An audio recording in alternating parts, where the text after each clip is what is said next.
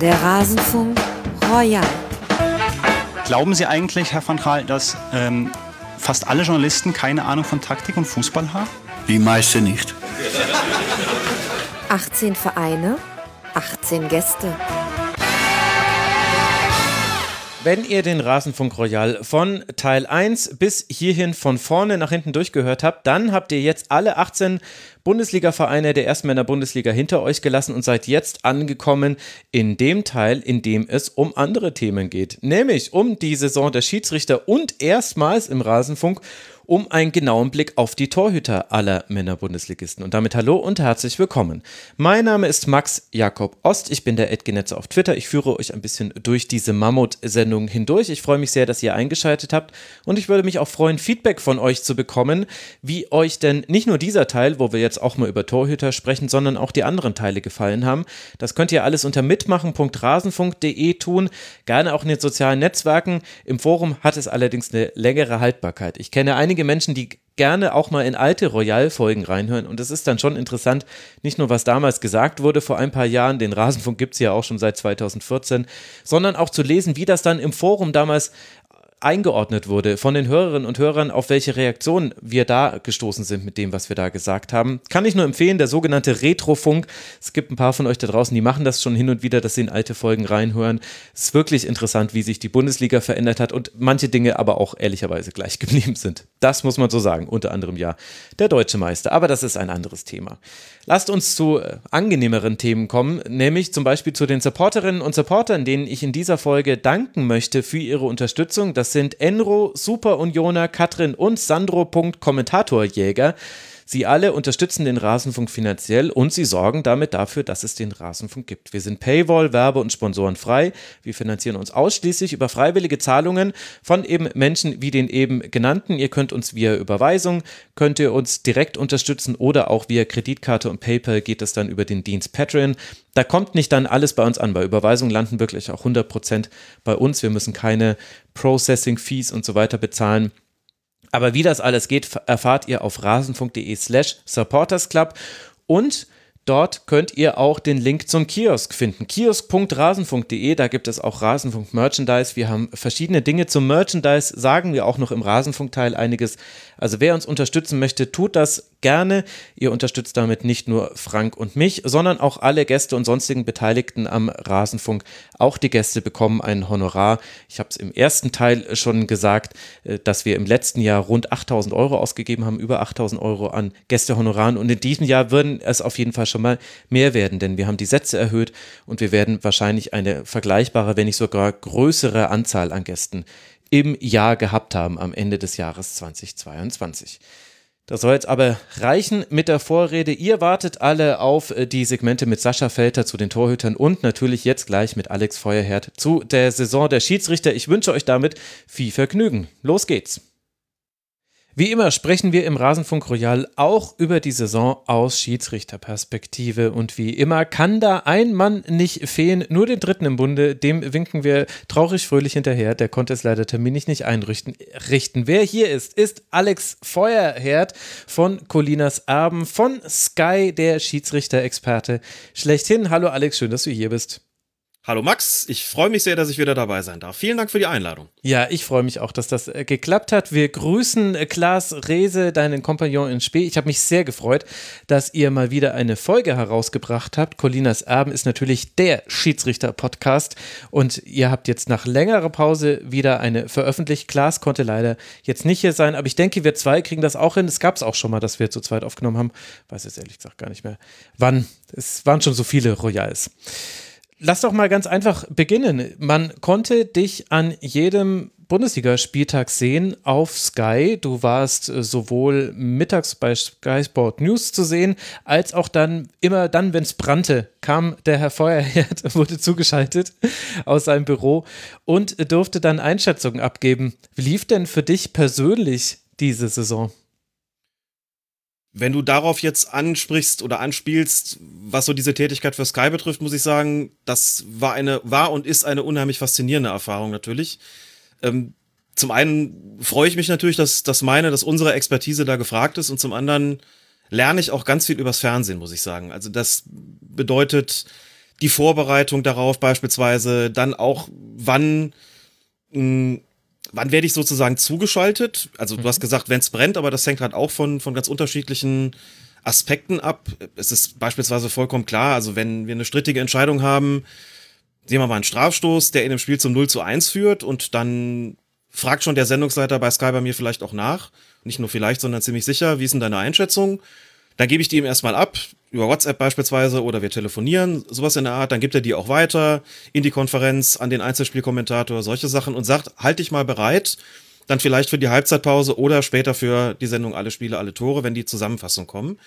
Nun geht das Spiel aber nicht 0 zu 1 aus, sondern vielleicht 3 zu 1. Das heißt, die Entscheidung, die zum Strafstoß geführt hat, der dann wiederum zu 0 zu 1 geführt hat, ist gar nicht mehr so relevant. Dann führt es vielleicht dazu, dass der Kommentator, der meine Expertise dann zur Kenntnis genommen hat, die vielleicht auch verwendet für seinen Spielbericht, aber ich komme dann gar nicht mehr zu Wort und merke natürlich, ja klar, das ist jetzt nicht mehr so im Fokus, das ist jetzt nicht mehr so wichtig. Und es wäre anders, wenn das Spiel vielleicht 0 zu 1 ausgegangen wäre oder 0 zu 2, irgendwas in der Art. Und wann da was von wovon abhängt, wie viel Zeit auch ist ähm, in den einzelnen, also in der Halbzeitpause oder auch hinterher, dass das davon abhängt, wie die Nachspielzeit ist beispielsweise, wie viele Interviews noch da sind, das, das lerne ich gerade alles. Auch mich da selber reinzudenken. Und äh, was ich auch lernen musste und mich komplett gegenteilig zu dem verhalten, was so in dem Podcast üblich ist, wenn es in der Halbzeitpause heißt, Alex, 30 Sekunden und nicht länger, wir dürfen ja. auf keinen Fall zu spät zurück auf die Plätze kommen dann ist das manchmal eine echte Herausforderung, insbesondere wenn du eine komplexe Entscheidung zu erläutern hast. Das muss man auch lernen und äh, da, dabei bin ich gerade. Und mir macht das wirklich richtig großen Spaß. Das strukturiert natürlich meinen Samstag auch. Ähm, mhm. Das Feedback ist sehr positiv. Ich mache es sehr gerne. Ich mache auch vor allen Dingen diese, diese viertelstündige Sendung bei äh, Sky Sport News. Eine Regelkundesendung ja im Prinzip. Die mache ich sehr gerne, für die ich auch den Input selber ähm, organisiere, beziehungsweise den ich, den ich zusammenstelle und dann immer einen kompetenten Moderator oder eine kompetente Moderatorin dafür habe, mit dem oder mit der ich mich da abspreche. Also das ist schon eine sehr schöne Aufgabe, finde ich. Hat es denn oder wie hat es denn die Wahrnehmung von Colinas Erben verändert? Wir, also wer den Rasenfunk schon lange hört, der kennt ja quasi Colinas Erben quasi ab Geburt. Das ist gar nicht so einfach zu sagen. Also zunächst mal betrifft das ja in erster Linie Leute, die ein Abo haben des Senders und das entsprechend überhaupt verfolgen können. Ich weiß, dass es durchaus einige gibt, die diese Mittagssendung gucken, also diese Regelkundesendung auf, der, auf dem News-Kanal. Und klar, also, wenn da eine Zuschaltung erfolgt in der Halbzeitpause oder in den Spielzusammenfassungen dann später in der Sendung, das führt dann schon dazu, dass es wahrgenommen wird. Das merke ich beispielsweise in der Rückmeldung auf Twitter, dass dann Leute da schreiben, wir haben die Einschätzung gehört, wir teilen sie oder teilen sie auch nicht oder in irgendwelchen Foren das zitiert wird. Ähm, also es wird schon wahrgenommen und ja gut, also ich sag's mal so rum, wenn ich, wenn ich Fernseh gucke und da gibt's irgendjemand, der da als Experte auftritt, dann ist das für mich ja auch zunächst mal eine Stimme, von der ich sage, das nehme ich nicht nur zur Kenntnis, sondern die beschäftigen da ja jetzt keinen, der überhaupt keine Ahnung hat. Ich muss das ja nicht immer alles teilen, aber ich muss es zumindest zur Kenntnis nehmen. Und das ähm, schafft natürlich auch, mh, hm, wie soll ich sagen, gewisse gewisse Fakten möchte ich es jetzt nicht nennen, aber das, das macht natürlich auch was. Ne? Das ist übrigens genauso, das habe ich eben sogar noch vergessen zu sagen. Bei den Kommentatoren, auch da habe ich einfach vieles gelernt, denn ich finde es inzwischen noch mehr als früher unglaublich bemerkenswert. Also die müssen ja unheimlich, unheimlich handlungsschnell und handlungssicher sein. Die sehen eine Szene und müssen sofort eine erste Einschätzung treffen. Und ich weiß auch, weil ich auch mit einigen gesprochen habe, dass sie sagen, wir sind schon auch dafür da, da eine Meinung dazu zu haben. Die kann differenziert sein, es muss nicht immer heißen, es ist ein klarer Elver oder es ist ganz klar kein Elver, kann doch eine Abwägung sein, aber sie müssen schon eine Aussage da treffen. Und damit setzt du erstmal was fest. Das ist das, was die Leute hören. Und selbst Schiedsrichter und Schiedsrichterinnen, die zuschauen und sowas hören, werden davon natürlich zunächst mal in gewisser Weise beeinflusst. Du kannst anderer Meinung sein, aber du nimmst das erstmal hin und das ist das, was der Kommentator oder die Kommentatorin sagt. So, und bei einem Experten, der steht natürlich erstmal hinten an aber auch da ist es so, dass ich schon merke an den Rückmeldungen, an den, wenn, wenn man zitiert wird, was auch immer, dass die Leute sagen, okay, der ist jetzt bei Sky, das wertet schon auf, sonst würden die den ja da nicht beschäftigen. Das wertet auch Colinas Erben natürlich auf. Und das ist schon interessant und gut, teilweise führt es dann auch dazu, dass man mal, wenn man sich in der Stadt bewegt äh, oder im ÖPNV ist, dass man mal angesprochen wird. Das ist mir auch schon passiert. Okay, aber die wurde noch nicht äh, Schiri Telefon hinterhergerufen, wenn du durch die Innenstadt gelaufen bist.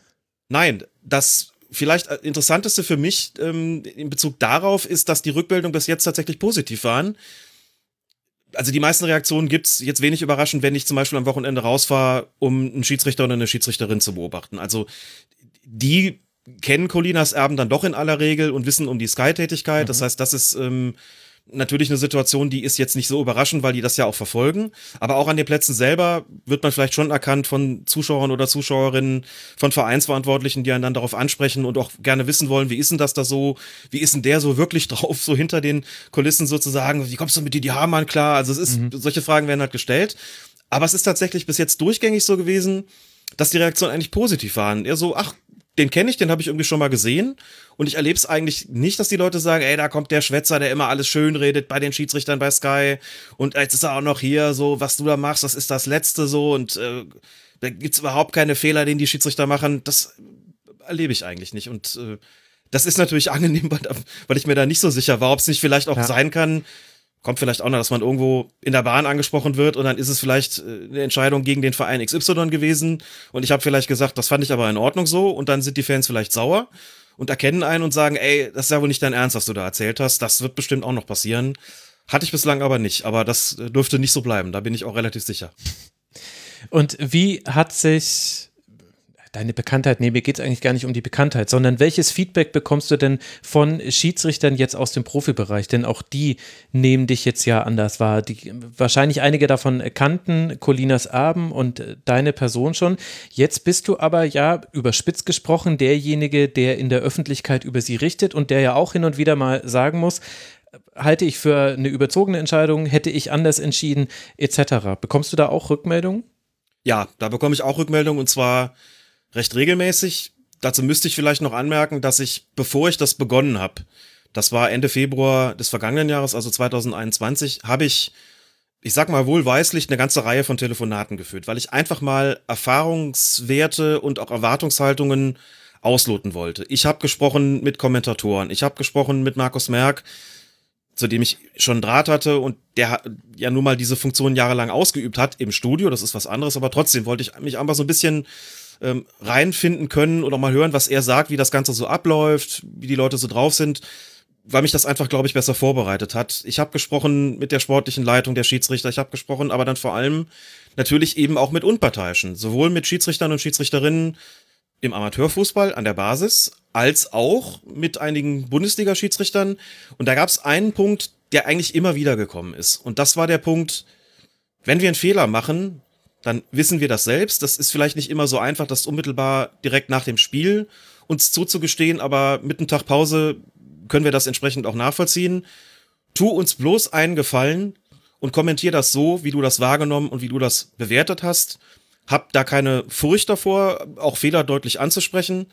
Wenn uns, wenn du uns in irgendeiner Form nützlich sein willst, dann tu das mit einer guten, abgesicherten, ausgereiften, aber vor allem ehrlichen Analyse und die schließt natürlich ein, dass man auch mal sagt, das ist eine falsche oder zumindest sehr zweifelhafte Entscheidung gewesen. Das hatte ich, das hatte ich auch bei Schiedsrichtern, mit denen ich einen etwas engeren Draht habe. Da ist es auch schon passiert, dass da mal mhm. was übersehen worden ist und ich dann sagen musste, auf einer menschlichen Ebene ist das jetzt äh, nicht so einfach für mich, aber auf einer fachlichen Ebene gibt's da jetzt keine Alternative. Muss das entsprechend benennen und auch analysieren und so waren die Reaktionen aber auch. Das muss ich schon auch sagen. Also weiß jetzt nicht, was sich der ein oder andere vielleicht insgeheim da denkt, dass man da auch mal sagt, ey, das fand ich jetzt nicht so klasse oder sich das, äh, das auch offen ausspricht. Das kann ich mir schon vorstellen, aber alles, was ich da bis jetzt in Gesprächen gehört habe, war eigentlich von großer Wertschätzung getragen und so, dass es hieß, äh, eigentlich, wir sind froh, dass du es machst, du erklärst es nüchtern, du erklärst es sachlich, du dramatisierst nicht, du spitzt nicht unnötig zu. Mhm. Du sprichst auch Fehler an, wenn es solche sind. Du erklärst, warum sie entstanden ist. Damit können, sind, damit können wir, oder gemacht worden sind, damit können wir gut umgehen, damit können wir gut arbeiten. Belass es dann auch, äh, oder mach so weiter, belass es einfach auch dabei. Äh, denn nichts schadet mehr, als wenn die Leute das Gefühl haben, egal was passiert, wenn es noch so krumm und schief und daneben ist, ähm, der findet immer eine Erklärung, warum das jetzt richtig ist. Ähm, und das nicht zu tun, ist da sozusagen unter dem, also das, das war vollkommen klar, dass sie gesagt haben, trifft eine, eine fachlich korrekte Einschätzung, wie auch immer sie für uns dann aus oder gegen uns ausfallen mag. Ja, das Interessante ist ja auch bei dem, was du da tust, dass du das ja nicht mal im Moment der Sendung in einem luftleeren Raum tust. Denn es gibt schon das Korrektiv und das wird auch ganz oft entsprechend eingesetzt, aus welcher Motivation heraus auch immer, aber der, der Moderator, die Moderatorin äh, im Studio äh, sagt oft schon, äh, gibt oft schon so eine eigene Meinung mit rein oder zumindest so ein, ich würde es fast schon so ein Common Sense nennen, der sich dann vielleicht auch über den Kommentator gebildet hat, der das jeweilige Spiel kommentiert hat. Und du hast mit äh, oft dann Didi Hamann jemanden, der auch ganz häufig eine Gegenposition zu einnimmt. Und das meine ich jetzt erstmal wertfrei, weil darf ja jeder seine Position haben. Aber deswegen hat man eigentlich ganz gut verschiedene Perspektiven und allein das ändert meiner Meinung nach schon, wie man Schiedsrichtersituationen bewertet. Sobald du klar gemacht hast, es gibt hier diese Möglichkeit, es so zu sehen. Es gibt jetzt aber auch vielleicht eine andere Möglichkeit, die vielleicht dann Didi Hamann in manchen Fällen mal eingenommen hat. Beides wird thematisiert, nebeneinander gestellt man, man muss dann irgendwie zu so einem Fazit kommen. Das ist manchmal dann so ein bisschen, in, in den Halbzeitpausen hatte ich da manchmal so ein bisschen inhaltlich meine Probleme mit.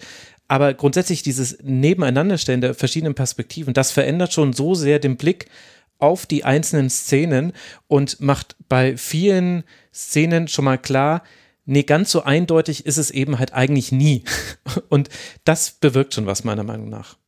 Das sehe ich genauso. Das ist, auch das gehört zu den Dingen, die ich gelernt habe man positioniert sich natürlich auch in diesem Umfeld und das macht was. Das ist vollkommen klar. Ich weiß auch in der Regel, wenn ich da, in der Regel aber nicht immer, wenn ich zugeschaltet werde, dann bekomme ich vorher manchmal auch gesagt, wir sehen es im Studio so oder so und es mhm. ist immer vollkommen klar, daran bist du in keiner Weise gebunden. Wenn jetzt daraus eine kleine Kontroverse entsteht, dann ist dagegen überhaupt nichts einzuwenden, wobei das in der Halbzeitpause schwerer möglich ist als nach dem Spiel, einfach weil die Halbzeitpause sehr kurz ist und da ist auch nicht viel Sendezeit in alle Spielauditore stellt sich das nochmal anders dar und oder im, im Vorlauf, ähm, also im Countdown sozusagen vor dem, vor dem Anstoß, ist, wenn ich da mal bin, ist auch deutlich mehr Zeit dafür natürlich.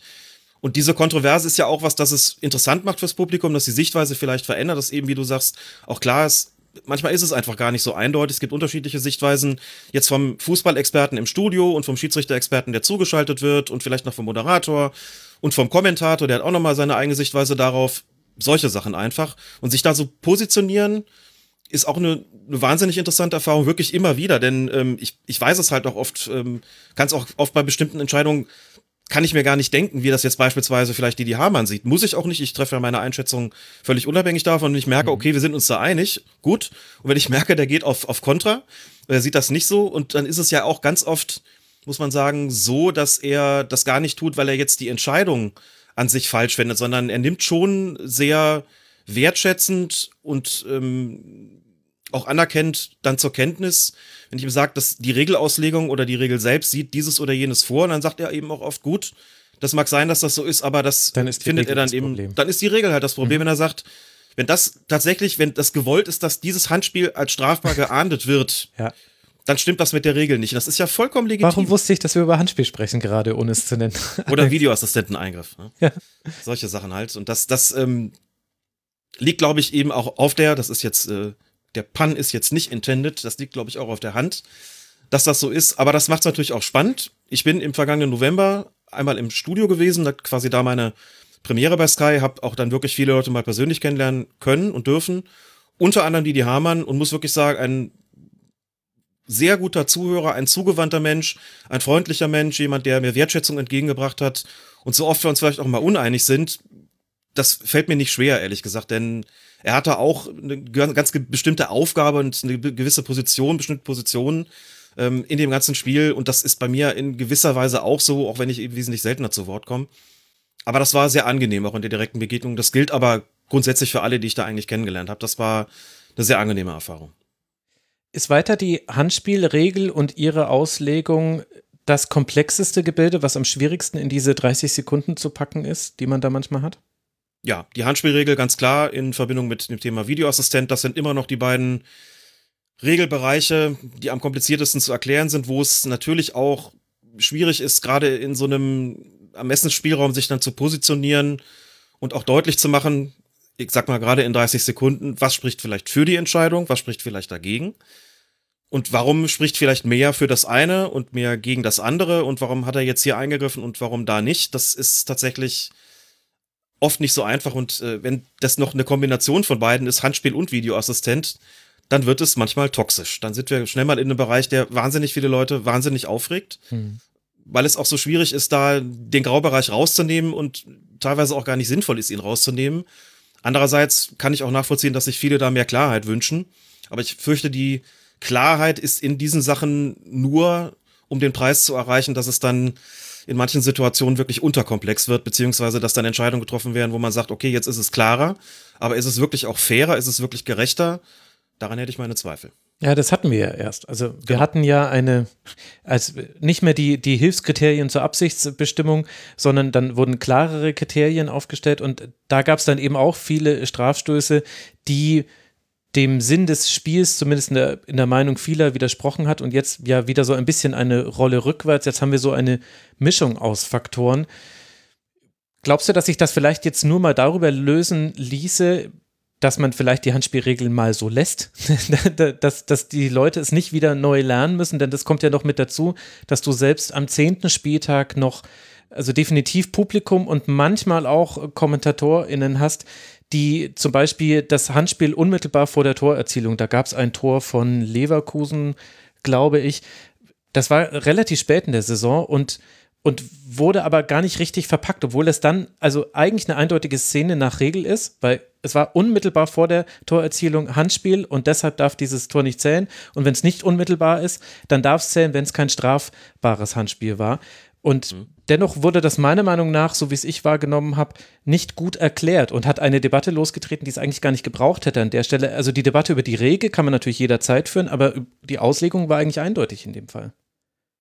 Richtig, die Auslegung ist eindeutig und wenn wir da Situationen haben, in denen es dann, in denen es dann tatsächlich nur noch Schwarz und Weiß gibt, nämlich war der Torschütze unmittelbar vor der Torerzielung mit der Hand unter dem Arm dran oder nicht. Und da gibt's ja nichts mehr zu bewerten. Da gibt's nur noch was festzustellen. Das ist schwarz und weiß.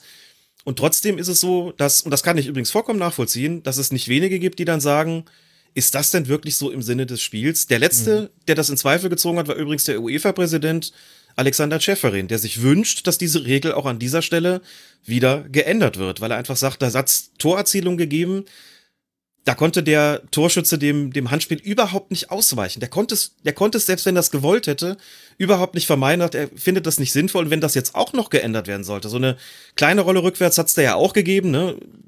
Also wenn wir an die vergangene Saison, also jetzt nicht die eben abgelaufene oder zu Ende gehende denken, sondern an die davor, da war es ja auch noch so, dass diese Regelung quasi den Vorbereiter betraf. Ne? Also wenn Mitspieler ja, genau der, der Vorbereiter mit der Hand am Ball war, dann hat es ja auch nicht gezählt, das hat man ja schon abgeschafft. Wenn man jetzt auch noch sagt, also beim Torschützen drehen wir das jetzt auch wieder zurück, dann haben wir eigentlich wirklich einmal uns im Kreis gedreht und sind im Grunde genommen wieder an der Stelle, an der wir vor ein paar Jahren schon mal waren, wo wir gesagt haben, wir brauchen eigentlich eine klarere Bestimmung. Vielleicht so ein bisschen vor dem Hintergrund, dass die Erfahrungen, die gemacht worden sind mit dem Versuch, das alles klarer zu gestalten, den Ermessensspielraum rauszunehmen, dass diese ganzen äh, Erfahrungen gezeigt haben, wenn man versucht, das mehr Richtung Schwarz-Weiß, mehr Richtung faktisch orientiert äh, zu ändern, dann kommt nicht unbedingt was dabei raus, womit alle zufrieden sind. Und an dem Punkt sind wir, glaube ich, gerade so ein bisschen. Was ich jetzt nicht nochmal erwähnen möchte, weil wir schon beim Rasenfunk Royal hatten, ist der, der Vorschlag für eine ähm, eine grundlegende Änderung dieser Handspielregel. Vielleicht hast du irgendwie die Gelegenheit, das zu verlinken. Wir haben ja schon mhm. mal drüber gesprochen, ob man eben nicht an der, ob man nicht eigentlich an der Spielfortsetzung an, als, als solcher ansetzen müsste. Also nur ganz in aller Kürze nochmal, ob man nicht einfach sagt, jeder Handkontakt führt automatisch zu einem indirekten Freistoß, auch im Strafraum, mit Ausnahme von klar definierten Ausnahmen. Also der Ball wäre sicher ins Tor gegangen oder es liegt eine hundertprozentige Torchance vor. Ähm, in solchen Fällen oder eben, der Schiedsrichter hat den, den Eindruck, dass der äh, gegnerische Spieler bewusst und gezielt angeschossen werden soll, dann soll das Spiel weiterlaufen. Hat auch seine Graubereiche, ist vollkommen klar, aber ist vielleicht ein bisschen berechenbarer. Ich hatte viele positive Reaktionen auf diesen Vorschlag.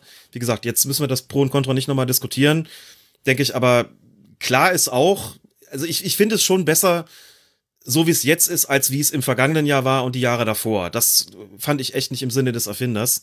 Mhm. Aber es gibt weiterhin Ermessensspielraum, es gibt weiterhin Diskussionen und das wird sich wahrscheinlich auch nicht ändern, wenn man eben davon ausgeht, es soll nicht jedes Handspiel bestraft werden. Und dann bist du immer wieder bei weichen Kriterien, hast immer wieder Ermessensspielraum, musst immer wieder was auslegen und das führt dann dementsprechend immer wieder auch zur Diskussion.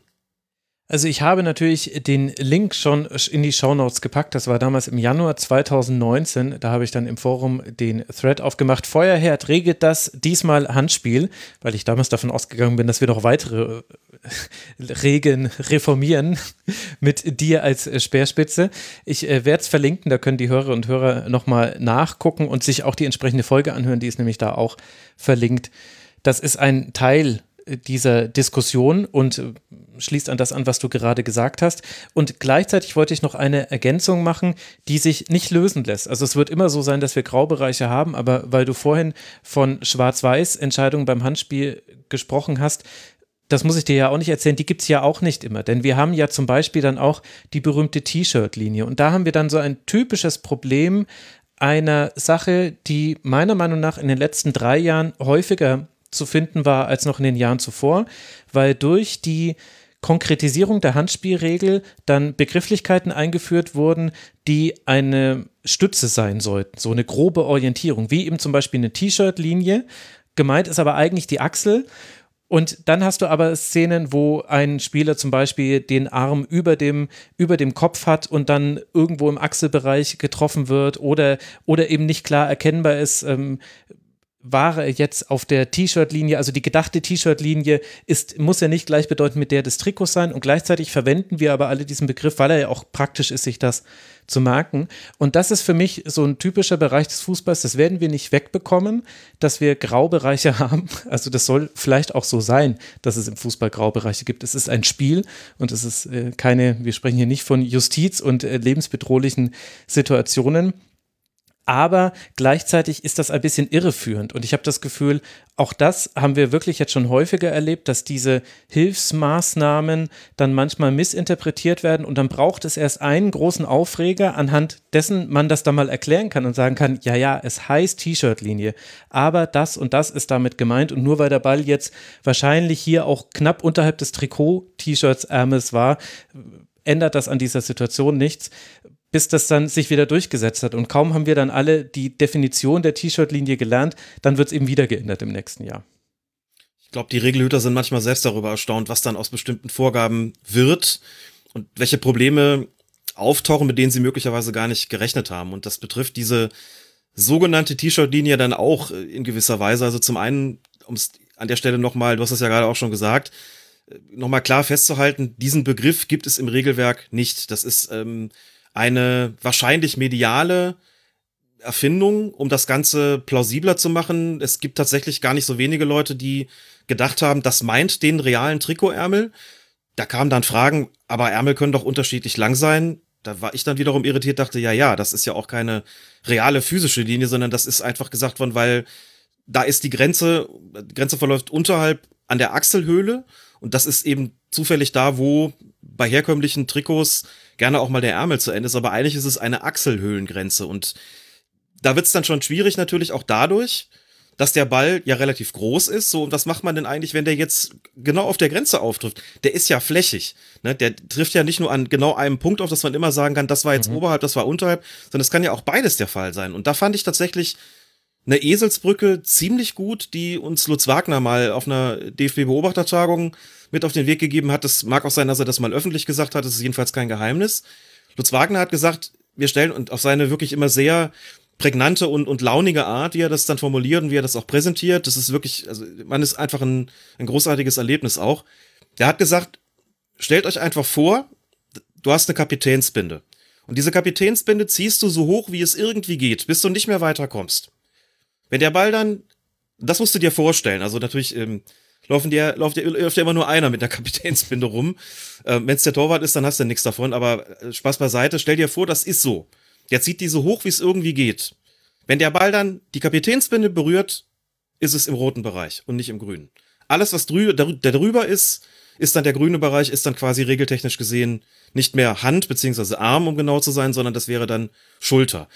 Das fand ich eigentlich einen guten Tipp, also auch da gibt es natürlich dann immer noch den Bereich, wo du sagst, ja, Kapitänsbinde muss ich mir jetzt vorstellen, ist es jetzt schon oberhalb oder nicht, aber klar ist jedenfalls auch, das ist der bessere Tipp gegenüber dem Begriff T-Shirt-Ärmel, äh, mhm. T-Shirt-Grenze besser gesagt. Oder Ärmelgrenze, nee, T-Shirt-Grenze war es, ne? T-Shirt-Linie, so rum, genau, mhm. T-Shirt-Linie, ich habe schon wieder vergessen. Äh, sich das vorzustellen, kommt irgendwie eher hin. Dann habe ich auch gemerkt, wann immer ich das irgendwie zum Beispiel auf Twitter niedergeschrieben habe, natürlich mit Autorisierung, kommt von Lutz Wagner, war die Diskussion relativ schnell beendet, weil die Leute dann gesagt haben, okay, wenn das so ist, das stellen wir uns jetzt ganz kurz mal vor, ja, dann hast du recht, dann ist es wohl ein Handspiel.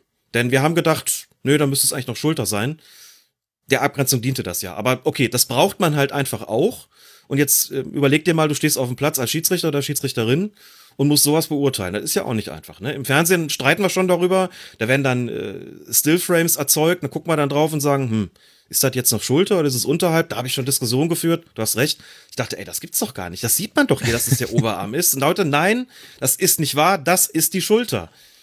Nicht anatomisch, aber regeltechnisch. Nein, das ist der Oberarm. Und wenn du dann schon an der Wahrnehmung äh, das Problem hast, dass du da nicht zusammenkommst, dann brauchst du nicht weiter zu diskutieren, weil davon eben alles abhängt. Und du hast recht. Also selbst in solchen Fällen, oder denk mal an die, die Sache mit, mit Videoassistent und Abseits, mit den, mit den kalibrierten Linien, wo es dann mhm. hieß, ja, aber da gibt's doch Unschärfen und äh, da liegt ja auch eine gewisse Zeit zwischen zwei Frames und was ist, da verschiebt sich ja auch was. Das ist nicht so ganz genau. Ja, das ist natürlich alles richtig, aber wenn wir von Schwarz-Weiß in solchen Situationen sprechen, dann meint das natürlich erstmal regeltechnisch. So, und dass es dann in der Bestimmung gewisse Unschärfen geben kann, das sei natürlich zugestanden, ja. Ja. Es gibt, finde ich, gerade in Kombination mit dem Videobeweis eine Leerstelle und die möchte offenbar der DFB nicht füllen mit Wissen. Und zwar, ich, also ich kann verstehen, dass die Kommunikation nicht transparent ist. Ob sie es im Nachhinein nicht vielleicht manchmal sollte, ist vielleicht dann nochmal ein anderes Thema. Aber es gibt einen Bereich, nämlich äh, der, die Frage der Wahrnehmung des Schiedsrichters auf dem Feld, wo ich das Gefühl habe, nicht für mich, und nicht für jeden Zuschauer, aber vielleicht für Menschen wie dich, also die quasi vor einer größeren Öffentlichkeit äh, das Ganze einordnen sollen, wäre es doch extrem relevant zu wissen, war das jetzt ein Serious Missed Incident und wurde dementsprechend bewertet oder war es eine Neubewertung? Und das ist ja eine Information, die liegt eigentlich ebenso vor wie der Grund der Prüfung, der ja inzwischen schon angezeigt wird.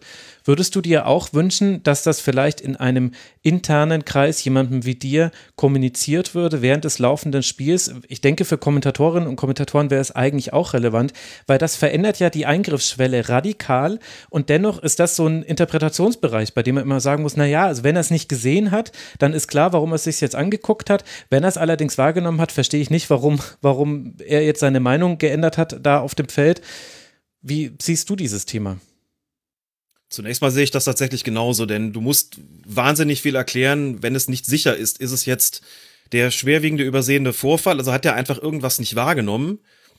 Also hat er eine fehlt ihm die Wahrnehmung oder hat er etwas wahrgenommen, aber falsch bewertet, wertet, also ist es sozusagen eine falsche Wahrnehmung gewesen. Und wenn du Situationen hast, in denen sowohl das eine als auch das andere in Betracht kommt, dann hast du wirklich das Problem, dass du eigentlich, wir sind nochmal bei den 30 Sekunden, die du dann in der Halbzeitpause hättest, viel erklären müsstest, um zu begründen, warum es jetzt zu diesem Eingriff gekommen ist oder vielleicht auch, warum es nicht zu dem Eingriff gekommen ist. Das äh, ist ja dann ganz unterschiedlich. Insofern wäre es schon sinnvoll, glaube ich, grundsätzlich, dass ähm, transparent zu machen. Das dürfte auch gerne für die gesamte Öffentlichkeit sein. Das ist vielleicht für viele dann so, dass sie sagen, ach, das ist mir alles zu kompliziert. Was, was steht da jetzt? Serious Miss Incident, was soll denn das sein? Macht aber nichts. Dafür gibt es vielleicht auch viele, die sagen, doch, genau das interessiert uns. Wir wollen das Regelwerk des Fußballs kennen und verstehen. Und dabei hilft es uns, wenn wir sowas erklärt bekommen, beziehungsweise wenn sowas angezeigt wird. Das fände ich grundsätzlich sinnvoll. Du merkst schon, meine Antwort driftet so ein bisschen dann doch Richtung Aber und das hängt damit mhm. zusammen, dass es in der Praxis der Videoassistenten, das mag jetzt erstmal überraschend klingen, aber nicht immer so, so ganz klar, nicht immer so trennscharf ist. Du hast manchmal Situationen, also insbesondere dann muss man sagen, wo der Schiedsrichter vielleicht so eine Teilwahrnehmung hat. Also in der Praxis ist es eigentlich so, es gibt nicht immer in dem Moment unbedingt die Festlegung, ist es ein Serious Misincident oder ist es ein Clear and Obvious Error, um das äh, Pendant jetzt auch nochmal auszusprechen, sondern es ist eher vielleicht so, dass der seine Wahrnehmung schildert und der Videoassistent guckt, was erkennt er denn eigentlich auf den Bildern? Und wenn die Diskrepanz aus seiner Sicht zu groß ist, also aus Sicht des Videoassistenten, dann greift er ein, weil er sagt, das, was du da gerade kommunizierst, ist mit den Bildern nicht in Einklang zu bringen. Wenn der Schiedsrichter sagt, weißt du was, ich habe gerade überhaupt nichts gesehen, dann ist es eh klar, dann muss der Videoassistent draufschauen und sich aber schon auch noch Gedanken darüber machen, ist das, was ich jetzt sehe, denn so, also dass ich sage, du kriegst jetzt eine zweite Chance, oder sage ich, okay, das ist jetzt ähm, doch vielleicht eine Szene, wo ich sage, nee, das, wenn du es dir anguckst, kommt da niemals eine, eine andere Entscheidung dabei raus, als die, die du jetzt gerade eben zufälligerweise getroffen hast. Das muss er dann auch noch entscheiden. Das macht die Sache nicht unbedingt leichter. Aber es ist eben auch eine Frage der realen Praxis. Wenn es dann zu einem Eingriff kommt, weil einfach das, was der Schiedsrichter kommuniziert hat an Wahrnehmung, stark von dem abweicht, was auf den Fernsehbildern zu erkennen ist, müsste man eigentlich so gesehen erst im Nachhinein bestimmen, war das, was war das jetzt formal? Ein schwerwiegender mhm. übersehener Vorfall, ein Serious Miss Incident also, oder ein klarer und offensichtlicher Fehler, ein clear and obvious error. Das ist in der Praxis manchmal gar nicht so erheblich, wenn es darum geht, greift er jetzt ein oder nicht. Also das ist an der Stelle, man muss es schon protokollarisch zuordnen können, um das mal so zu formulieren, aber in der Praxis ist es manchmal nicht unbedingt so trennscharf. Es ist klar, wenn einer überhaupt nichts gesehen hat, was es dann ist. Und es ist klar, wenn einer sagt, ich habe da gerade genau da hingeguckt und bin mir total sicher, der hat nur den Ball gespielt. Das ist meine Wahrnehmung. Der hat nur den Ball gespielt und wenn du dann auf den Bildern siehst, der hat mitnichten nur den Ball gespielt, dann ist es einfach eine falsche Wahrnehmung. Das kann man auch klar bestimmen. Aber grundsätzlich wäre ich dann eben, Praxis hin, Praxis her, tatsächlich auch dafür, dass es dann eben relativ zügig protokollarisch zugeordnet wird und dass man das eben auch entsprechend kommuniziert im Stadion, an den Fernsehschirmen, damit auch die Kommentatoren und die Moderatorinnen und die Experten und Expertinnen, sagen wir mal, nochmal eine andere Grundlage für ihre Einschätzung haben. Das kann dann immer noch sein, dass sich da Fragen stellen, aber grundsätzlich bin ich auch überhaupt kein, kein Gegner von Transparenz und wann immer ich die Gelegenheit habe, dann im Nachgang nochmal zu sprechen mit der sportlichen Leitung, mit einem Schiedsrichter, mit einem Videoassistenten und ein bisschen die Hintergründe zu erfahren, für die ein oder andere Entscheidung oder für den ein oder anderen Videoassistenten-Eingriff oder Nicht-Eingriff oder wenn es zur Medienschulung des DFB kommt, besser gesagt nicht des DFB, sondern der sportlichen Leitung der Schiedsrichter und Schiedsrichterinnen. Da bin ich ja auch nicht der Einzige, logischerweise, der da teilnimmt. Sondern wenn sie dann Szenen zeigen und nochmal erklären, dann erfährt man ja auch was. Oder wenn ich für die Schiedsrichterzeitung was vorzubereiten habe, dann bekomme ich das ja entsprechend auch mit. Die Hintergründe dazu erfahren, ist schon total hilfreich. Da denke ich manchmal auch, noch schöner wäre es eigentlich, das noch zeitnäher zu bekommen. Ja. Ähm, wie das personell zu organisieren ist, äh, das weiß ich nicht so richtig, aber ich glaube, es könnte helfen, denn wie schon zigmal gesagt, hier und auch an anderer Stelle, Transparenz schafft sicher auch irgendwo Probleme und viele, viele Diskussionen und Streit und äh, ähnliches, aber es schafft vor allem auch Akzeptanz. Da darf man, glaube ich, einfach keine, keine Angst davor haben. Genau, und es gibt eben immer wieder diese Fälle, wo wo es auch die Perspektive komplett drehen kann. Also das habe ich auch erst durch Colinas äh, Erben im Verlaufe von Jahren gelernt, dass ich von einem Schiedsrichter nicht erwarten kann bei einer Zweikampfbewertung, dass er einen Armeinsatz und einen Fußkontakt gleichzeitig wahrnimmt, sondern dass es eine sehr hohe Wahrscheinlichkeit gibt, der Schiedsrichter hat eins von beiden gesehen und eine von beiden Sachen nicht und vielleicht eine der Assistentinnen, aber da wird es dann schon, die, die haben dann schon einen ganz anderen Abstand zu der Szene. Und wenn man das einmal verinnerlicht hat, dann dann kann man es tatsächlich auch verstehen. Dann erklären sich manchmal auch Entscheidungen, gerade Entscheidungen, die für einen selbst eindeutig aussehen, weil man hat unten am Fuß den Kontakt gesehen. Der Schiedsrichter hat aber oben, das, äh, dass die sich gerangelt haben, die ganze Zeit äh, wahrscheinlich bewertet. Und erstmal verschafft das für Verständnis. Und das ist dieses Perspektiven aufdröseln, aufzeigen. Einfach nur, es, es geht ja nicht immer darum zu sagen, wir wissen es am besten und so ist es und wir machen keine Fehler. Darum geht es dem DFB inzwischen ja auch nicht mehr. Da hat sich ja auch etwas schon gewandelt in der Kommunikation. Aber klar zu machen, wie viele Dinge zu einer Entscheidung führen und vor allem, dass auch ein Schiedsrichter, der drei Meter daneben steht, unmöglich alles sehen kann, weil er muss ja auch fokussieren und muss das äh, in Realzeit machen das wäre, glaube ich, so der nächste Schritt, der es meiner Meinung nach in die Übertragung schaffen sollte, damit es auch bei den Zusehenden sich verinnerlicht, dass das gar nicht erwart erwartet werden kann, dass man immer alles im Blick hat. Stimme ich vollkommen zu. Und es bekommt der Sache immer auch gut, wenn es dann mal Schiedsrichter oder Schiedsrichterinnen gibt, die sich dazu entsprechend äußern.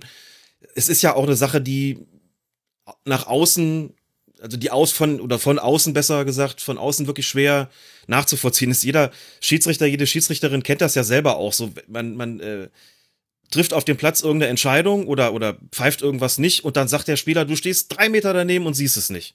Oder die Zuschauer draußen sagen das. Und das ist ja auch nachvollziehbar, sagt, ey, der guckt doch noch genau dahin. Wieso pfeift er das nicht? Ja, und dann ist es teilweise, ich meine, passieren schon auch Fehler, bei denen man sagen muss, gut, da hat er jetzt nicht hingeguckt, aber Hätte er vielleicht mal machen sollen, ne? War vielleicht wahrscheinlicher, dass sich da im Fußbereich was tut, als irgendwo oben. Oder von mir aus auch umgekehrt. Und dementsprechend war er nicht, nicht gut fokussiert. Das gibt schon immer mal wieder Situationen, bei denen man ehrlicherweise sagen muss, das war jetzt halt einfach nicht so gut gelöst. Aber dass das eben so sein kann, das weiß jeder, der auch nur ein einziges Spiel gepfiffen hat. Der weiß genau, du kannst nicht äh, alles gleichermaßen fokussieren. Besonders schwierig ist es natürlich im Vorfeld irgendwelcher Spielversetzungen in Tornähe. Wenn da ein Eckstoß reingeschlagen wird und da hast du dann, keine Ahnung, vier, fünf, sechs Pärchen. Da wird geschoben und gedrängelt und gezogen. Du kannst ja gar nicht überall gleichermaßen hinschauen. Plötzlich bleibt einer liegen. wie wir es kürzlich hatten bei Hertha gegen Mainz, plötzlich mhm. liegt Boyata am Boden. So, weil dem einer hinten in die Hacke gelatscht ist und dann lag der halt, hat dir fast den Schuh ausgezogen. So, und Patrick Ittrich der war dann in dem Moment eben auf was anderes konzentriert und im Zweifelsfalle völlig nachvollziehbar. Ich habe da jetzt nicht mit ihm drüber gesprochen, aber der Ball kommt ja hoch rein. Was ist das Wahrscheinlichste, was passiert, dass irgendeiner einen Kopfball macht? Wo fokussierst du dich dann dementsprechend drauf? Ja, logischerweise auf den Oberkörperbereich. Du guckst, was machen die mit ihren Händen? Und dass da unten irgendwo einer dem anderen in die, in die Hacken tritt, das hast du gar nicht auf dem Schirm. Und dann liegt er plötzlich da, denkst du dir so, ja, weiß ich auch nicht, wie das jetzt passiert ist. Und solche Situationen hast du natürlich in Spielen ohne Videoassistent, also total häufig da wird in der Regel auch gar kein großer Aufriss drum gemacht, weil die Spieler das auch wissen. So, wenn der dann sagt, der, dann gehst du hin und sagst, Alter, was ist denn? Sagt er, der hat mir die Hacken gelatscht. Das kannst du auch nicht mehr machen, zu sagen, habe ich nicht gesehen, ich habe mich auf den Kopfball konzentriert. Das sieht er aber auch ein. Mhm. So, aber das überhaupt erstmal deutlich zu machen, dass es auch sein kann, der guckt in die Richtung, aber fokussiert was anderes. Genau, das müsste man vielleicht noch häufiger erzählen, aber damit verbunden, wenn man sieht, wie es, wie das Ganze ähm, Schiedsrichterwesen sich so allmählich ja auch, auch, auch öffnet in puncto mhm. Transparenz. Ist ja Ettrich ein, ein, sehr gutes Beispiel. Natürlich, das ist ein, es ist ein Prozess. Du hast am Anfang gesagt, ähm, als du mich nochmal vorgestellt hast, wir sind, was hast du gesagt, der Schiedsrichter-Podcast oder der Führende oder wie auch immer. Es hat sich ja wahnsinnig viel getan ja, in den letzten Jahren. Das fiel mir auf, während ich das gesagt habe, übrigens. Es gibt den Podcast A-Schiri, es gibt den Podcast Mensch-Schiri, es gibt den Podcast 9,15 Meter. Die höre ich auch alle regelmäßig. Es gibt dann, also die jetzt speziell diesen Schiedsrichter-Fokus haben oder ähm, der von Patrick Edrich hat es natürlich auch, aber der ist ja noch quasi noch interdisziplinärer. Der redet, was ich total großartig finde, mit Schiedsrichtern und Schiedsrichterinnen aus anderen Sportarten. Hey, wie ist das bei euch mit den Unsportlichkeiten? Wie ist das bei euch mit den Videoassistenten? Der spricht da auch viel über Fitness und so weiter, solche Sachen. Das ist jetzt nicht unbedingt mein Interessenschwerpunkt, aber er hat einfach ein wahnsinnig großes Themenspektrum. Und es ist total interessant, dazu zu hören und auch zu gucken, wie er das Ganze so macht und wie er sich aber ansonsten auch öffnet, dass er plötzlich dann nach dem Spiel auf Instagram ein Video startet und dann ist er da mit seinem äh, mit seinem einen Assistenten und mit einem Kommentator von dem Spiel und diskutiert über eine Entscheidung oder er erklärt es auf Twitter beispielsweise. Also das das oder der des Eitekin, den man ja auch dementsprechend häufig äh, sieht und hört und andere auch, gerade bei Mensch Shiri sind ja gerade viele schon schon zu Gast, auch Leute, bei denen ich gar nicht wusste, wie sich deren Stimme überhaupt anhört, die sich da wirklich öffnen. Der letzte, der bei Mensch äh, Shiri im Podcast war, war Benjamin Brandt, der da sehr ausführlich über seine lange Verletzungspause erzählt hat. Das ist mir total nahe gegangen. Wer redet schon über Verletzungen bei Schiedsrichtern? Die sind halt draußen. Irgendwann fällt es mal einem auf, der hat aber auch lange nicht gepfiffen, oder? Nö, der ist nur noch im Keller. Mm -hmm. So, und dann merkst du, ey, was, Alter, was der für eine Leidensgeschichte hinter sich hat und wie schwer dem das gefallen ist und, und was er, was ihm geholfen hat in der Situation. Also es ist wahnsinnig interessant und gut, dass es jetzt so gemacht wird. Umgekehrt schafft es natürlich immer auch dann, wie soll ich sagen, schürt es auch gewisse Erwartungshaltungen natürlich dann an die anderen Unparteiischen, mhm. die vielleicht nicht unbedingt sich so ja. öffnen wollen oder auch nicht so öffnen können. Das ist natürlich auch eine Typfrage. Ähm, das darf man auch nicht vergessen, wenn man Transparenz fordert. Das ist immer auch eine Frage individueller Prädispositionen. Aber das sind Menschen, die in der Öffentlichkeit stehen. Und insofern muss man, das wissen sie natürlich auch schon, in gewisser Weise von ihnen erwarten und auch erwarten können, dass sie sich öffentlich äußern, ohne dabei immer zu Kreuze kriechen zu müssen. Mhm. Ich bin da ehrlicherweise auch zwiegespalten. Also Anker Sechser hat auch im Forum genau danach eine Frage gestellt und hat eben auch als positives Beispiel Patrick Ittrich genannt. Und ich finde, dass man genau an Patrick Ittrich aber auch die Gefahren dessen sehen kann. Denn also nicht nur, dass du der Typ dafür sein musst, auch in der Handhabung der sozialen Netzwerke, sondern das kann auch klamaukig werden und, und manchmal hatte ich auch so das Gefühl, vielleicht ist das jetzt ein bisschen drüber, jetzt auch bei jedem Spiel immer die Anreise zum Beispiel so zu dokumentieren und Mensch, wir freuen uns total auf das Spiel. Da, da hatte ich manchmal so einfach nur ich persönlich für mich den Gedanken, hoffentlich passiert da jetzt heute nichts, weil sonst wird dir die, der eine Scherz, den du jetzt an dieser Stelle gemacht hast, das wird dir übel genommen von gewissen Fanlagern. Und sicherlich ist das auch schon passiert und wird auch noch in Zukunft passieren. Gleichzeitig bin ich ja aber ein Freund dieser Transparenz und auch diese unterschiedlichen Schiedsrichterformate. Ich finde es gut, dass es da jetzt viel mehr gibt. Zum Teil muss ich aber auch sagen, man merkt schon auch manchmal, dass da Schiedsrichter mit Schiedsrichtern sprechen oder von Schiedsrichterplattformen bezahlte Moderatoren, die mit Schiedsrichtern sprechen. Also äh, die, die eine oder andere Frage wird da manchmal auch nicht gestellt. Also da darf man auch, das ist das ist eine sehr notwendige Arbeit, aber kommt halt logischerweise auch mhm. mit, mit, einem, mit einem Vermittlungsansatz. Ähm, also ich würde mir das noch in anderen Medien wünschen, muss ich ehrlicherweise sagen. Da hoffe ich sehr drauf. Und und gleichzeitig ist es so, dass es diese, dass es eine Disbalance gibt. Also zum einen hast du eben Schiedsrichter wie Patrick Ittrich, ist wahrscheinlich wirklich das beste Beispiel, weil der, ich würde sagen, zu 110 Prozent jetzt auf Social Media setzt und da im Positiven wie im Negativen auch alle verschiedenen Level durchspielt gerade. Und gleichzeitig ist das ja aber bisher nicht Teil der Jobbeschreibung eines Schiedsrichters gewesen. Es wäre natürlich in der idealen Welt schön, wenn das jeder könnte, aber du hast es selber schon angesprochen, können wir das von jedem erwarten? Und können wir das auch in Zukunft erwarten, wo es eh schon so schwierig ist, Schiedsrichterinnen und Schiedsrichter zu finden, dass man sich auch auch in seiner Freizeit, auch im geschützten Raum des Zuhauses, letztlich über soziale Netzwerke noch die Stimme des Volkes mit nach ins Wohnzimmer holt. Und als letzten Punkt, dann endet mein Monolog und du darfst gerne deine Perspektive dazu ergänzen. Als letzter Punkt steht es dann auch in so einem irren Kontrast zum Twitter-Account der DFB-Schiris, der noch nie reagiert hat auf Kritik, die da kam, der immer nur informiert hat, der dann wüst beschimpft wurde und Beschimpfungen sind mit nichts zu rechtfertigen. Die Konsequenz war aber dann, dass man jetzt die Antwortmöglichkeit auf Tweets ausgestellt hat. Und da habe ich ehrlich gesagt auch ein ganz komisches Gefühl. Also, ich, wie gesagt, Beschimpfung muss sich niemand erdulden und vielleicht ist auch Community Management in dem Bereich nicht zu leisten. Dann muss ich aber ehrlicherweise sagen, überlegt es euch bitte vorher. Denn die, wie, wie sich das entwickelt hat bei diesem Kommunikationsverhalten des Accounts, das in so krassem Kontrast zu jemandem dann eben wie Patrick Ittrich zum Beispiel steht, das sind ja fast zwei verschiedene Welten. Und zwischen diesen Polen, das ist gerade so eine Zwischenphase. Wahrscheinlich in fünf Jahren wird sich das alles ein bisschen eingespielt haben. Aber ich habe so das Gefühl, da entwickeln sich jetzt gerade manche Schiris schneller als der Verband und andere Schiris werden darüber dann vielleicht sogar richtig unter Zugzwang gesetzt und vielleicht auch ein Stück weit in den Schatten gestellt, wer weiß. Das ähm, ist ambivalent, da gebe ich dir vollkommen recht. Und das meinte ich auch so ein bisschen, als ich gesagt habe, das Ganze ist auch in so einem Prozess befindlich. Also vielleicht mal so anzufangen. Ich glaube, Patrick Ittrich lotet in der Tat auch gerade so ein bisschen aus, wo lohnt sich was, wie kann ich was machen, was ruft welche Reaktionen hervor. Und ist auch klar, wenn du nach einer Entscheidung, die strittig war oder vielleicht falsch war, wenn du dich danach erklärst, dann bedeutet das natürlich automatisch in dem Moment, das erwarten die Leute beim nächsten krummen Pfiff natürlich dann ebenfalls. Mhm. Und dann ist ein bisschen die Frage, und warum machst du das jetzt nicht? Du kannst ja nicht jedes Mal, wenn irgendwie Leute dein, deine Entscheidung kritisieren, dir irgendeinen Co-Kommentator nehmen oder den Kommentator nehmen oder den Assistenten oder was auch immer darüber sprechen.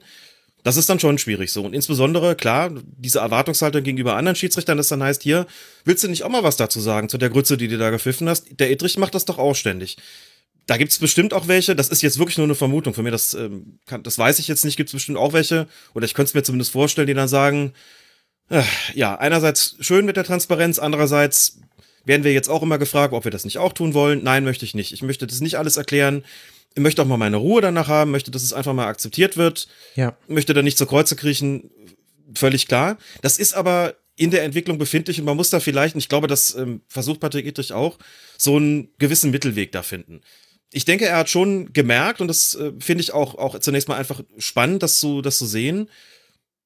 Der Kicker macht ja alle halbe Jahre die Umfrage nach dem, unter den Bundesliga-Profis, mhm. nach dem, auch nach dem besten, nach dem ausdrücklich besten Bundesliga-Schiedsrichter. Ich sag das jetzt mal so, ohne dass ich das beweisen kann. Ich glaube, da sagen die Profis, die, die, die nennen dann Namen, die sind für sie auch vielleicht wirklich die besten. Ich glaube aber, das ist einfach auch dann, das sind dann die Schiedsrichter, die bei ihnen am besten ankommen. Mhm vielleicht nicht unbedingt immer diejenigen, die am besten pfeifen. So, und jetzt hat man jahrelang Manuel Gräfe vorne. Jetzt ist es Dennis Eitekin mit deutlichem Abstand. Und dann kommt auf Platz zwei, oder zumindest beim letzten Mal was so, kam schon Patrick Ittrich. Ich glaube schon, dass das viel damit zu tun hat, dass er sich auch so geöffnet hat, dass er Dinge transparent darstellt der hat auch eine, eine gnadenlos gute Art, auf dem Platz mit den Leuten umzugehen. Das spielt mit Sicherheit auch eine Rolle, aber ich glaube, so diese Präsenz in der Öffentlichkeit hat ihm da ganz bestimmt nicht geschadet. Und es ist, wie du sagst, er läuft aber in gewisser Weise quasi der offiziellen Kommunikation davon. Und der Twitter-Account, du hast eigentlich alles gesagt, was dazu zu sagen ist. Der ist ein gutes Beispiel dafür.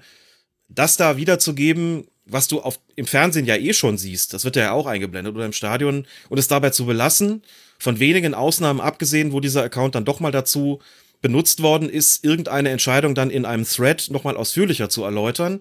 Was übrigens jedes Mal, neben den obligatorischen Beschimpfungen, immer auch nach sich gezogen hat, dass die Leute dankbar waren für Ja, diese offizielle genau. Erklärung. Das, muss man ja auch sagen. Das Colinas Erbenphänomen nenne ich es. ähm, ja, wenn, wenn, wenn man so will, ja, kann man es Ja. wahrscheinlich sogar so, so nennen. Habe ich tatsächlich auch mit Leuten auch, auch besprochen, aus, auch aus der sportlichen Leitung, denen gesagt, das könnt ihr nicht jedes Mal machen, das ist vollkommen klar, aber nehmt doch auch einfach mal zur Kenntnis, dass es auch viele positive Reaktionen gibt, wenn ihr sowas tut.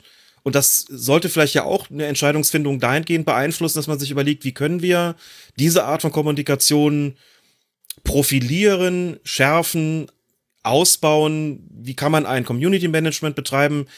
Ich habe den Eindruck, dass das äh, eher noch so ein bisschen in den berühmten Kinderschuhen steckt. Man gerade Erfahrungen damit macht, man auch Leute hat, die so ein bisschen vorpreschen.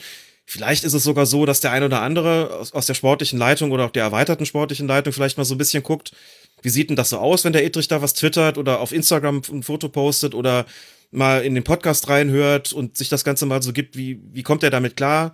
Ist, was, was bedeutet das für uns? Empfehlen wir das jetzt anderen auch? Es gibt ja auch über den Account der DFB-Schiris auf Facebook, der ist ja wiederum was anderes, ne?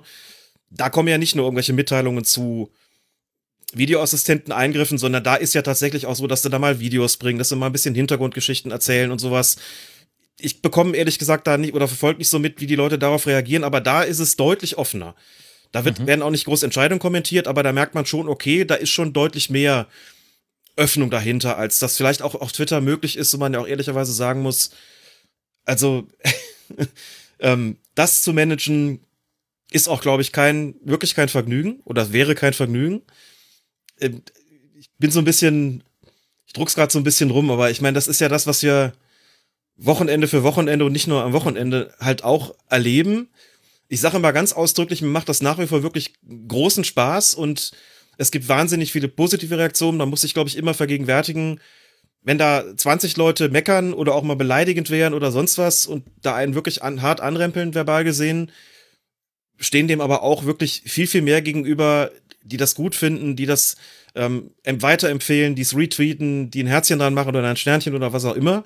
Das darf man ja auch nicht vergessen. Das darf man auch nicht, ähm, nicht vollkommen ausblenden, sonst bekommt man den Eindruck, man wird hier immer nur beschimpft.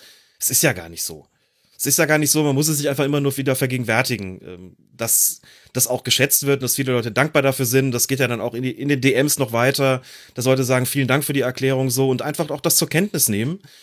Aber das, was die Leute verschriftlichen, ist halt dann schon oft Kritik im besten Sinne ähm, oder günstigstenfalls, um es so zu formulieren, aber eben ganz oft geht's schon echt auf eine sehr unangenehme Art und Weise drüber hinaus, dass ich manchmal auch da sitze und denk, wir machen den Laden jetzt einfach mal dicht oder stellen wirklich mal die Kommentare, aber haben wir doch kein einziges Mal gemacht.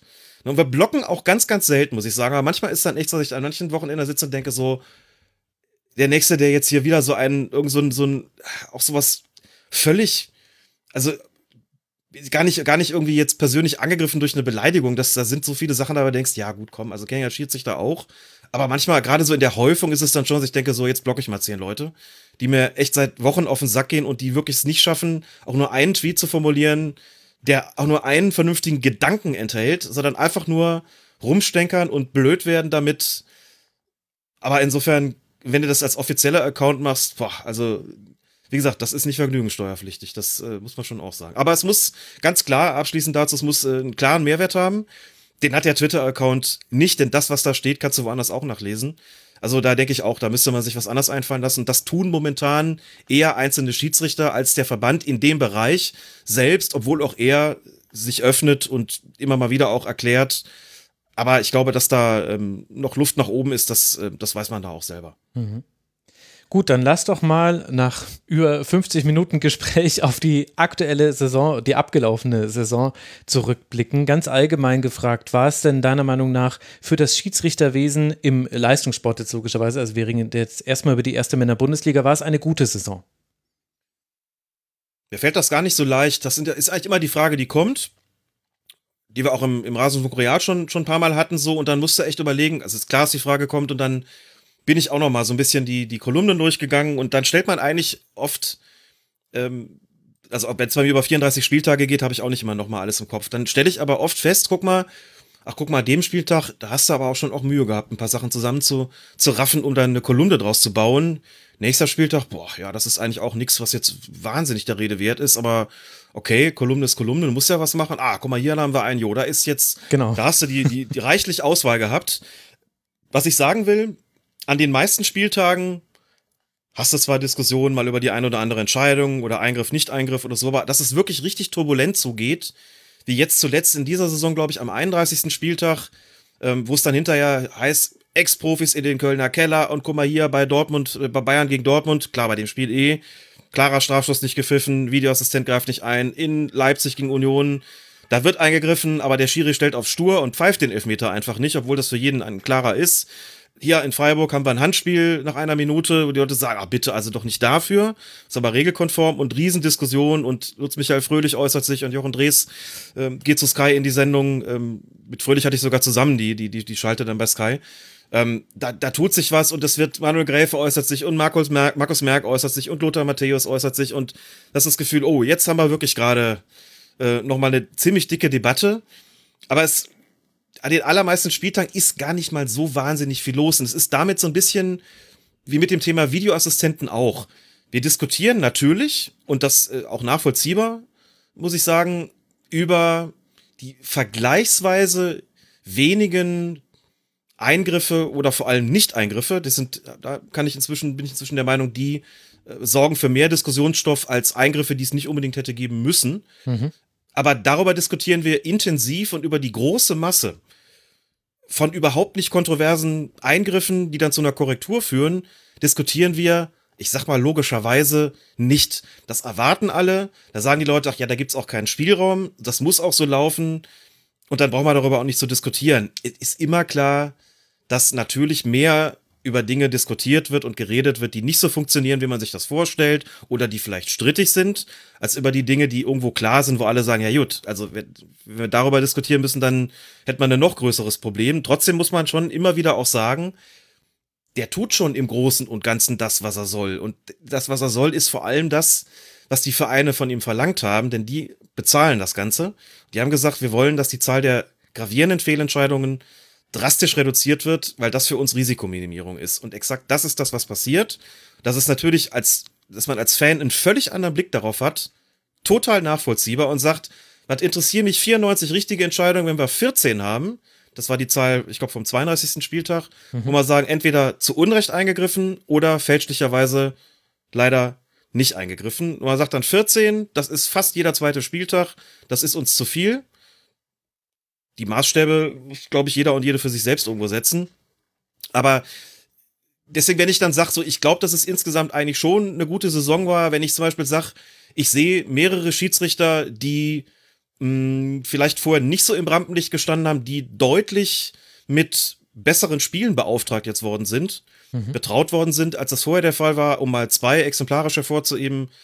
Robert Schröder, der mhm. unter anderem jetzt am letzten Spieltag äh, die Partie zwischen dem VfB Stuttgart und dem ersten FC Köln geleitet hat, in der es für beide Mannschaften um sehr, sehr viel ging. Svenja Blonski hat jetzt am letzten Spieltag gepfiffen Leverkusen gegen Freiburg. Davor unter anderem mal Leverkusen gegen Bayern. Robert Schröder hat das, das, das Derby gepfiffen zwischen, oder das Lokalduell, mit Derby tue ich mich immer ein bisschen schwer, zwischen Köln und Mönchengladbach. Ich glaube, viermal die Bayern auswärts gehabt. Also so Schiedsrichter, wo man sagt, guck mal, da kommt was nach. Jablonski auch FIFA-Schiedsrichter inzwischen. Da kommt was nach und das sind Leute, die werden mit Sicherheit irgendwann in den nächsten Jahren, wenn sie nicht einen totalen Leistungseinbruch zu verzeichnen haben, werden wir die bei Bayern gegen Dortmund sehen.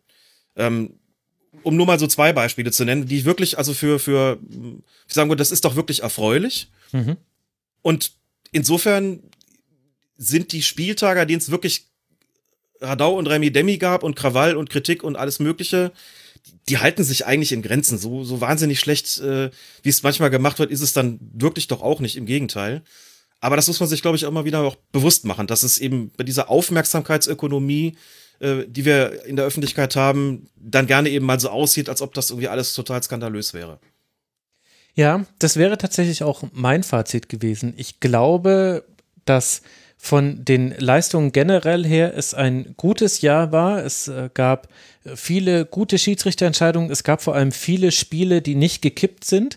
Also dadurch, dass ich ja jedes Spiel sehe in so einer Saison, bekomme ich auch die Situationen mit, in denen eine Partie, die in der ersten Hälfte so vor sich hingeplättert ist aus Schiedsrichtersicht, in der man ohne gelbe Karte ausgab, wo es plötzlich durch 0 zu 1, durch eine einzelne Entscheidung mal kurz hitzig wird. Und gefühlt zumindest, ich führe da jetzt auch keine Statistik, äh, haben das aber eigentlich alle Schiedsrichter, also da ist jetzt keiner mir aufgefallen, der das nicht in den Griff bekommen hat, durch Körpersprache, durch dann eben doch das Zeigen von Karten, auch durchaus mit Karten für die Trainer, da würde ich später gerne nochmal drüber sprechen. Da habe ich nämlich manchmal auch das Gefühl, dass die Trainer darunter jetzt leiden, dass, mhm. dass sie manchmal vielleicht auch eine gelbe Karte sehen, also es ist natürlich von außen ganz schwer zu beurteilen, weil wir nicht wissen, was da gesprochen wird. Aber manchmal habe ich das Gefühl, die Karte an den gelben Trainer ist manchmal eine an alle im Stadion, die klar macht, so Leute, jetzt mal langsam, ich bin hier immer noch der Chef, jetzt mal alle ein bisschen runterkommen, so kommen wir hier nicht weiter. Ist nur so ein Eindruck, den ich habe. Also äh, ohne natürlich, dass ich weiß, was da immer gerufen wird. Aber Bo Svensson, der bei acht gelben Karten steht, kann natürlich auch sein, dass er wirklich achtmal total über die Stränge geschlagen hat. Vielleicht aber ist er da manchmal auch ein bisschen Opfer der Hitzigkeit von Spielen geworden und dann ist so eine, so eine gelbe Karte, die so letztlich ein bisschen in den luftleeren Raum Richtung Trainerbank geht, habe ich manchmal das Gefühl auch ein Symbol. Jetzt habe ich doch schon direkt drüber gesprochen. Können wir gleich nochmal dazu kommen, aber ähm, ich will auch gar nicht, gar nicht verhehlen, also das mit dem in den Griff kriegen, ja klar, das, das ist äh, zweifellos so und in dem Moment, wo der Videoassistent mit, mit sehr großer Wahrscheinlichkeit auch dafür sorgt, dass es zumindest keine skandalösen Fehlentscheidungen gibt. Also ich habe jetzt vorhin durch Zufall noch mal im Kicker gesehen, Meisterschaftsentscheidung vor 30 Jahren, 1992, diese Nummer mit dem, mhm. äh, ne, der Name, damit, mit, damit ist der Name Alfons Berg verbunden. Alfons Berg, der ein Foulspiel am Frankfurter Ralf Weber nicht ahndet im Strafraum, genau. ein klares Foulspiel. Dadurch kriegen die keinen Strafstoß. Ob der verwandelt worden wäre oder nicht, lass mal mal dahingestellt sein. Aber gehen wir mal davon aus, das wäre passiert, dann wären die Meister geworden, glaube ich, ne? Genau. In, dem, an dem, in ja. der Saison. So, und jetzt muss dieser arme Mann, der, der wird immer, wenn der Name Alfons Berg fällt, Meisterschaftsfinale 92. Es geht mir jetzt gar nicht um den einzelnen Schiedsrichter, aber klar ist auch, so eine Geschichte, also bei aller Kritik am Videoassistenten, na klar hätte es dann Eingriff gegeben. Und den Strafschluss hätte es auch noch gegeben. So was wäre da nicht passiert. Da wird jetzt jeder Stuttgart-Fan sagen, halt's Maul, wir sind Meister geworden, das missgönnst du uns also auch noch. Aber du weißt, worauf ich hinaus will. Und das ist, ähm, das sollte man sich immer noch mal klar machen. Was ich aber auch sagen muss, bevor ich dann zu den Trainern was sag, ich habe jetzt eben eine positive Bilanz gezogen. Ich will aber überhaupt nicht verschweigen, dass es in dieser Saison auch Dinge gegeben hat, die kritikwürdig waren. Lass mich die kurz aufzählen. Wenn du Lust hast, können wir über das eine oder andere noch länger sprechen, aber ich will sie wenigstens auch gesagt haben. Wir hatten in dieser Saison zweimal einen Wechselfehler. Einmal beim Spiel Preußen-Münster VfL Wolfsburg. Sechs Wechsel beim, beim VfL in der, dann der sechste in der Verlängerung. Ähm, das Spiel ist gewertet worden für Preußen Münster bekanntlich. Sportgericht hat gesagt, die Schiedsrichter sind da raus aus der Nummer, das ist die Schuld des Vereins. Da und trotzdem würde ich einfach sagen, dass äh, als Schiedsrichter hast du eine Mitverantwortung, das hat das Sportgericht ja auch festgestellt. Das sollte so eigentlich nicht passieren und wenigstens hätte man von seiner Aufsichtspflicht, die da ja auch festgestellt worden ist, Gebrauch machen müssen.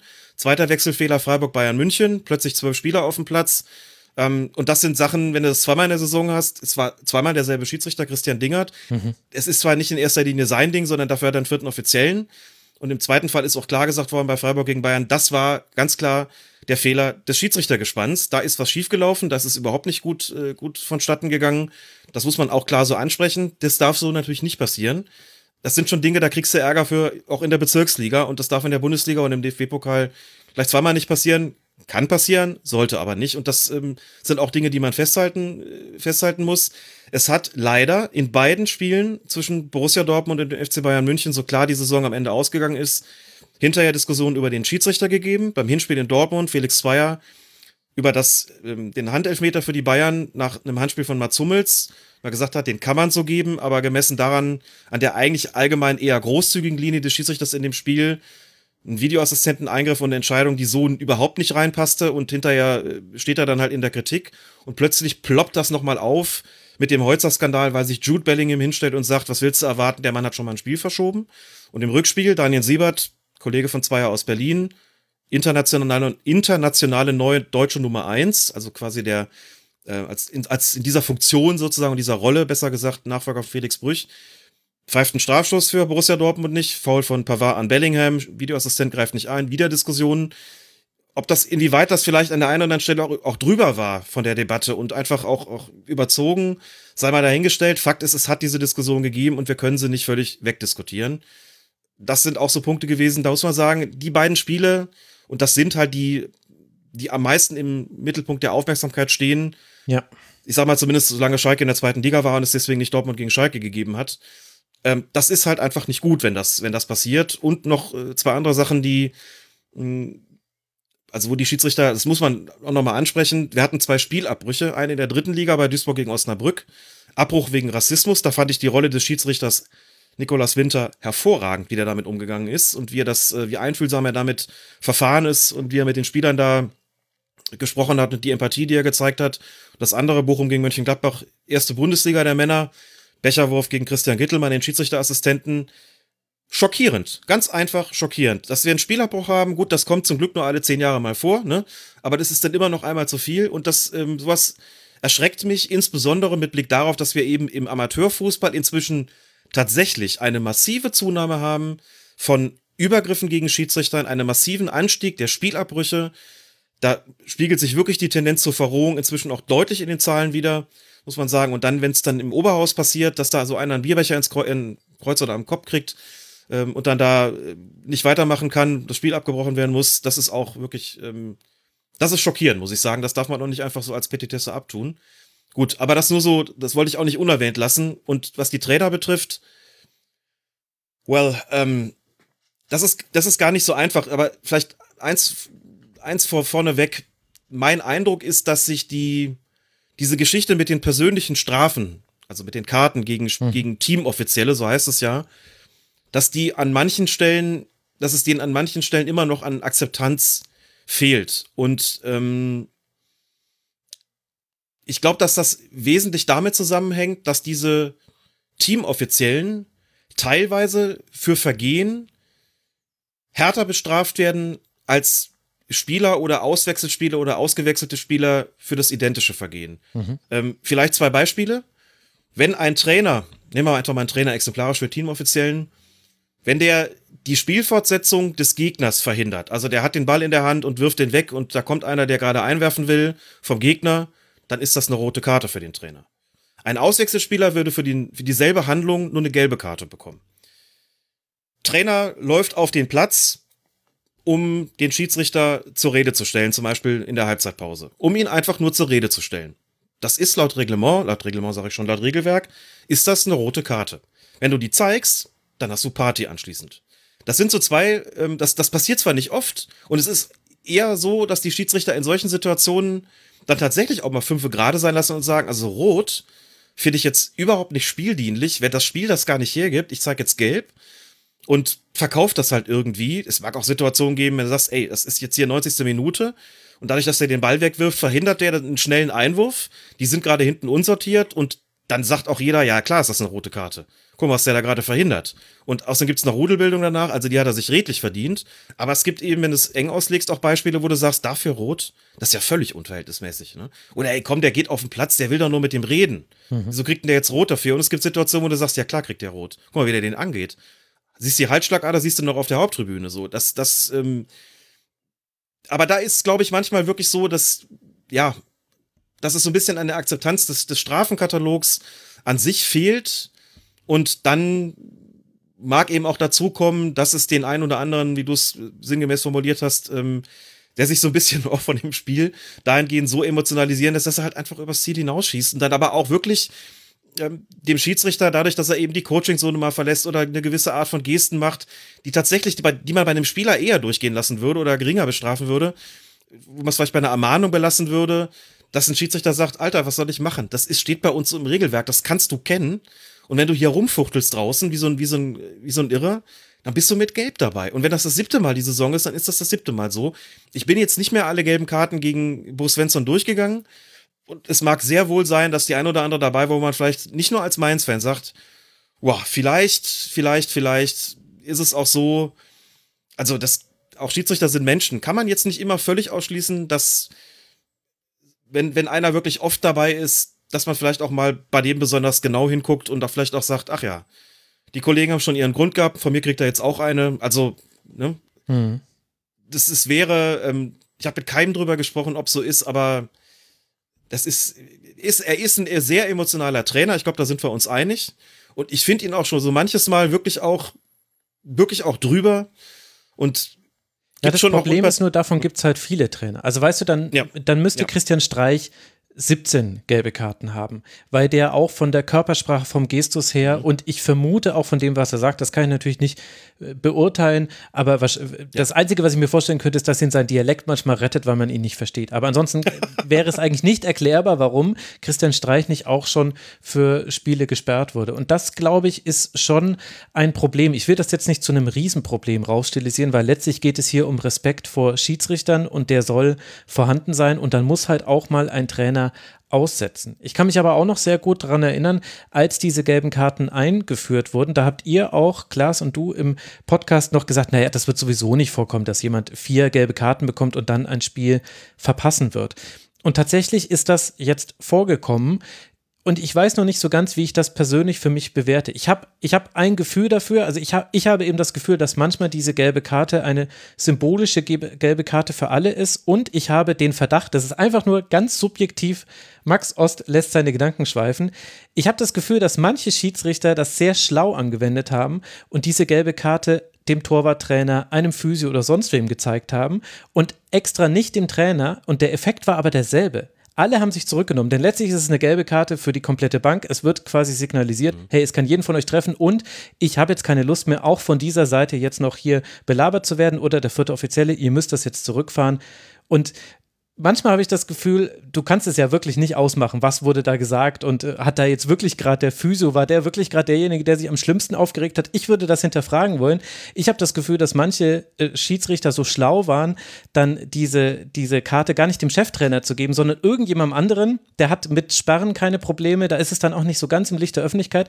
Ergebnis war aber meinem Eindruck nach oft dasselbe, nämlich dass alle verstanden haben auf der Bank, wir müssen jetzt wieder ein bisschen zurückkommen, äh, und es gab dann ganz selten nochmal weitere Karten. Ich kann mich jetzt mhm. gerade an gar keinen Fall erinnern. Vielleicht ist das so der Lifehack, den ich allen SchiedsrichterInnen da draußen empfehlen würde. Zeigt es doch bitte dem, den armen Physios. Die, die haben zwar sonst einen schweren Job, aber sie werden es verkraften können, wenn sie mal eine gelbe Karte kriegen.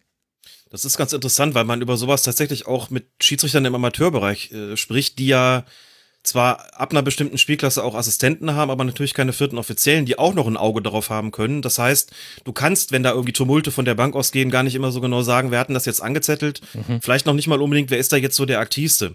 Und wenn irgendwo mal ein Physio oder keine Ahnung, wer, wer auch immer, der, der Mannschaftsarzt da die gelbe Karte bekommen hat, ich sag's mal so, ähm, der hat dann schon auf jeden Fall auch was gemacht. Der kriegt die jetzt nicht wenn er gar nichts getan hat. Ja, ja. Aber es ist durchaus denkbar, dass man sagt, okay, da sind jetzt mehrere Leute aufgesprungen, darunter der, keine Ahnung, der Zeugwart, der Physio, der Co-Trainer und der Trainer.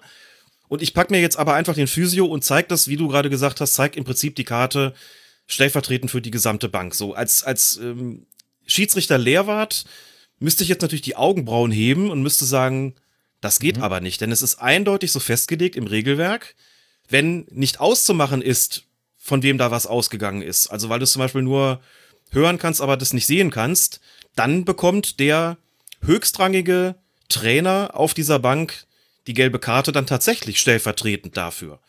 Ne? Damit auch klar ist, so der hat die Verantwortung, der hat auch eine, auch eine Vorbildfunktion, auch für seine eigene Bank, für seine Auswechselspieler und natürlich auch für sein eigenes Team, also ein Team an, an Mitstreitern auf der Bank. Und deswegen sagt man, wenn da irgendwie einer was gemacht hat und du kriegst es als Schiedsrichter nicht so richtig mit, du weißt aber, da ist was gekommen, da ist vielleicht irgendwie sogar eine Beleidigung gefallen, dann ist stellvertretend für die der Cheftrainer dran oder eben der höchstrangige Trainer, der da auf der Bank sitzt. So, das ist die, die Regeltheorie. Und in der Regelpraxis, die sich ja oft davon unterscheidet, wo wir auch über solche Dinge sprechen wie, mh, hm, was ist jetzt denn vielleicht taktisch geschickt oder mhm. was ist spieldienlich, wo man sagt, womit bringe ich die jetzt zur Raison? Also alle verstehen, jetzt ist, jetzt ist Schluss und jetzt ist Ruhe da. Aber ich trägst du trotzdem nicht dem Trainer, um dem noch einen gewissen Gestaltungsspielraum zu ermöglichen. Und manchmal, wann ist es vielleicht sogar so, dass man sagt, ich muss mir den jetzt packen. Genau den und keinen anderen. Sonst bekomme ich da keine Ruhe rein. Das sind manchmal sicher auch taktische Fragen. Aber klar ist auch, du musst als Schiedsrichter natürlich in so einer Situation dann zumindest einen Grund haben, einen, handfesten Grund, warum du sagst, ich, also, aber der Physio ist jetzt schon auch dabei gewesen und der kriegt jetzt die gelbe Karte aber die Signalwirkung geht vielleicht drüber hinaus. Das ist vollkommen richtig. Und das ist mit Sicherheit auch schon so passiert. Da bin ich mir hundertprozentig sicher. Und darüber spricht man auch mit Schiedsrichtern im, im Amateurbereich immer sagt, Jungs und Mädels, wenn ihr es nicht klar gesehen habt, dann überlegt euch, was in dem Moment am sinnvollsten ist. Packt ihr euch wirklich den Trainer Oder ist es so, dass ihr doch, doch ganz klar gesehen habt, dass der Mann mit dem Köfferchen das gewesen ist und dann kriegt der halt mal die gelbe Karte dafür. Aber klar ist auch, dann ist die gesamte Bank anschließend ruhig. Ich würde abschließend vielleicht äh, noch dazu ähm, trotzdem die Einführung dieser persönlichen Strafen weiterhin verteidigen und begrüßen, denn mhm. es hat eine klare Signalwirkung. Es ist eine Möglichkeit, eine disziplinarische Möglichkeit mehr. Du hast vorher die Möglichkeit gehabt, entweder hast du den ermahnt oder du hast ihn gleich auf die Tribüne geschickt. Dazwischen gab es nichts. Jetzt ist die gelbe Karte dazwischen, die werden gezählt. Es ist richtig, ich habe gesagt, ich glaube nicht, ich weiß jetzt nicht mehr ganz genau, ob ich gesagt habe, in der ersten Saison wird dafür keiner, keiner vier gelbe Karten bekommen. Es hat auf jeden Fall gedauert, bis es mal eine Sperre dafür gab. Und ich glaube, Thomas Reis, VfL Bochum, war der Erste, der in dieser Saison dann auch mal eine glattrote Karte gesehen hat. Gelbrot gab es schon, aber glattrot, so hieß es, glaube ich, war bei Thomas Reis der Erste in der Fußball-Bundesliga, ja. der ersten Bundesliga der, der Männer, der ähm, eine rote Karte gesehen hat. Und es ist von der Signalwirkung immer noch gut. Ich merke auch die, die, die durchaus segensreiche Wirkung im Amateurfußball, dass man damit vielleicht auch eventuell taktisch geschickt umgehen muss, dass man vielleicht auch mal an der Stelle sagen muss, okay, was ist jetzt spieldienlich und wie, wie, also als, als das so veröffentlicht worden ist im Regelwerk, kann ich mich noch an, daran erinnern, dass es äh, von Seiten der sportlichen Leitung der Bundesliga-Schiedsrichter auch so eine Art Leitlinien gab, die an die Schiedsrichter ausgegeben worden sind, wo sie gesagt haben, wie sie sich die einzelne konkrete Auslegung vorstellen. Und die haben ihnen auch gesagt, nutzt bitte unbedingt weiterhin die Möglichkeit, mit diesen Menschen zu sprechen. Versteht das bitte nicht so, dass ihr jetzt, wie es ja auch befürchtet wurde, wegen jeder Kleinigkeit rausstürmt und denen dann eine gelbe Karte unter die Nase haltet, redet damit und es ist ja auch so, was wir oft gar nicht mitkriegen. Der vierte Offizielle, der fungiert da ja schon sehr, sehr umfangreich als mhm. Prellbock. Ne? Also, wenn man das mal mitbekommen hat, wenn man mal, ich habe jahrelang Chaperon gemacht, also Dopingarzt, Hiwi sozusagen, wenn du da eingesetzt wirst, dann stehst du die letzten 20 Minuten hinter dem vierten Offiziellen wenn man da mitbekommt, was da so ist, das ist nochmal ein ganz anderer Blick, als man den von der Tribüne hat. Da muss man schon sagen, also der, der puffert und federt da schon wirklich einiges ab, was da von den Bänken kommt.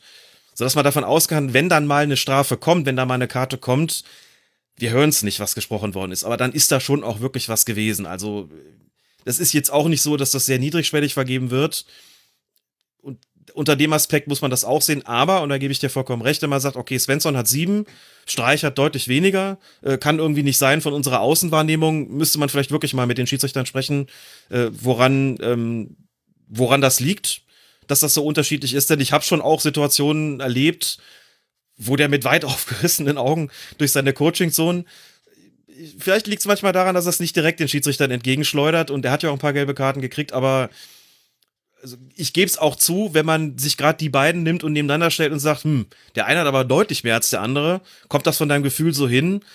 Da muss ich sagen, also ohne jetzt die einzelnen Karten von Bo Svensson nochmal durchgegangen zu sein und vielleicht die Situation, wo es für Christian Streich auch hätte gelb geben können und vielleicht mal zu fragen, was hat denn da eigentlich genau gesagt und wie hat das gesagt? Klar, ist für mein Verhältnis auch ein, etwas, eine gewisse Unwucht darin, das, das Gefühl habe ich auch, ja. Gut, ich meine, ich wollte das Thema auch nicht zu groß machen. Ich fand es nur eine interessante Beobachtung und ich bin sehr gespannt, ob es da eine Entwicklung geben wird. Also ich habe äh, zuletzt, wenn ich andere Sportarten gesehen habe, mal drauf geachtet, wie da Coaches mit Schiedsrichtern umgehen, weil ich das Gefühl hatte, da gab es, also die Gestik hat zugenommen. Also so jemand wie Florian Kofeld zum Beispiel, äh, dem, da kann ich dir noch aus zwölf Kilometern Entfernung sagen, ob er gerade einverstanden ist mit einem Pfiff und sehr wahrscheinlich ist er nicht mit etwas einverstanden, wenn ich es dir sagen kann. Und ich will nicht Emotionen rausholen aus dem Fußball. Manchmal habe ich aber das Gefühl, da müssten sich die Coaches doch besser unter Kontrolle haben. Warum gestehen wir das denen eigentlich zu, dass es völlig en vogue ist, seine Coachingzone zu verlassen, wild mit den Armen zu gestikulieren, zu schreien, zu brüllen, deutliche Signale des äh, Unverständnisses zu liefern? Denn es verändert nichts an der Entscheidung, es macht dem SchiedsrichterInnen nur das Leben schwerer. Und eigentlich ist das ja etwas, wo sich in einem ruhigen Moment auch alle darauf verständigen können, na, im Grunde wollen wir das nicht. Wir wollen, dass sie das Leben so einfach wie möglich haben, denn dann können sie auch bestmöglich die Spiele leiten. Aber das ist, das ist eine Entwicklung, das ist jetzt nicht neu im Fußball. Und ich finde das unter dem Aspekt der gelben Karten interessant. Und ich habe eben wahrgenommen, wenn eine gelbe Karte gezeigt wurde, ging es anders zu auf den Bänken. Und das ist ja dann interessant. Und das lässt ehrlicherweise auch Rückschlüsse zu, dass es vielleicht auch anders gehen könnte, wenn mehr Wille dazu da wäre. Und da werde ich, da werde ich ein Auge drauf haben. Ich würde es aber ganz gerne zum, zum vielleicht größten Thema der Saison Aber kommen. lass, lass mich da, doch einmal noch ganz kurz, weil du es weil auch schon angesprochen hast. Also vielleicht noch zwei kleine Punkte dazu. Weil du auch von dem, von dem Willen gesprochen hast. Wann immer ich mit Unparteiischen aus anderen Sportarten spreche, bekomme ich zu hören, warum in drei Teufelsnamen lasst ihr euch das eigentlich alles gefallen? Das betrifft natürlich auch so ein Verhalten auf dem Platz. Also klar, du sprichst mit Handballschiris und die sagen, wenn gepfiffen ist und der den Ball nicht liegen, nicht sofort auf den Boden legt, ist er zwei Minuten draußen. Warum geht das im Fußball nicht? Warum lasst ihr so viele Ermessensspielräume auch in dieser Hinsicht? Warum geht's da so zu? Also das hört man wirklich immer wieder. Und wann immer es irgendwelche Umfragen dazu gibt, geht's ja regelmäßig in diese Richtung. Der Fußball lässt da wirklich viel zu viele Spielräume und das müsste, müsste doch eigentlich auch anders zu regeln sein. Und da ist ja auch wirklich was dran. Ähm, nimm den Rugby beispielsweise, da ist ja, dann gibt's ja oft den Einwand, guck mal, so, so fair, wie die da mit den Unparteiischen umgehen, das müsste im Fußball doch auch möglich sein. Und da müsste man wirklich mal vielleicht grundsätzlich damit umgehen. Da haben wir bestimmt auch schon mal drüber gesprochen und es war ja auch vor Corona so, dass sich eigentlich die Bundesliga-Referees darauf verständigt haben mit ihrer sportlichen Leitung. Wir greifen da jetzt mal härter durch, nicht nur gegen die Trainer, sondern auch auf dem Platz. Das ist so das eine, wo ich echt glaube, da ist wahrscheinlich wirklich noch, man muss es nicht übertreiben, aber noch ein gewisser Bedarf. Und das betrifft den anderen, den zweiten und äh, kleineren Punkt, ähm, weil du auch gesagt hast, ich will die Emotionen ja gar nicht rausnehmen. Niemand will das. Wirklich original, niemand wird das. Aber auch das nicht zum ersten Mal. Emotionen sind okay, unsportliches Verhalten ist nicht okay. Der Grad zwischen beiden ist wirklich schmal. Und manchmal wird er einfach auch dahingehend überschritten und das wird etwas als Emotion schön geredet, wo sich in Wirklichkeit um ein unsportliches Verhalten handelt, das in anderen Sportarten so niemals ohne Konsequenzen geduldet würde. Und auch wenn man sagen kann, der Fußball hatte in gewisser Weise eine Sonderstellung, ich glaube, da muss man mal ran. Da muss man, glaube ich, mal grundsätzlich ran und mal sagen, dann muss es vielleicht da einfach auch mal sich ändern, denn die Gesamtentwicklung auf den Plätzen, gerade nach Corona, jetzt wo es wieder auf die, auf die Fußballfelder zurückgeht, ist wirklich nicht gut.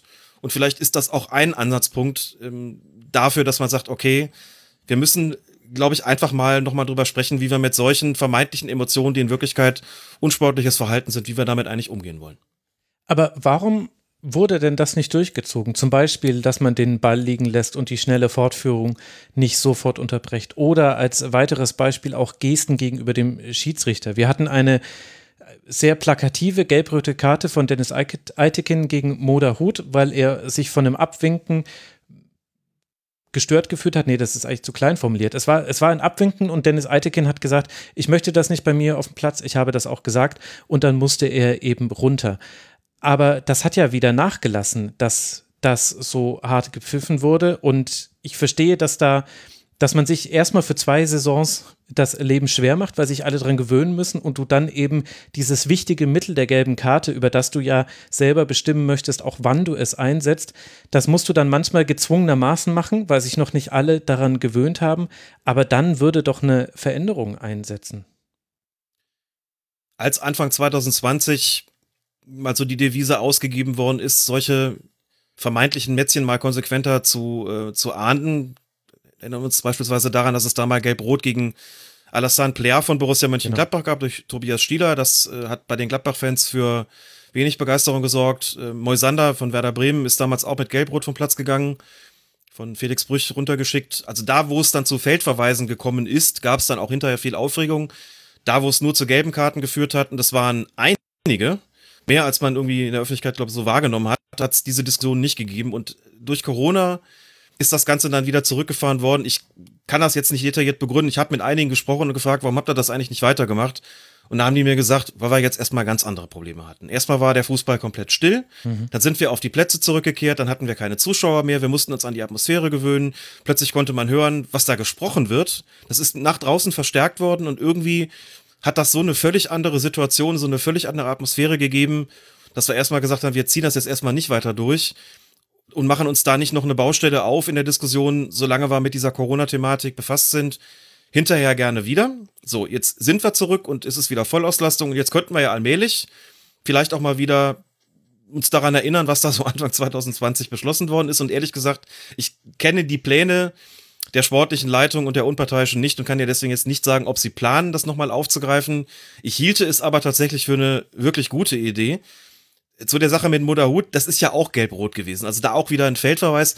Wenn der gelb bekommen hätte dafür, dann hätte, glaube ich, überhaupt keiner drüber diskutiert. Mhm. Da musste aber runter. Und es war interessant. Also es hat ähm, viele gegeben, die gesagt haben, völlig überzogene Entscheidung. Das kann man doch so nicht machen. Ja, Anfang 2020 schön und gut, aber das macht ja sonst auch keiner. Also warum ausgerechnet jetzt? Ich habe ja gedacht, wenn, also Dennis Eitekin ist ja wirklich ein, also der ist ja das In, das, das, das, der Inbegriff von Langmut auf dem Platz, wie der mit den Spielern umgeht. Der kann auch konsequent sein. Wir kennen das aus der Doku, der ARD-Doku mit ihm. Ist er auch mal, auch mal vielleicht ein bisschen rabiat im Ton, wenn es sein muss, wie damals gegen Wechhorst. Aber ansonsten ist er wirklich langmütig und empathisch und geht auf die Spieler zu und hab gedacht, wenn du den, um den in diesen Zustand zu versetzen, da musst du wirklich was gemacht haben das war ja, das war irgendwie mein Ding, dass ich damals sagte, nee, nee, das ist schon in Ordnung, grundsätzlich so. Und wenn du mit Schiedsrichtern gesprochen hast und Schiedsrichterinnen und gefragt hast, im Amateurbereich vielleicht, im höherklassigen Amateurbereich, gesprochen mit Regionalliga-Leuten, jungen Bundesliga-Schiris, gesagt, was haltet ihr denn davon? Ich habe, glaube ich, keinen einzigen gehabt, der gesagt hat, fand ich blöd. Alle haben gesagt, du mal ganz ehrlich und unter uns, ich fand das stark. Mhm. Ich, ähm, wir lassen uns viel zu viel bieten und da hat jetzt mal einer, der für uns alle auch ein Vorbild ist, mal durchgegriffen und eigentlich, klar war das streng, und ungewohnt, aber eigentlich fanden wir das geil. Weil endlich hat mal einer durchgezogen, diese Scheißabwinkerei mal, mal bestraft äh, und einfach einmal einen rausgeschmissen, der schon verwarnt war. Und jetzt bin ich gespannt, ob wir eben diese, dieses Commitment, wie es damals genannt worden ist, vielleicht dann doch nochmal bekommen. Ich glaube, es wäre auch mit Blick auf den Amateurfußball eine gute Idee, wenn es fortgesetzt werden würde. Und es wäre tatsächlich auch ein Wunsch, den ich hätte, dass da nochmal eine klare Grenze gezogen wird und dass wirklich die Punkte, die damals aufgegriffen worden sind, ob das das Ball wegtragen und wegschlagen ist, ob es die, dieses, diese Rudelbildung mit Belagerung und Bedrängen des Schiedsrichters ist, solche Dinge und, und alles, was dazwischen irgendwo liegt, dass man das wirklich nochmal konsequent angeht, wirklich sagt, Leute, das werden wir jetzt in den nächsten Wochen wirklich mal richtig bestrafen. Ist gepfiffen und der Ball bleibt nicht liegen, gelb. So, und das, äh, was ihr am Anfang als übermäßig hart und ungewohnt empfinden werdet, daran werdet ihr euch ganz schnell gewöhnen, genau wie die Trainer auch. Und wenn die gelb kriegen, dann ist auf der Bank ja auch ganz schnell Ruhe. In der Regel jedenfalls. Ich weiß, dass es sehr viel verlangt ist, aber im Nachhinein wäre das natürlich eigentlich perfekt gewesen, das in der Geisterspielzeit umzusetzen, wenn du nicht auch noch gegen ein pfeifendes Stadion diese gelben Karten verteilst, wenn auch die Kommunikation klarer auf dem Platz ist, wenn jeder auch, also wenn keiner sagen kann, ach Schiri, ich habe das falsch verstanden, wie sie gerade gepfiffen haben, weil alle haben genau gehört, was er gesagt hat, ich weiß, viel verlangt, aber im Nachhinein glaube ich, eine entgangene Chance, da eine Regelpraxis einzuführen, die dann wiederum schon gelernt fürs Publikum gewesen wäre, wenn die Zuschauer zurückgekehrt worden wären. ja, das war jetzt total falsch. Aber ich, ich glaube, also es, es wird in vollen Stadien schwierig, das umzusetzen. Ich würde es mir aber auch wünschen, weil wir jetzt aber schon mehrfach diesen Amateurbereich gestreift haben, möchte ich dann, bevor ich dann doch irgendwann mal über die äh, Fehlentscheidung im Spiel Bayern gegen Dortmund sprechen wollen würde, wie ist denn die Situation an der Basis? Warum ist es so wichtig, dass die Schiedsrichter eine andere Plattform bekommen und auch eine andere Wertschätzung erfahren? Und zwar auch die Schiedsrichter, die ja also mit dem einfachsten Argument gutes Geld verdienen mit ihrem Pfiffen, aber die ja, also die, die Erstligaschiedsrichter, in gendern muss man da ja aktuell leider nicht, die stehen ja noch an der Sonnenseite des Lebens, auch wenn sie den meisten Druck haben. Aber wie sieht es denn darunter aus an der Basis?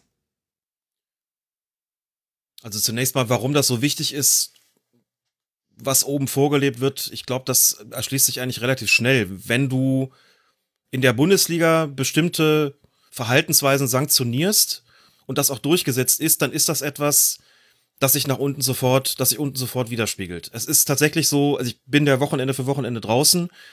Das Verhalten der Trainer spiegelt sich wieder im Amateurbereich, das Verhalten der Bundesligaspieler spiegelt sich wieder im Amateurbereich und dementsprechend haben die Schiedsrichter natürlich da auch mit den entsprechenden Problemen zu kämpfen. Und wenn du, wenn, wenn klar ist, einfach nur mal ein Beispiel rauszu, rauszubringen, weil es eben so, so schön greifbar ist, ein Abwinken wird sofort mit der gelben Karte geahndet. Ein Ball mitnehmen nach Pfiff wird sofort mit der gelben Karte geahndet. Wenn du das in ein paar Mal in der Bundesliga machst und alle haben das mitbekommen und die gucken ja alle. Und dann hast du das in einem Amateurspiel und dafür gibt's auch Geld, dann hast du eine völlig andere Akzeptanz, weil dann keiner mehr sagt, du bist aber kleinlich, kannst dich wohl nicht anders durchsetzen, was? Sondern kannst du sagen, das machen sie oben inzwischen auch so. Und darauf haben wir uns verständigt und das wird jetzt mal konsequent so gehandhabt. Deswegen ist das so wichtig, dass es oben vorgelebt wird. Die Situation im Amateurbereich will einfach nur mal eine kurze man kann es gar nicht Anekdote nennen, dafür ist es viel zu ernst, erzählen, die sich da, die ich letzte Woche erlebt habe. Ich hatte vergangene Woche eine Schiedsrichter-Schulung hier in Köln-Nippes. Das ist äh, der Stadtteil, in dem ich lebe und ähm, der Fortbildungsort, ähm, also das, das Vereinsheim von, ähm, von SUS Nippes 12 ist fußläufig von mir entfernt, habe da die Aufgabe gehabt, die reguläre Schiedsrichterfortbildung durchzuführen. Thema war eigentlich Regel 3, Spieler. Das ist äh, Regelgrundlage, das muss man ab und zu mal auffrischen, gerade jetzt nach Corona, wo wir alle wieder zurückkehren, ist es wichtig, nochmal so an die Basics zu gehen. Also eigentlich hat man so ein Grundlagenthema, wo da geht's um Auswechslungen und um Eingriffe von Auswechselspielern und solch so Gedöns, nochmal so ein bisschen die, die Kenntnisse aufzufrischen. Und angefangen haben wir aber damit, der Kollege aus dem Kölner Kreisschiedsrichterausschuss und ich, dass wir berichtet haben von einem Gespräch, das wir vor kurzem hatten mit dem Vorsitzenden unseres Kreissportgerichts. Da ging es ein bisschen darum, okay, wir haben in letzter Zeit vermehrt Spielabbrüche. Da war es vom Sportgericht auch so, dass sie gesagt haben, in manchen Fällen hatten sie den Eindruck, dass vielleicht ein bisschen zu schnell abgebrochen worden ist, dass also nicht alle Möglichkeiten ausgeschöpft wurden, das Spiel fortzuführen wir haben dann einfach gedacht, wir treffen uns mal. Ich war auch dabei bei dem, bei der Sitzung mit dem Sportgerichtsvorsitzenden und klopfen einfach mal ein bisschen die Erwartungshaltungen ab. Also was mhm. heißt denn für ihn alle Mittel ausschöpfen? Wo, wo würde er denn die Grenze stecken? Was erwartet er von uns? Aber umgekehrt auch, was erwarten wir von ihm? In bestimmten Situationen, es war ein völlig entspanntes, ein völlig ähm, gutes Gespräch, ein, ein super Austausch. Da sind beispielsweise auch solche Sachen rausgekommen, dass er gesagt hat, also klar, ein Schiedsrichter, der geschlagen wird oder bespuckt wird, der muss sofort das Spiel abbrechen. Aber klar ist auch, wenn der zum Beispiel einen Migrationshintergrund hat und rassistisch angegangen wird, dann ist das Spiel auch sofort zu Ende. Da gibt es keinen Spielraum mehr, das Spiel noch fortzuführen.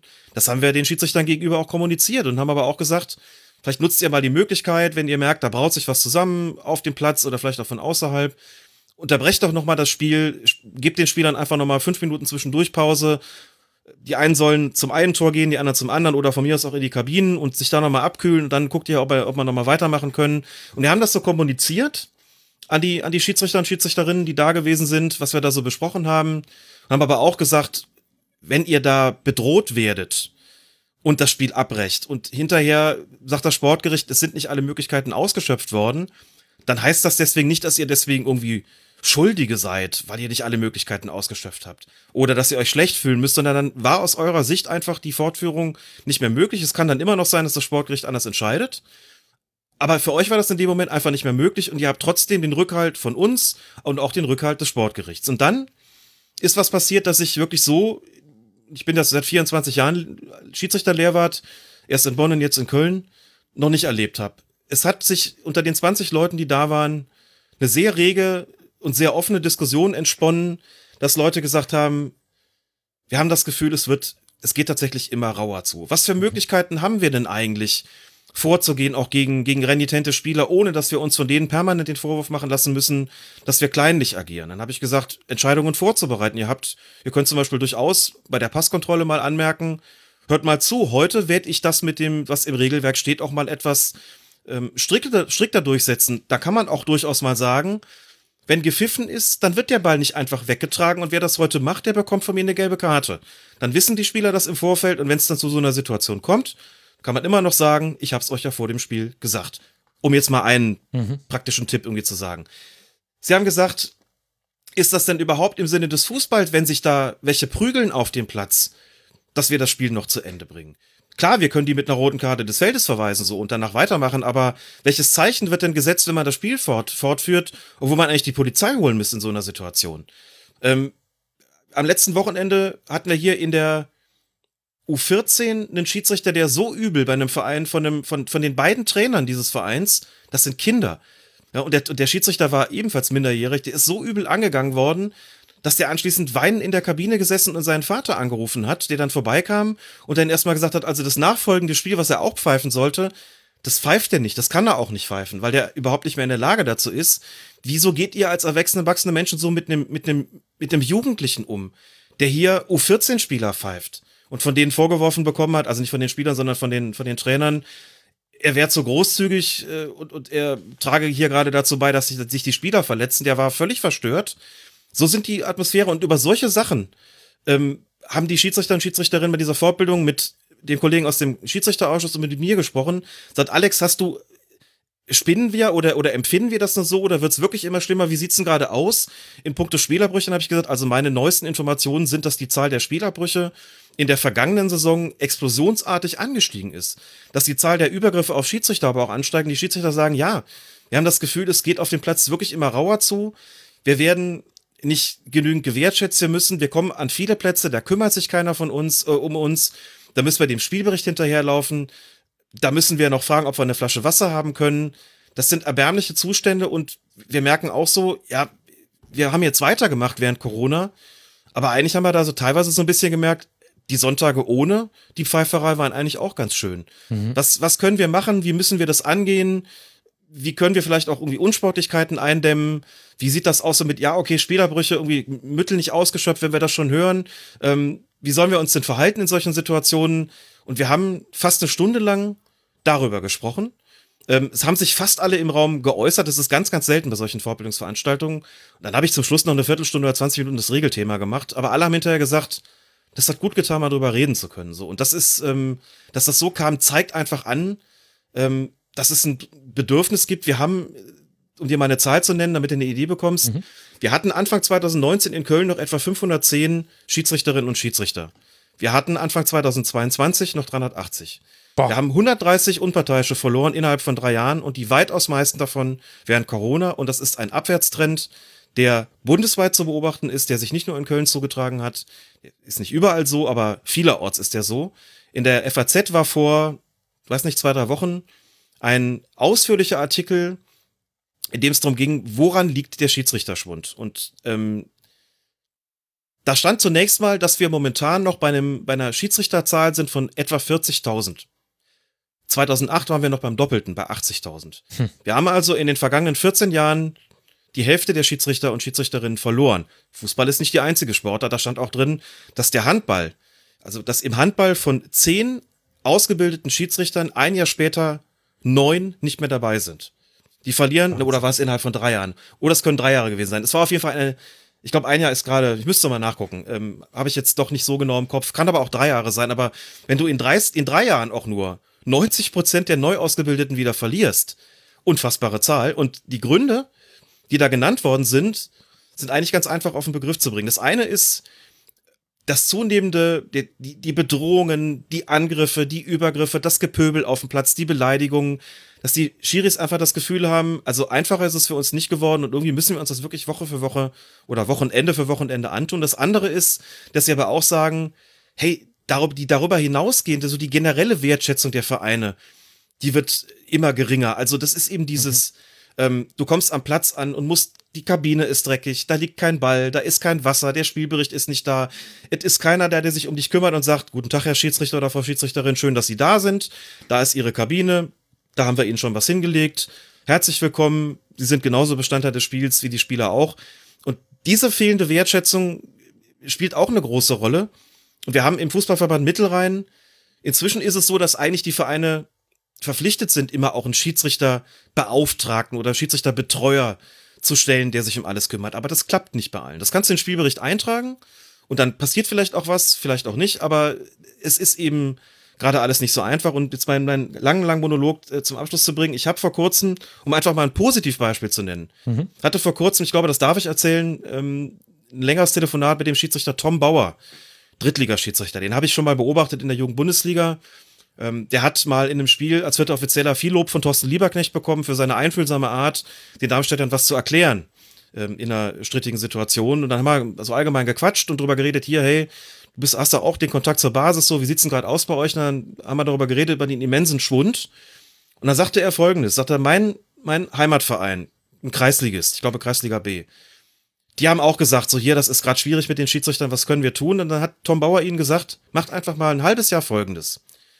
Legt dem Schiedsrichter oder der Schiedsrichterin vor dem Spiel den Müsli-Riegel hin und eine Banane, stellt eine Flasche Wasser hin und eine Apfelschorle und stellt jemanden ab, der auch andere Sachen machen kann, aber der vor allen Dingen für die Schiris da ist. Wo ist der Spielbericht? Hier sind die Bälle, der sich so ein bisschen kümmert. Und mhm. wenn euch das irgendwie zu teuer sein sollte oder die, die, das Budget das nicht hergibt, sagt Bescheid. Ich unterstütze euch da in dieser Hinsicht. Dann hat er mit denen, weiß ich nicht mehr, ein halbes Jahr oder Jahr, Jahr später nochmal gesprochen, sagt, und? Hab das gemacht, wie hat sich's ausgewirkt? Dann haben die gesagt, zu uns kommen jetzt immer alle total gerne. Und genau das ist es. Und ich hatte vor kurzem, ich hatte einen Gastvortrag in Limburg und habe die Geschichte erzählt. Ich hatte vor kurzem einen Gastvortrag in, bei den Schiedsrichtern in A2 Worms und habe die Sache erzählt. Und alle haben genickt und gesagt, so ist das bei uns auch. Und da merkt man, es kann eigentlich wirklich einfach sein, Das ist das eine, die Wertschätzung. Das andere ist es tatsächlich, man muss gewisse Unsitten einfach abstellen, aber dazu bedarf es wirklich auch dieses sogenannten Commitments von oben, die eine Vorbildfunktion haben und dies auch vorleben müssen, auf das die Amateurschiedsrichter darauf zeigen und sagen können, da machen sie es jetzt auch so. Das macht es uns da unten auch mhm. leichter, insbesondere in Situationen, wo wir die Dinge vielleicht nicht mehr mit Persönlichkeit regeln können und vielleicht auch nicht mit Persönlichkeit regeln wollen. Ja, sehr wichtig, dieser Exkurs. Ich hätte dich, äh, ansonsten hättest du es nicht selbst erzählt, nach diesem Beispiel nochmal gebeten, das wiederzugeben. Genau diese Wertschätzung gegenüber Schiedsrichtern, die eben bei so Kleinigkeiten anfängt, die kann schon viel bewirken. Und gleichzeitig, ich muss sagen, diese Situation bei den AmateurschiedsrichterInnen, ich habe das Gefühl, das ist was, das passiert gerade vor unserem sehenden Auge und so wirklich werden wir aber erst in zehn Jahren merken, was da gerade passiert ist, was da dem deutschen Fußball eventuell gerade wegbricht. Das sind dramatische Zahlen. Es ist nicht der einzige Bereich der Gesellschaft, wo das so ist und Corona hat es, glaube ich, nochmal verschärft. Und gleichzeitig ist es so, jeder, der mit Amateur- und Breitensport zu tun hat, der hat das mehrfach, würde ich behaupten, schon erlebt, dass Dinge, die an der Ligaspitze ein, ein Abwinken sind, ein Herumbrüllen, vielleicht ein auf den Schiedsrichter zustürmen, dass sich das potenziert in den unteren Kreisklassen und dass, und dass das aber sehenden Auges auch von allen Beteiligten akzeptiert wird. Also ich selbst habe ja immer auf unterstem Niveau gespielt, immer die unterste Kreisklasse, die es gab, einmal aufgestiegen, dann wieder abgestiegen. Also, also im, immer in der vorletzten oder in der letzten Kreisklasse war ich immer, je nachdem, welchem Jahrgang ich gerade mitspielen durfte.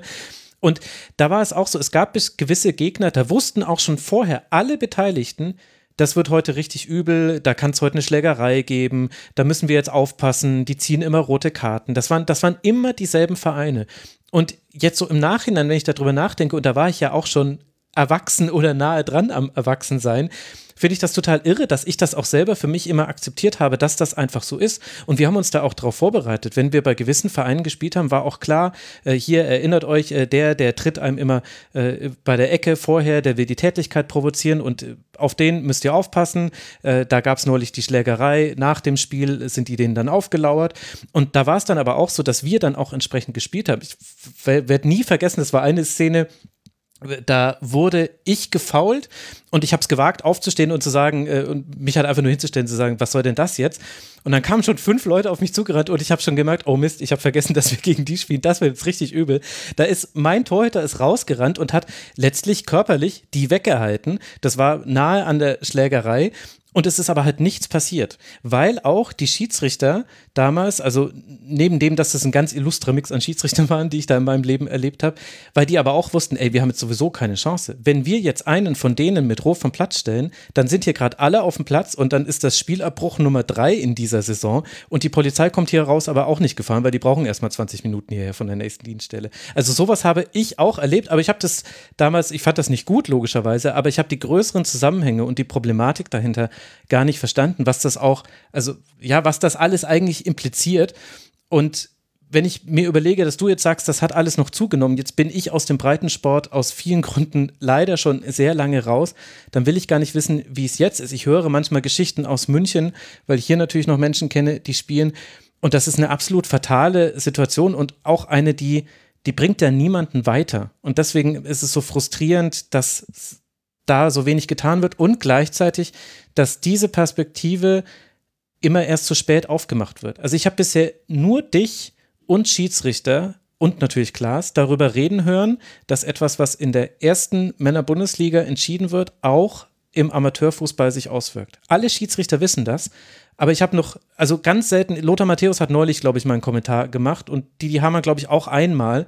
Aber das wird ganz selten mitgedacht, dass man sagt, ja, Leute, es, es geht aber anderswo noch ganz viel übler zu und deswegen müssen wir vielleicht auch akzeptieren, dass jetzt auch hier mal eine gelbe Karte schneller gezeigt wird oder dass wir vielleicht auch nicht immer alles gleich grundsätzlich hinterfragen und immer gleich alles abschaffen wollen und äh, der Schiedsrichter geht jetzt zum Beispiel gerade gar nicht mehr also dieses Respektthema, was so ein bisschen inhaltsleer und gleichzeitig inhaltsvoll ist, weil es so ein großer Begriff ist, das scheint mir eigentlich so das wichtigste Thema gerade zu sein. Und zwar wichtiger auch als Videobeweis und andere Dinge. Denn wenn wir irgendwann keine Schiedsrichter mehr haben, mhm.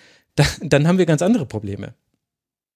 So ist es. Und ich glaube, dieses Bewusstsein ist nicht sonderlich ausgeprägt, auch bei den Clubs. Ich glaube, es war, wenn ich mich recht entsinne, Max Eberl, der das auch rundweg bestritten hat, der sinngemäß sowas gesagt hat. Ich denke, wie gesagt, ich meine, es wäre Max Eber gewesen, der gesagt hat, ach Quatsch, das, was wir da, was wir da machen, das, das wirkt sich nicht aus auf die mhm. Basis. Das hat überhaupt keine, keine Konsequenzen und spiegelt sich darin nicht wieder. Und das stimmt so nicht, das kann ich tatsächlich mit absoluter Gewissheit sagen. Natürlich, das ist ein, ein Business, da hängen natürlich Jobs dran, da hängt sehr, sehr viel Geld dran. Und natürlich, wie man so sagt, das macht was mit den Leuten. Und insofern ist es natürlich auch, das weiß ich, nicht ganz so einfach zu sagen, hey, reißt euch mal zusammen. Das, was ihr da macht, das hat Auswirkungen bis runter in den Amateurfußball, wo die Leute in ihrer Freizeit spielen oder für wenig Geld. Das ist mir schon auch klar, dass vielleicht die Leute auch sagen, also abgesehen davon, dass dieses Geschäft ja ohnehin weitgehend der Basis entkoppelt ist und es sicherlich viele gibt, die sagen, was interessiert mich denn, was im Amateurfußball passiert, weil sie vergessen haben, dass sie selber daherkommen oder weil sie es aus anderen Gründen nicht, nicht beschäftigt. Aber es ist tatsächlich so und daran muss man immer wieder auch erinnern, dass das so ist und was das für kon konkrete Konsequenzen hat. Also, das ist doch, ich meine, das ist ja auch klar. Du guckst dazu, du guckst dir natürlich die Art zu spielen und sich zu verhalten ab. Also ganz, ganz simples Beispiel. Das, was du in der Bundesliga an Torjubelgesten siehst, diese ganzen Choreografien, natürlich spiegelt sich das da wieder. Wie denn auch nicht? Wo haben die das denn her, wenn nicht von denen? So, die Art und Weise, den Schiedsrichter zu bedrängen, auch das ist natürlich ganz ähnlich. Siehst in der Bundesliga, guck mal, da gibt's einen krummen Pfiff und die stürmen mit fünf Leuten auf den drauf. Ja, klar machen die das nach. Abgesprochen oder nicht, aber das sind alles Verhaltensweisen, du guckst doch zu und, und empfindest nach. Das ist doch das große Vorbild und das ist wirklich so platt wie damit umgegangen wird. Und die wissen auch ganz genau, guck mal, das geht durch und das geht auch noch durch und das geht auch noch durch. Ah, da ist die Grenze. Okay, und das, das hat seine Auswirkungen. Und die ganzen Tricks, die gerade jugendliche Spieler von, von Fußballern nach, weil jeder versucht doch irgendwie bestimmte, weiß ich nicht, diese Jubelgeste von Ronaldo oder irgendwelche welche Moves im Spiel äh, versuchen sie doch nachzuempfinden. Das war doch schon zum, zu unseren Zeiten nicht anders am Platz, dass wir zugeguckt haben. Ich habe mir auch die Arme hochgekrempelt wie und die Stutzen runter wie Paul Breitner und das Trikot über die Hose gemacht, weil ich so rumlaufen wollte wie er. Natürlich habe ich das nachempfunden und äh, hatte dummerweise mit, mit, mit 14 noch keinen Bartwuchs, sonst äh, hätte ich mir ein Vollbart stehen lassen wie Paul Breitner, aber die Frisur ging schon in die Richtung. Ist doch, ist doch klar. So, und das muss man immer wieder deutlich machen. So wirkt sich das eben aus. Und es ist gar nicht mal so schwierig, also zumindest in Köln ist das so, gar nicht mal so unendlich schwierig, neue Schiedsrichter und Schiedsrichterinnen zu gewinnen. Das viel größere Problem ist inzwischen, sie zu halten. Denn wenn die einmal dran sind, die, die kommen dahin, weil sie auch neugierig sind. So, und dann erleben sie die raue Realität auf dem Platz und da gibt's viele, die vielleicht gar nicht mal sagen, ich bin bedroht worden oder sogar Schlimmeres, sondern die sagen, ich habe einfach das Interesse daran verloren. Das ist nicht das, was ich mir vorgestellt habe. Das ist schon auch nicht einfach. Das muss man ja so sagen. Und dann hast du noch gewisse Verpflichtungen, Teilnahme an den, an den Schulungsabenden beispielsweise und sowas. Es ist schon auch zeitintensiv. Und du kannst am Wochenende nicht einfach mal, weil du samstags raus warst, dann sonntags morgens um neun, ja, jetzt habe ich keinen Bock, dann fahre ich halt nicht hin. Das geht halt nicht. Hm. Ja, und das sind alles so Dinge, die natürlich auch eine Rolle spielen, muss man klar sagen. Aber das wie gesagt, sie zu, zu halten, bei der Stange zu halten, das ist tatsächlich inzwischen wirklich, das wird zunehmend schwierig, auch weil es ein ganz anders gestaltetes Freizeitangebot gibt, als das in früheren Jahren der Fall gewesen ist. Und letzter Punkt vielleicht noch dazu, was auch dazu kommt, das ist jetzt meine persönliche Einschätzung, ist, dass die, die Altersstruktur gerade im, im höherklassigen Amateurfußball und im Profibereich bei den Unparteiischen ähm, auch natürlich ausgehend durch die internationalen Verbände inzwischen so ist, dass du relativ frühzeitig perspektivlos wirst. Also mal ein Beispiel zu nennen, wenn du älter als 27 bist und in der Regionalliga pfeifst, dann hast du keine Perspektive mehr, noch höher zu kommen. Mhm. Ähm, das ist, das, das macht mit vielen Leuten was. Natürlich gibt es in diesem Bereich, der auch dann schon, wenn das in den Leistungssport äh, hineinragt, Leute, die einfach auch eine Karriere da machen wollen, was ja vollkommen legitim ist. Die auch sagen, wenn ich das nicht mehr schaffen kann, dann höre ich auf. Klar gibt's auch, auch welche, die sagen, dann gehe ich halt wieder runter, dann pfeife ich halt noch, bis ich irgendwie, keine Ahnung, solange ich laufen kann, pfeife ich noch in, keine Ahnung, in der, in der Bezirksliga oder in der Kreisliga, ist egal, macht mir Spaß sonntags, ich will nichts anderes, dann pfeife ich halt nicht mehr Regionalliga. Aber es gibt auch viele, die aufhören. Oder es gibt viele, die vielleicht gar nicht anfangen oder merken irgendwie so, dass wenn das jetzt mein Limit ist, wenn ich gar nicht mehr in die Regionalliga kommen kann sogar, dann macht mir das auch keinen Spaß mehr. Dann höre ich auf und deswegen merken wir inzwischen ein größer werdendes Loch bei den Unparteiischen in einer Altersklasse, ich rede so von Mitte 30 bis Ende 40, wo, wo du sonst immer sehr viele eigentlich hattest. Die sind mitten im Beruf, die haben vielleicht Familie, die sind gesettelt und am Wochenende haben sie einfach Bock, mal ein Spiel zu pfeifen oder auch zwei, um da rauszukommen, auf die du dich verlassen konntest, die auch die nötige Erfahrung mitgebracht haben. Den konntest du jedes schwierige Kreisligaspiel anvertrauen. Und das werden immer weniger. Das mhm. werden immer weniger in dem Bereich, weil Leute nicht mehr so richtig nachrücken, die irgendwie vielleicht mal höherklassig gepfiffen haben und dann aufgehört haben und aber vielleicht auch noch eine seit eben unten weiter gepfiffen haben oder die, die wussten, selbst wenn ich irgendwann mal Ende 30 bin, in die Landesliga kommen oder noch höher, kann ich eigentlich immer noch.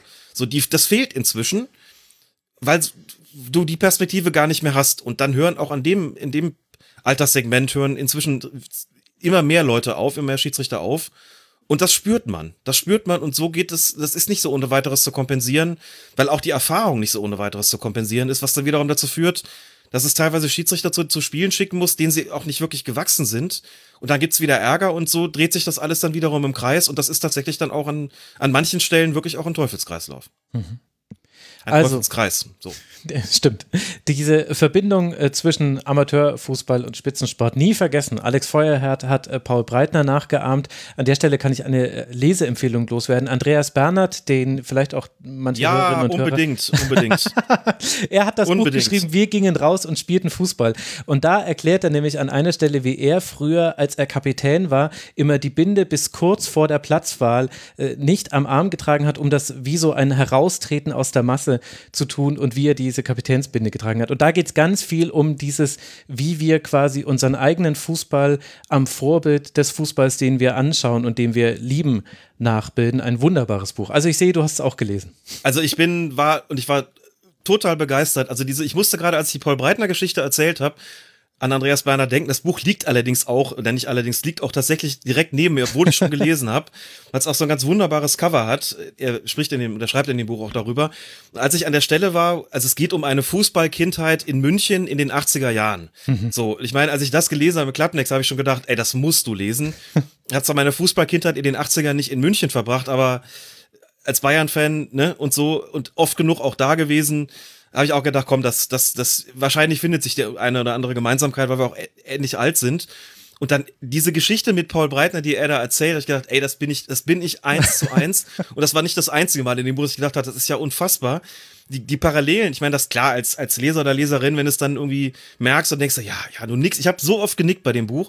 Natürlich ist es auch ein schönes Gefühl, wenn man dann den Eindruck hat, ja, das ist jetzt eine schöne Erinnerung, die er da aufgeschrieben hat und eine, die sich in nicht geringen Teilen auch mit meiner eigenen Erinnerung, meiner eigenen Kindheit deckt. Natürlich dockt man dann erst recht da an und sagt sich, ja, na, die, genau, die mhm. Beschaffenheit der Tornetze. Wie genau. biegt sich ein Tornetz, wenn der Ball einschlägt und warum ist das wichtig? Und warum ist das in den südeuropäischen Ländern so, dass die so wahnsinnig weit nach hinten ragen? Und warum ist das viel geiler, wenn so ein Ball da einschlägt, als wenn das Netz direkt hinter der, der Querlatte wieder runterkommt. Wieso haben die sich auf ihrem Bolzplatz immer so die Mühe gegeben, richtige Tornetze zu haben? Warum ist es geiler, auf, auf, auf richtige Tore zu spielen mit richtigen Netzen, als, als einfache Stangen, die keine Netze haben? Das findet man in diesem Buch und es ist wirklich unfassbar gut. Ähm, absolute Leseempfehlung, ganz, ganz, ganz, ganz tolles Buch. Vielleicht vor allem für Leute, die ja wirklich so 80er, 90er Jahre Kindheit haben, aber ich glaube auch darüber hinaus ähm, nimmt man da ganz viel mit. Also ich fand's fantastisch. Kann mhm. dich da absolut bestätigen. Hab ich unheimlich gerne gelesen. Ich hoffe, er kriegt, äh, ich hoffe, er kriegt Preise dafür. Ganz viele. Das äh, würde ich ihm tatsächlich auch wünschen. Also ich werde es verlinken, ist im Klett-Cotta Verlag erschienen, Andreas Bernhard. Wir gingen raus und spielten Fußball. Ich muss aber vielleicht an der Stelle den Transparenzhinweis machen. Er hat mir dieses Buch äh, geschenkt, weil er dachte, es würde mir gefallen. Er hatte aber auch zu 100% recht. Es ist ein wirklich fantastisches Buch. Ich, ach, ich, jetzt hätte ich, ah, Nee, wir können jetzt nicht noch über dieses Buch rechnen, aber ich hätte da noch. Es, es ist wirklich sehr, sehr toll. Da versteht man auch. Aber so. du könntest, du könntest im Rasenfunk, ich weiß nicht, ja, das ist eben schon Folge im Rasenfunk? Nee, ehrlicherweise. Also eigentlich ist das geplant. Ach komm, ich verrate es jetzt einfach. Ich, mein, ich mein, Traum, mein Traum-Setup wäre, ich habe dieses Buch dann nochmal gekauft und habe es Thomas Bräuch geschickt. Und ich habe gesagt, Thomas, bitte lies dieses Buch und dann würde ich gerne, wenn du es gelesen hast, mit dir und mit Andreas Bernhard darüber sprechen, wie die Plätze auf auf denen wir in unserer Jugend gespielt haben, vielleicht auch den Spielstil prägen, in dem man spielt. Weil du hast in Westdeutschland viele Ascheplätze, du hast in Berlin, deswegen Thomas Bräuch, das ist nämlich genau gerade sein, sein Job bei Hertha BSC.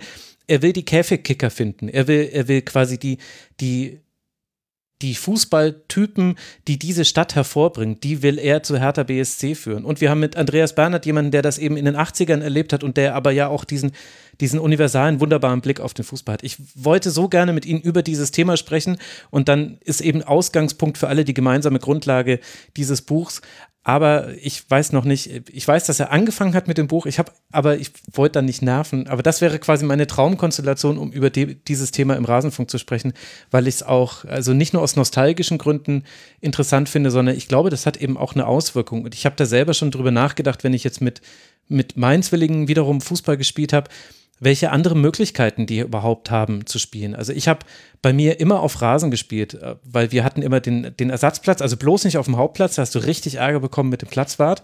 Der war heilig, obwohl er ehrlich gesagt im Nachhinein jetzt gar nicht so heilig aussah. Aber, aber mir war er damals auch heilig. Da war immer ganz stolz, wenn wir da dann, dann doch mal ein Training da machen durften, weil nur da die Flutlichtmasten standen. Also im Winter war immer super, durften wir immer da dann spielen, also im Herbst vor allem. Aber ich habe zum Beispiel immer auf Rasen gespielt. Wenn ich jetzt mit den Kindern hier spiele, sind wir ganz oft auf so einem auf so einem Käfigplatz, der hat keinen Betonuntergrund, aber so einen festen Erdsanduntergrund, wo du zum Beispiel, also ich habe immer für mein Leben gerne gegrätscht, das wäre nie im Leben so gekommen, wenn ich immer auf solchen Spielen, äh, Plätzen ge, gespielt hätte. Und da habe ich auch drüber nachgedacht, ich meine, die werden jetzt keine Fußballprofis werden, sollen sie auch gar nicht, aber die müssen ja eine ganz andere Art lernen, mit dem Ball umzugehen, als ich das eben noch bei mir gelernt habe. Und gleichzeitig ist ja auch der Mangel an Plätzen an manchen Orten in Deutschland auch ein wichtiges Thema, was du auch dann irgendwann im Spitzenfußball merken wirst. Also deswegen halte ich das für ein interessantes Thema. Das ist ein mega spannendes Thema. Ich finde das Line-up, das du da gerade vorgeschlagen hast, fantastisch. Ja. Ich drücke alle Daumen, dass es klappt. Ich werde mit Begeisterung zuhören. Ich hatte ähm, nach der Lektüre des Buches auch Kontakt zu Andreas Bernhard aufgenommen, einfach nur um ihm zu sagen, danke für dieses geile Buch. Ich habe mich so dermaßen wiedergefunden. Dann haben wir uns ein paar Mal auch ausgetauscht. Er war auch schon mit Didi Hamann mal zusammen bei im, im Bayerischen Rundfunk, im Blickpunkt Sport, um drüber zu sprechen. Und das, was du da gerade vorgeschlagen hast als Idee, finde ich phänomenal gut. Andreas Bernhard lebt meines Wissens auch in Berlin.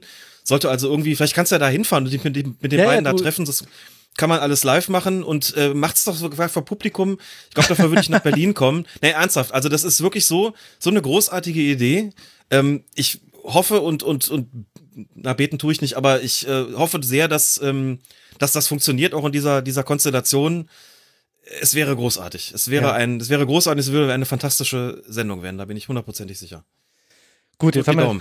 Ja, danke. Ich mir selbst auch. Jetzt bin ich gerade wieder richtig angefixt auf äh, dieses Thema. Es lag jetzt schon ein paar Wochen rum, weil ich Thomas Bräuch jetzt auch nicht unbedingt nerven wollte. Es ist bei Hertha jetzt ja auch gerade nicht so, dass man wirklich noch so viel Zeit für andere Themen hat. Aber lass uns jetzt unbedingt wieder auf Schiedsrichter zurückkommen. Ich würde jetzt dann doch gerne mit dir mal über die Topspiele sprechen zwischen Bayern und Dortmund.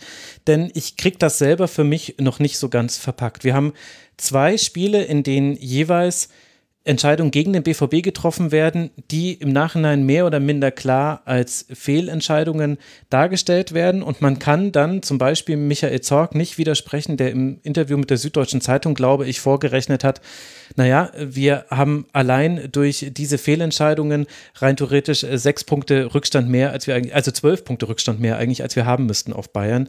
Das ist natürlich eine einfache Rechnung und da gibt es noch Eventualitäten, aber man kommt an diesem Fakt nicht vorbei, dass ausgerechnet, hier passt es vielleicht mal, in diesen Spielen diese Fehler passiert sind. War das einfach Pech oder gibt es ein Muster, das dahinter liegt, das vielleicht auch mit der Art und Weise zu tun hat, wie der VRA in solchen Spielen herangezogen wird? Zunächst mal müsste man sich wahrscheinlich wirklich mal die Mühe machen. Also es gibt auch Dortmund-Fans, die das getan haben, aber da muss man wahrscheinlich noch, noch ein bisschen tiefer graben und wirklich mal so aus den vergangenen fünf bis zehn Jahren sich die Spiele zwischen Dortmund und Bayern angucken und vielleicht wirklich nochmal unter dem Aspekt der strittigen Entscheidungen und der Fehlentscheidungen und seit Einführung des VAR auch der Eingriffe und Nicht-Eingriffe, die es da gegeben oder eben nicht gegeben hat, um mal sich ein Bild davon zu machen, wie, wie ungleichgewichtig ist das denn möglicherweise. Also das ist so, wäre vielleicht sogar so, so Punkt eins. dass das andere Muster erkennbar, ich tue mich wahnsinnig schwer damit. Also es ist natürlich so, Manuel Gräfe hat, ich glaube, es war in der, äh, in der Zeit, bevor er dann, dann aufgehört hat, ähm, nach dem Ende der vergangenen Saison, nochmal mit Oliver Fritsch gesprochen und hat gesagt, sinngemäß gesagt, ja, es braucht schon mehr Rückgrat, um Joshua Kimmich die rote Karte zu zeigen, als, ich glaube, er hat gesagt, als im Spieler von Arminia Bielefeld, hm. wenn ich das, äh, wenn ich das richtig im Kopf habe. Und damit ja gesagt, also das haben dann viele Leute sehr frei so übersetzt, es gibt einen Bayern-Bonus, das hat Manuel Gräfe so nicht gesagt, sondern einfach, das ist ein Verein, der natürlich deutlich präsenter in der Öffentlichkeit ist und natürlich das muss man auch überhaupt nicht, äh, da muss man nicht drum herum reden. Wenn du, wenn du Bayern Dortmund hast, dann steht das Spiel anders im Fokus, als wenn du, ich meine es jetzt echt nicht also du kannst jetzt Hoffenheim gegen Mainz nehmen oder Augsburg gegen Fürth oder was auch immer, dann steht das nicht so im, im Rampenlicht, das ist vollkommen klar. Und die Bayern überstrahlen natürlich alles, auch das ist klar. Und es ist überhaupt nicht auszuschließen, dass es in, auf eine subtile Art und Weise ganz unterschwellig auch mal einen Schiedsrichter beeinflusst in der Situation. Allerdings muss man schon auch sagen, also wenn man jetzt die beiden Spiele nochmal noch mal durchgeht und insbesondere die beiden Entscheidungen vielleicht sich nochmal anschaut, die wahrscheinlich auch bei den Dortmund für die meiste Verstimmung gesorgt haben. Also im, im Hinspiel ging es ja darum, wir hätten einen Strafstoß kriegen müssen, haben sie gesagt, beim Spiel, äh, beim Spiel sag ich schon, bei dem Zweikampf. Ich glaube es, also ich glaube, es wäre Hernandez gegen Marco Reus, wenn ich das jetzt noch richtig im Kopf habe. Ähm, wo dann hinterher aber gesagt worden ist, ja, das hätte selbst bei einem Eingriff keinen Strafstoß geben können, weil es vorher abseits war. Mhm. Okay, das nehmen wir ja. jetzt mal so zur Kenntnis, dann kann man das aber auch schon, schon, schon streichen. Und den Handelfmeter, den es gegeben hat, also wenn man wirklich ins Detail geht, dann für die Bayern, das ist einer der Marke, kannst du geben, so wie Hummels sich da verhält, kannst du den Strafstoß tatsächlich geben. Ich habe damals so argumentiert und würde das auch nach wie vor so tun. Felix Zweier hatte in diesem Spiel eine eigentlich eher großzügige Linie und hatte eigentlich, ist eigentlich eher die Linie gefahren. Ich pfeife ja gerade in so einem großen Spiel die klaren Dinger und von dem Rest lasse ich die Hände weg. Und er hat in der Situation, ja, wie er nach dem Spiel auch im Interview dann gesagt hat, die Wahrnehmung gehabt, ja, der ist schon mit der Hand dran. Ich konnte aber nicht so genau sehen, wie, wie weit entfernt vom Körper eigentlich die Hand oder der Arm von Hummels gewesen ist und habe deswegen mir das Ganze nochmal, auch nach Rücksprache mit dem Videoassistenten, dann am Monitor angeschaut. Und ich glaube, das war keine gute Idee, weil natürlich die Dortmunder auch gesagt haben, also die, die 50-50-Dinger, im einen Fall schaust du es dir gar nicht an. Gut, mit dem Abseits, das hat man da noch nicht so auf dem Zettel gehabt. Im anderen Fall gehst du raus und entscheidest auf Handelfmeter und gibst den Bayern den Strafstoß, der dann dazu führt, dass sie das Ding verwandeln, Lewandowski, und mit 3 zu 2 gewinnen. Also da würde ich auch sagen, da hat die Balance nicht gestimmt. Meinung der sportlichen Leitung war, den kann man geben, aber man akzeptiert auch oder versteht auch, warum Leute sagen, dass das äh, mit Blick auf die Gesamtspielleitung keine taktisch kluge Entscheidung gewesen ist. Darauf würde ich es, glaube ich, auch runterbrechen wollen. Und dann im Rückspiel, ja klar. Und dann hast du natürlich diese, dann gibt's die Situation Pavard gegen Bellingham im Strafraum des FC Bayern. Und es gibt im Spiel keinen Strafstoß und es gibt auch keinen Eingriff des Videoassistenten und hinterher ist die klare Ansage der sportlichen Leitung, es hätte einen Eingriff geben müssen und es hätte auch einen Strafstoß geben müssen daraufhin, weil Pavard erst den Gegner trifft, erst Bellingham trifft, bevor er dann äh, auch noch den Ball erreicht. Das ist dann aber von der Abfolge klar, so dass es dann, dass es einfach ein strafstoßreifes Foulspiel gewesen ist. Und bei der Frage, warum es den Eingriff nicht gegeben hat, hat Lutz Michael Fröhlich etwas gesagt, das dann, also das macht, macht die Gemengelage eigentlich sogar noch ein bisschen komplizierter. Man hätte ja denken können, da sitzt Marco Fritz und dem hat das vielleicht einfach nicht gereicht. Hat vielleicht drauf geguckt und gesagt, mhm. ja, da hat es einen Kontakt gegeben, aber ich sehe jetzt nicht, dass der ursächlich für den Sturz ist oder hat mit Siebert noch kommuniziert und Siebert hat es vielleicht gesehen und gesagt, nee, reicht mir irgendwie nicht, greift mir irgendwie nicht ein, ist nicht klar genug. Aber was Fröhlich gesagt hat, war was anderes. Er hat gesagt, es sind Einstellungen verwendet worden, also Kameraeinstellungen, mit denen nicht klar zu belegen war, dass es hier einen strafbaren Kontakt gegeben hat.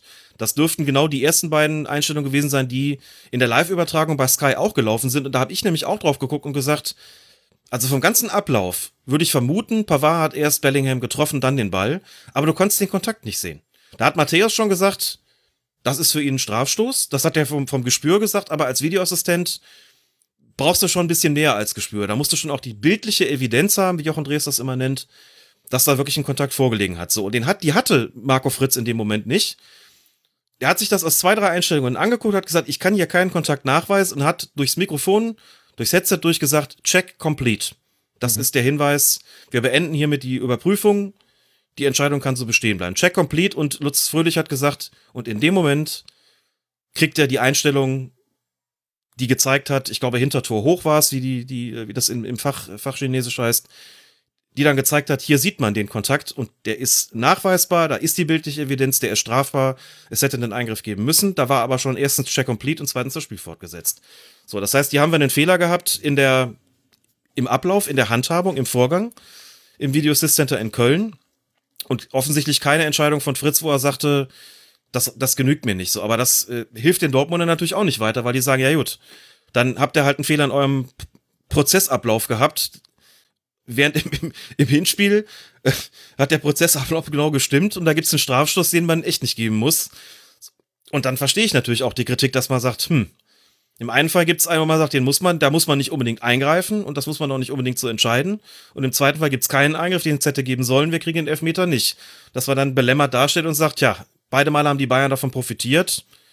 Das kann ich schon verstehen. Ähm, ich tue mich nur schwer mit einem Muster, weil Muster immer irgendwie so ein heißt, das ist irgendwie bewusst oder, oder halbbewusst geschehen nochmal, ich würde nicht ausschließen, dass natürlich auch ein, auch ein Schiedsrichter irgendwie, der hat auch ein Unbewusstes und kann da beeinflusst werden. Aber andererseits, das sind halt auch professionelle Leute und ähm, aber klar ist auch, es, es sollte, es hätte nicht so entschieden werden sollen, wie es in beiden Fällen entschieden worden ist. Das muss man auch wirklich klar so sagen.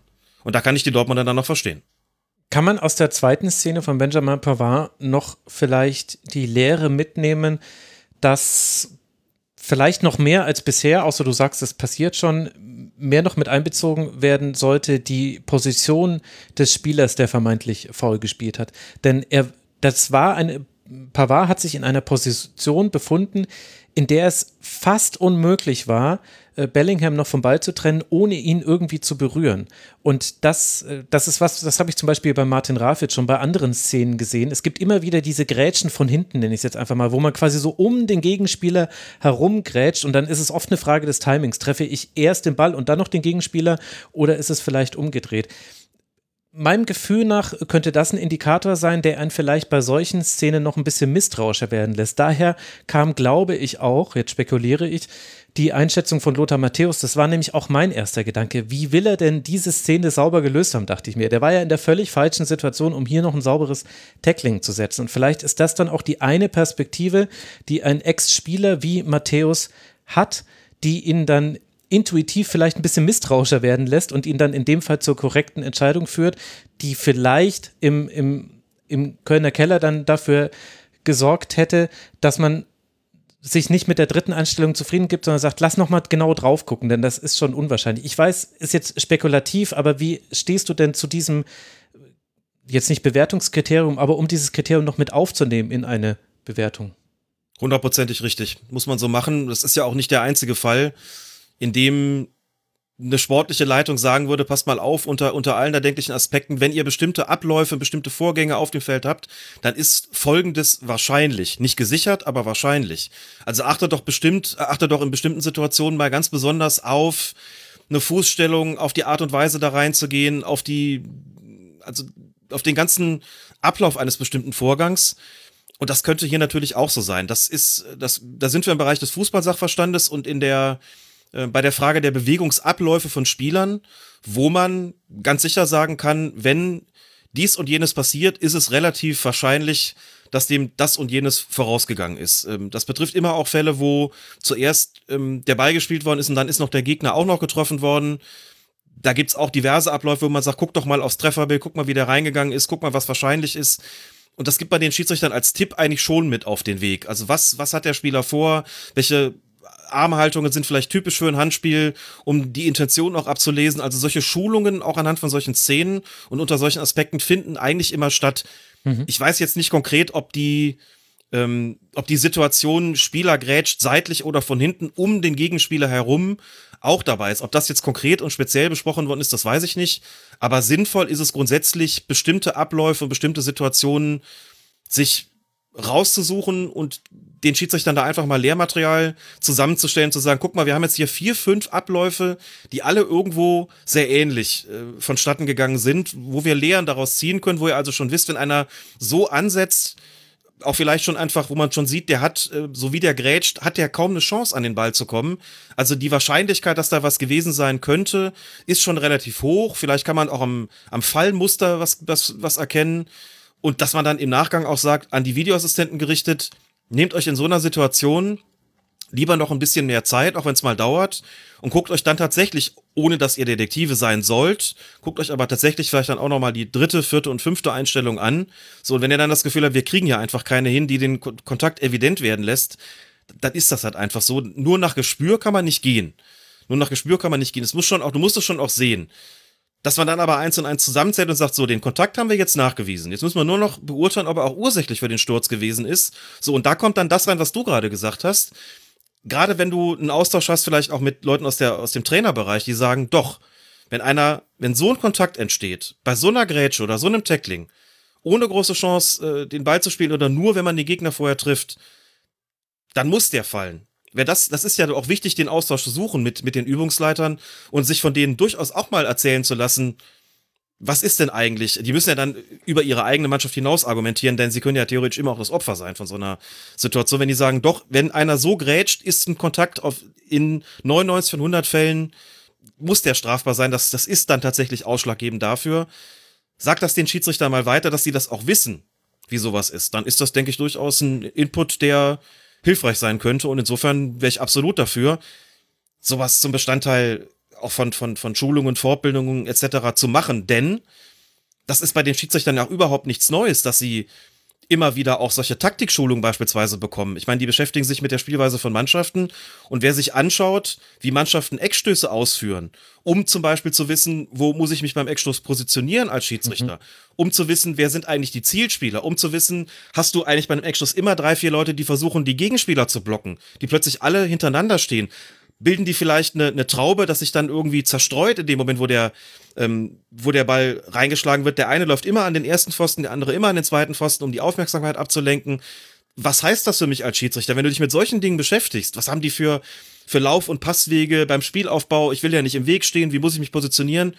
Also lange Rede, kurzer Sinn, wenn du dich mit solchen Sachen beschäftigst, dann kannst du dich natürlich auch mit solchen Sachen beschäftigen wie ist das eigentlich, wenn man von hinten um die Gegenspieler herum tackelt, wie hoch ist die Wahrscheinlichkeit, den Ball zu spielen, ohne dass der Gegner getroffen wird? Und was heißt das für mich in Bezug auf die Aufmerksamkeit, die ich so einer Szene widmen muss? Ähm, und für den Videoassistenten in Bezug darauf, dass er eben nochmal genau gucken muss, in welcher Position ähm, findet das statt auf dem Spielfeld, aber auch der, der Aussichts, äh, der Aussicht, die der hat, den fair zu spielen. Und möglicherweise mit Blick darauf, dass man eben nochmal eine dritte und vierte Einstellung irgendwie heranziehen muss. Klar. Und dann würde ich noch über ein Thema gerne mit dir sprechen, einfach weil es so groß ist, dass man nicht an ihm vorbeikommt. Also ich würde die Themen Wechselfehler und Spielerbrüche, da verweise ich sehr gerne auf die letzte aktuelle Folge von Colinas Abend. Da habt ihr das ausführlich besprochen und nochmal genau erklärt. Und ich würde aber gerne bei dem großen Thema bleiben, was dann vielleicht auch noch über diese Saison hinaus stehen bestehen bleiben wird. Das hat auch mit dem Spiel zwischen Dortmund und Bayern zu tun, nämlich Felix Zweier. Und das, was Jude Bellingham über ihn gesagt hat, du hast es vorhin auch schon zitiert.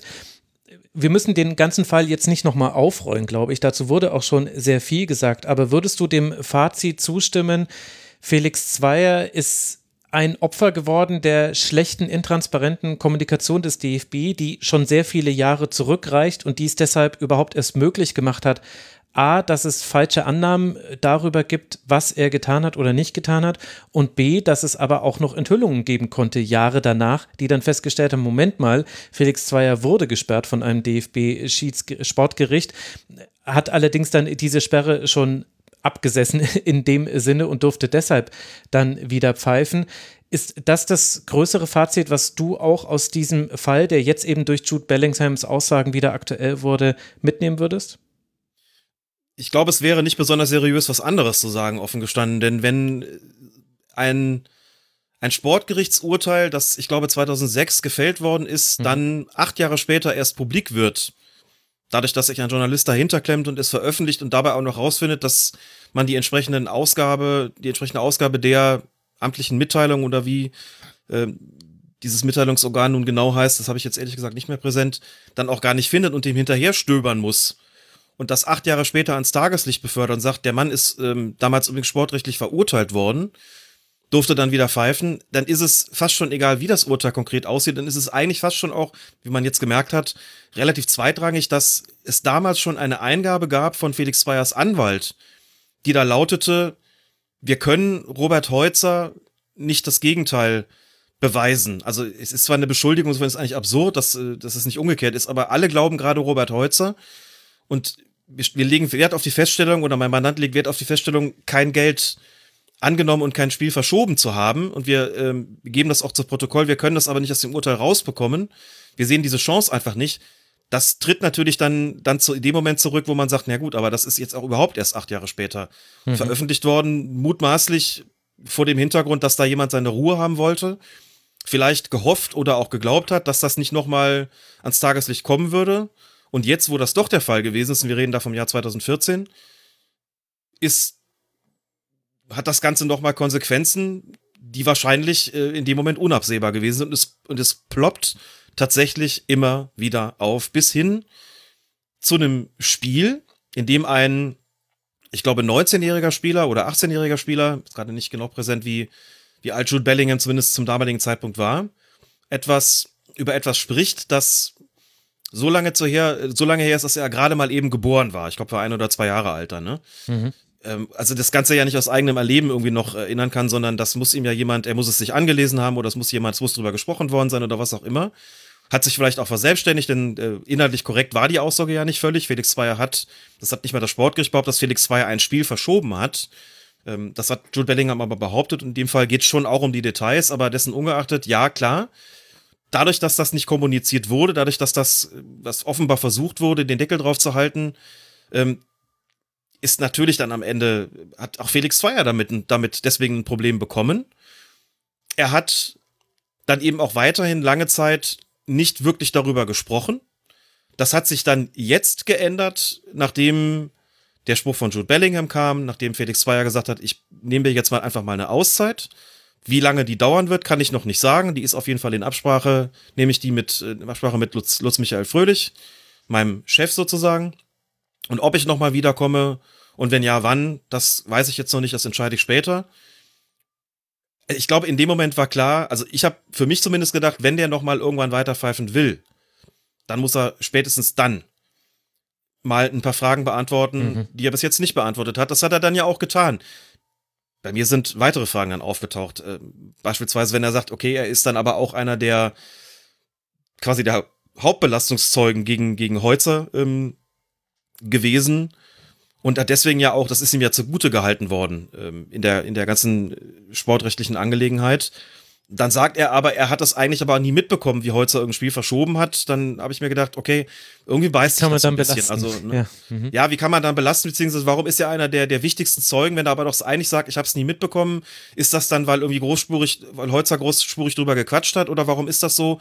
Das ist mir nicht ganz klar geworden. Das halte ich auch nach wie vor für einen Widerspruch, wo ich denke, hm, das klingt jetzt aber irgendwie auch komisch. Er will irgendwie alles gar nicht mitbekommen haben, aber dann war er trotzdem der Hauptbelastungszeuge. Vielleicht eher, weil offenbar vielleicht wegen der Fragen von oder wegen der, der Sprüche von Holzer wie äh, oder der Fragen, weißt du eigentlich, wie viel Geld man damit verdienen kann oder was da im Einzelnen alles gefallen ist. Ähm, und Manuel Gräf hat ja nochmal, hat ja nochmal sehr dezidiert gesagt, so er hat ihn damals darauf aufmerksam gemacht. Und es hat eben doch trotzdem noch einen ganzen Moment gedauert, bis er das zur Anzeige gebracht hat. Und dafür hat es ja der Verurteilung in letzter Konsequenz auch gegeben, dass es eben hieß, also nicht nur, also das ist, dass er, er hätte es viel, viel früher melden müssen und war dann offenbar in diesem, äh, diesem Umfeld vom, vom Café King. Also klar, wenn das nicht irgendwann mal vernünftig auf- und abgearbeitet ist, dann muss man damit rechnen, dass es eben nicht für alle Zeiten unter Verschluss bleibt, sondern dass es irgendwann doch rauskommt und dass dann Leute Fragen haben. Und dass es dann ungemütlich werden kann. Und ich hätte 2014 offen gestanden dann nicht mehr damit gerechnet, dass das irgendwann doch mal so eine Dimension bekommen könnte. Wie es jetzt, wie es jetzt dann der Fall war nach dem Hinspiel zwischen, äh, zwischen Dortmund und Bayern. Aber man beeinflusst das halt nun mal nicht. Und dann ist etwas passiert, worauf auch gerne Felix, worauf Felix Zweier sicherlich gerne verzichtet hätte. Hm. Ähm, er hat sich dann die Auszeit genommen. Er hat dann darüber gesprochen. Und ich denke schon, dass das, dass es sinnvoll gewesen wäre, das mal früher zu tun und dass äh, die Rolle des, des Verbandes da nicht die, nicht die glücklichste war. Ich glaube, dass, ähm, also ich kann mir fast nicht vorstellen, dass man das beim DFB anders sieht, ehrlich gesagt. Denn das, äh, wie das so um die Ohren geflogen ist, müsste man sich ja auch selbst die Frage stellen, haben wir da alles so richtig gemacht? Und ich, ich, ich denke nicht, nein, nein. Mhm. Und vielleicht dann auch Felix Zweier in der Art und Weise, wie er sich dann öffentlich gewählt hat. Vielleicht waren das auch nicht die richtigen Foren. Das ist jetzt dann eher eine eine Geschmacksfrage, aber weil es eben genau solche Rückfragen gibt, und die wurden aber nicht gestellt in den Formaten, in denen er sich geäußert hat. Im Gegenteil, es kam dann noch eine, eine Absprache oder ein Gesprächswunsch in Richtung an Jude Bellingham, der Drang an die Öffentlichkeit, auf den dann Dortmund auch aus dem Grund verzichtet hat und gesagt hat, nee, also das hätten wir schon gerne gemacht, aber nicht, wenn das vorher an gewisse Medien gesteckt wird. Da lief sehr viel schlecht in diesem Fall, das muss man wirklich sagen. Und es ist im Grunde eine alte Wunde des DFB, die hier nochmal frisch aufgerissen wurde und die aber so fest zu dieser Saison mit dazu gehört, dass ich das Gefühl hatte, dass wir das jetzt nicht weglassen können. Anders als eben die Wechselfehler von Bayern, von Wolfsburg oder eben zum Beispiel den Spielabbruch mit äh, Christian Gittelmann und auch äh, dem äh, mit Nikolas Winter beim Spiel in der dritten Liga. Da verweise ich nochmal auf die Folge von Colinas Erben. Klar, Alex, ja, jetzt, jetzt fängt schon an, dass ich dich schon mit Klaas verwechsel, obwohl der gar nicht hier ist. Ihr seid für mich einfach eine Person. Ich äh, danke dir sehr herzlich für deine Zeit. Eine Frage müssen wir natürlich hier noch beantworten. Welches Kleidungsstück wäre denn die Saison der Schiedsrichter? Boah, da habe ich auch lange drüber nachgedacht, weil mir da so gar nichts eingefallen ist. Habe gedacht, boah, was kann man denn da nehmen? Und das ist auch irgendwie. Meine, am Ende haben sie ja doch immer noch die Hosen anbehalten. Ne? Deswegen nehme ich, nehme ich einfach mal, nehme ich einfach mal das. Ähm, auch wenn das nicht besonders originell ist. Ich bin sehr gespannt, was die anderen sich ausgedacht haben, aber ich bin, vielleicht ist mein, mein Kleiderschrank auch etwas eingeschränkt und ich habe jetzt auch nicht die ausgefallenen kleinen Stücke, die darauf, die dazu passen würden. Also aber dann nehmen wir doch einfach die Hose. Ah, okay, okay. Ich, ich hätte noch einen Gegenvorschlag. Ich, ich hätte vorgeschlagen, wir nehmen einen Jumpsuit, der, wo die Hose noch absolut intakt ist und die Ärmel aber fehlen. Denn ich finde, die Basis der Schiedsrichterentscheidung war, war eine gute in dieser Saison an, der, an den sichtbaren Spitzen aber, also im Schulter- und im Armbereich, gerne auch auf Höhe der T-Shirt-Linie, da franzt es allerdings aus. Da gibt es ein paar Löcher in diesem Jumpsuit und auf die haben sich alle in ihrer Bewertung vielleicht auch gerne gestürzt.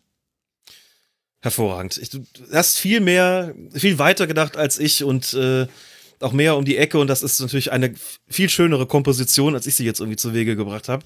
Tu mich mit solchen Fragen gerne mal schwer, also gefällt mir auf jeden Fall gut der Vorschlag. Gut, dann bin ich mal so frei und äh, werde das so notieren. Alex, ich äh, kann mich nur sehr herzlich bei dir bedanken. Das war wie immer sehr erkenntnisreich. Ich äh, lerne in jedem dieser Segmente, deswegen freue ich mich auch immer so sehr darauf. Folgt diesem Mann auf Twitter, dort heißt er Lisas Welt. Folgt natürlich Colinas Erben auf Twitter, denn sie antworten immer anders als manche andere Accounts und äh, seid, seid Schiedsrichtern wohlgesonnen, versucht euch, das muss ich mir selbst auch immer wieder zu, zu Gemüte rufen, ehrlicherweise. Ich bin auch manchmal in der Emotion ungerecht gegenüber Schiedsrichtern, weil mir dann einfach die Entscheidung nicht passt. Und dann habe ich auch manchmal das Gefühl, dass es immer dieselben Namen sind. Das ist dann die berühmte selektive Wahrnehmung. Aber man muss versuchen oder sollte zumindest versuchen, auch mit Blick auf die Basis der SchiedsrichterInnen, dass man da mal einen Schritt zurücktritt und vielleicht auch mal Nachsicht walten lässt und nicht immer auch Grundsatzdiskussionen aufmacht. Diesen Appell würde ich gerne noch hier loswerden und dir ganz, ganz herzlich danken. Danke, Alex, für deine Zeit.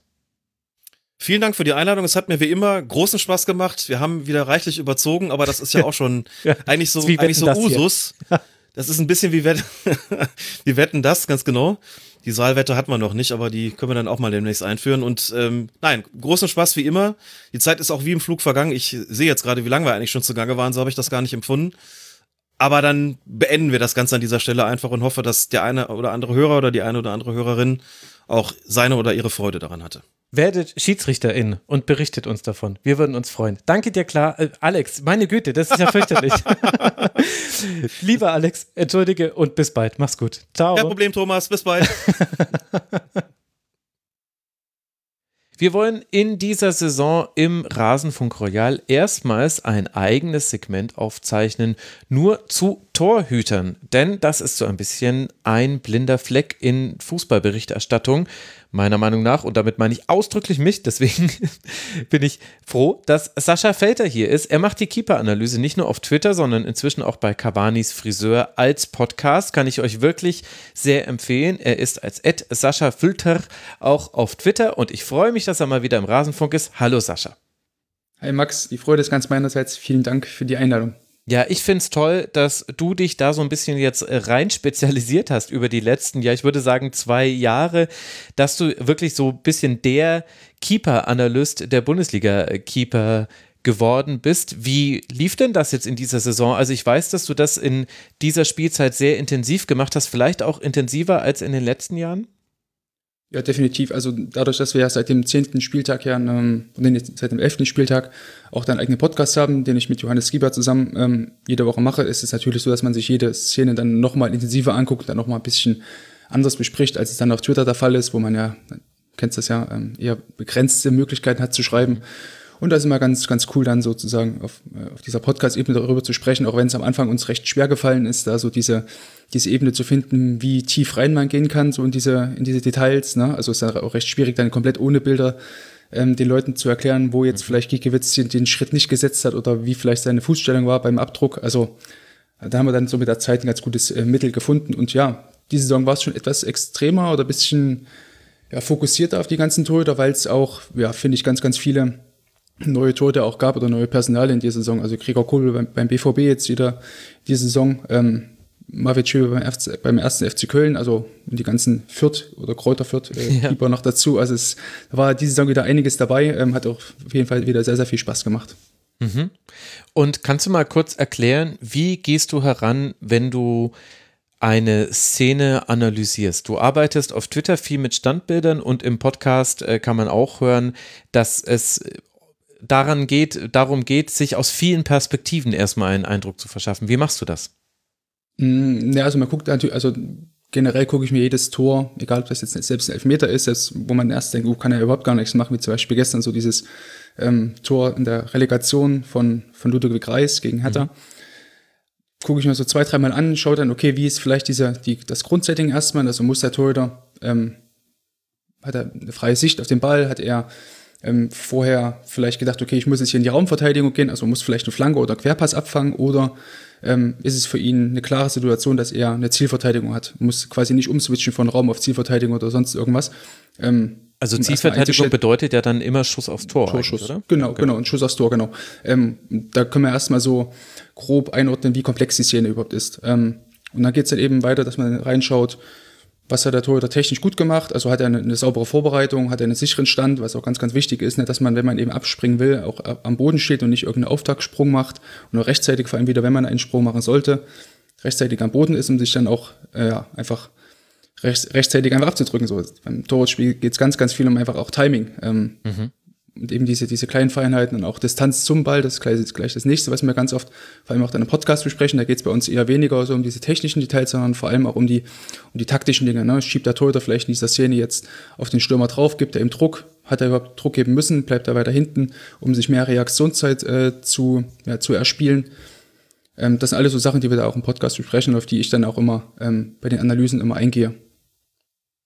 Ja, und die Schwierigkeit ist dann eben, mit Worten das zu beschreiben, was man sonst sehen ja. kann. Kannst du denn erklären, warum das jetzt vor allem in der Live-Berichterstattung im Fernsehen so wenig eine Rolle spielt? Denn eigentlich ist es ja bizarr. Die Torhüterposition ist so exponiert und so wichtig. Das ist buchstäblich in fast allen Szenen der letzte Spieler, der verhindern kann, dass das Wichtigste geschieht, was es im Fußball geben kann, nämlich dass ein Tor fällt. Und dennoch, wir haben inzwischen Expertinnen und Experten zu Schiedsrichtern, wir haben natürlich Taktikexperten, aber zum Beispiel bei den Profis, die als Experten arbeiten im Fernsehen, sind das in der Regel immer Feldspieler. Warum ist das deiner Meinung nach so? Also ich glaube, dass ja auch das, ähm, die, die, die Fehlerberichterstattung oder die, die Berichterstattung um Torhüter ja eigentlich einen ganz, ganz kleinen Teil einfach nur einnimmt. Mhm. Ähm, in so einer Halbzeitpause, wo du meist nur 15 Minuten oder sowas hast oder vielleicht 10 Minuten hast. Ähm, deswegen kann ich schon verstehen, dass da nicht der absolute Fokus drauf liegt und dass man sich jetzt dann speziell dafür, wenn jetzt einmal sowas vorkommt, ähm, was wirklich diskutabel ist, was dann auch die Leute wirklich auch interessiert, ähm, da extra jemanden dafür anzustellen oder sich ins Studio zu holen, ist, glaube ich, schwierig. Dann natürlich ist das so, so ein Segen, wenn du jemanden wie Almut Schuld bei dir irgendwie ja. im, mhm. im, im, Expertenteam sitzen hast. Und das, das hast du gleich gemacht. gemacht. Ja. Genau. Definitiv. Und auch als irgendwie ähm, Olli Kahn früher noch bei der, beim ZDF da Experte war, also irgendwie hat sich immer, wenn Experten war, dabei waren, die mal aus dem Torhüterbereich kamen, außer vielleicht Jens Lehmann oder so, hat sich irgendwie immer gelohnt. So, das war halt irgendwie immer eine, ja, ganz, ganz angenehm, weil da auch sämtliche Bereiche so des des Fußballs besprochen worden und nicht eben nur darauf eingegangen worden ist, so ja, da muss er sich mehr abdrücken, muss er mehr springen oder so, weil das ist immer eine recht platte und plumpe äh, Erklärung für. Ja, beziehungsweise er sieht nicht gut aus oder er hat seinen mhm. Anteil an diesem Tor. Das mag, also ich will es gar nicht so tun, man muss nicht immer alles äh, komplett ausanalysieren. Und es mag vielleicht auch erstmal reichen, aber es gibt dann doch immer wieder die Szenen in der Saison, wo es dann schon wichtiger wäre, genauer reinzugehen und Ich könnte das nicht, deswegen, ich will das auch gar nicht als Vorwurf äh, verstanden Mhm. wissen, aber das fehlt mir dann. Eben zum Beispiel das, was du jetzt eben gesagt hast äh, zum Treffer von Reis im Relegationshinspiel, das haben wir beide eben sehr genau vor Augen, weil das am gestrigen Abend passiert ist. Wir nehmen am Freitagvormittag auf. Das könnte ein entscheidendes Tor sein für Auf- und Abstieg. Und da fände ich das ist dann schon schön, wenn man da dann in der Nachbetrachtung des Spiels wenigstens sagen könnte, gut, lass uns noch mal drauf gucken, hätte man es mit dem mehr Eindrehen zum Beispiel geschafft, sich abzudrehen. So, weil es genau so eine Szene mit Lotka gegen Dortmund ja interessanterweise noch gab. Also du hast es auf Twitter jetzt auch äh, rausgearbeitet, aber das war das erste, woran ich gedacht habe. Das ist ja Ja. skurril eigentlich, dass es zwei ähnliche Szenen sind und es tatsächlich einen kleinen Unterschied gab. Äh, Lotka hatte sich mehr eingedreht und, äh, und jetzt Jetzt stehe ich gerade, Christensen. Nicht, Christensen, genau. Ja. äh, Es sind gerade sehr viele Namen, die ich im Royal Ja. so durchballer. Also Absolut. das, das würde ich mir eben manchmal wünschen. Ich weiß, dass es auch viel, viel verlangt ist und aber ich finde es toll, dass du jetzt hier zur Verfügung stehst. Das muss ich echt so sagen. Genau, vielleicht abschließend dazu, also es geht ja jetzt gar nicht darum, jetzt in dem Beispiel jetzt dann irgendeine Keeper da eine, eine Schuld anzuhaften, sondern meistens nur irgendeinen Erklärungsansatz zu suchen. Also ich versuche da auch zumindest, es ist mein Anspruch, mich da nicht über irgendwelche Keeper lustig zu machen oder so, sondern halt immer nur irgendeinen Erklärungsansatz zu finden, warum hat er den Ball nicht gehalten. So, nicht für wegen das, den Ball muss er halten, weil sonst ist er kein Bundesliga-Torhüter, sondern hey, was hätte er da besser machen können? Hätte er da drauf schieben müssen, hätte er da hinten stehen müssen? Wie war sein, seine Körperspannung, seine Körperhaltung? Diese, diese Sachen versuchen wir da immer so zu analysieren, zu erklären. Dann lass uns mal auf diese Saison blicken. Du hast äh, tatsächlich das gemacht, vor dem sich ganz viele scheuen. Du hast ein Ranking aller Bundesliga-Stammtorhüter erstellt, das wir jetzt dann von hinten nach vorne durchgehen werden. Also wir beginnen bei denjenigen, wo du sagst, am meisten Verbesserungspotenzial und kommen dann bei den besten Torhütern raus. Und danach gucken wir einfach mal, ob wir noch so generell über die Situation deutscher Torhüter und des Torhütertrainings auch sprechen können. Es gab auch ganz viele Fragen im Forum, also offensichtlich haben wir da auch ein Interesse gefunden. Aber lass mal beginnen mit dem Blick eben auf die Saison. Das ist ja auch der Kern des Rasenfunk Royals. Wenn du dir die Summe an Bundesliga-Torhütern anschaust, wo siehst du diejenigen, die noch am meisten Verbesserungspotenzial nach oben haben? Ja, tatsächlich kommen wir leider nicht drum rum. Bei Kräuter Fürth ähm, waren selbst in der Mannschaft, die jetzt so schon, hat man wirklich schon gesehen, nicht äh, erstligatauglich war, ähm, waren selbst die Torhüter so das schwächste Glied in der Kette. Ähm, wobei ich den Andreas Linde, der erst im Winter kam, noch einen kleinen Tick höher stufen würde, aber ja, Marius Funk, Sascha Burschert waren für mich so die, wo noch am meisten Luft nach oben war. Ähm, also sowohl halt im, im taktischen Bereich, also ganz, ganz oft hat man halt, halt gesehen, dass ähm, sowohl bei Funk, dann als auch bei Burschert und später auch natürlich auch bei Andreas Linde, ähm, sich alle Torhüter im- immer in so richtig schlechte Ausgangsposition begeben haben. Also bestes Beispiel war, Stürmer dringt halb rechts in den Strafraum ein, legt sich den Ball einmal vor, kommt dann so etwa zwölf Meter vom Tor zum, zum Abschluss. Sinnbildlich vielleicht dieses Tor jetzt von Gregoritsch am letzten Spieltag gegen, gegen die Spielvereinigung Kräuter Fürth. Und ja, Burschert in dem Fall rückt einfach vor, obwohl er gar, kein, gar keine Not bestand. Gegenspieler war eigentlich noch da. Und ja, dadurch hat ähm, Burschert weder eine Chance gehabt, jetzt wirklich den, die Distanz zu verkürzen, also wirklich Druck auf den Stürmer auszuüben, noch hatte er, weil er quasi irgendwie auf halber Strecke dann irgendwo stand, genug Zeit, irgendwie sauber an den Abdruck oder die Abkippbewegung reinzukommen oder irgendwie sauber einen Block zu stellen, also den Fuß rauszustellen. War alles nicht möglich, weil er sich ganz, ganz oft so in solche ähm, schwierigen Situationen selber begeben hat. War auch bei diesen 7 zu 1 oder 7 zu 0 Debakel damals gegen Leverkusen der Fall. Marius Funk stand damals im Tor.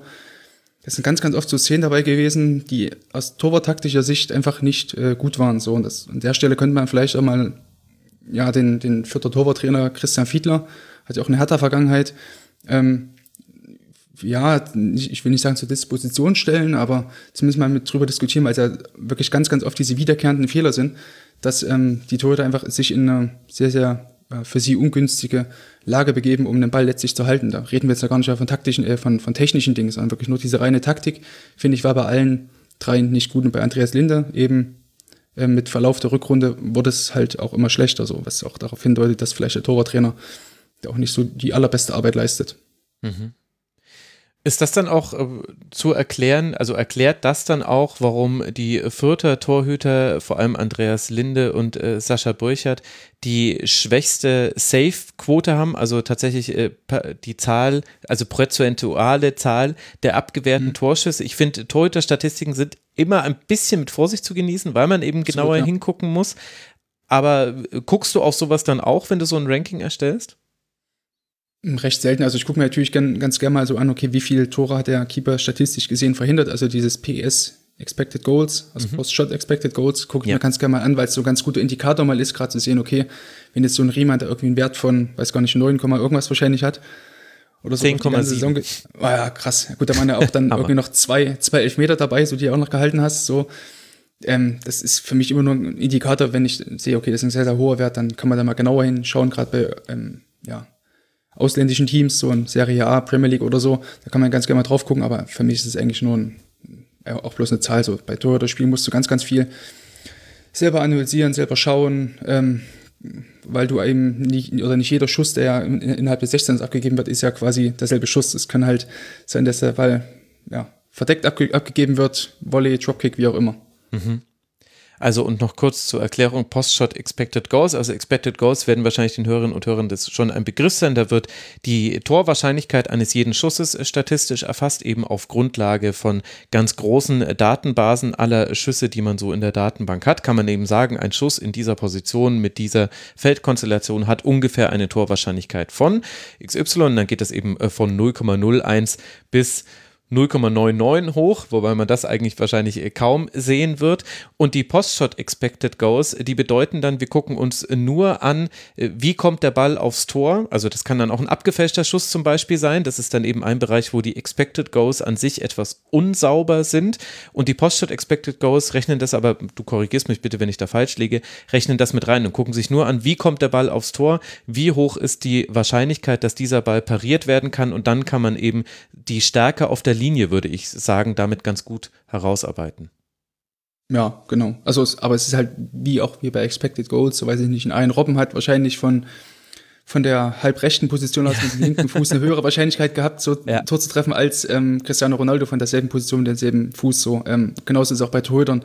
Ein äh, Jan Oblak oder ein Manuel Neuer hat wahrscheinlich eine andere ähm, Chance, Bälle zu halten, als ähm, ein Manuel Riemann, der ein bisschen kleiner ist oder so, einfach von der Reichweite her.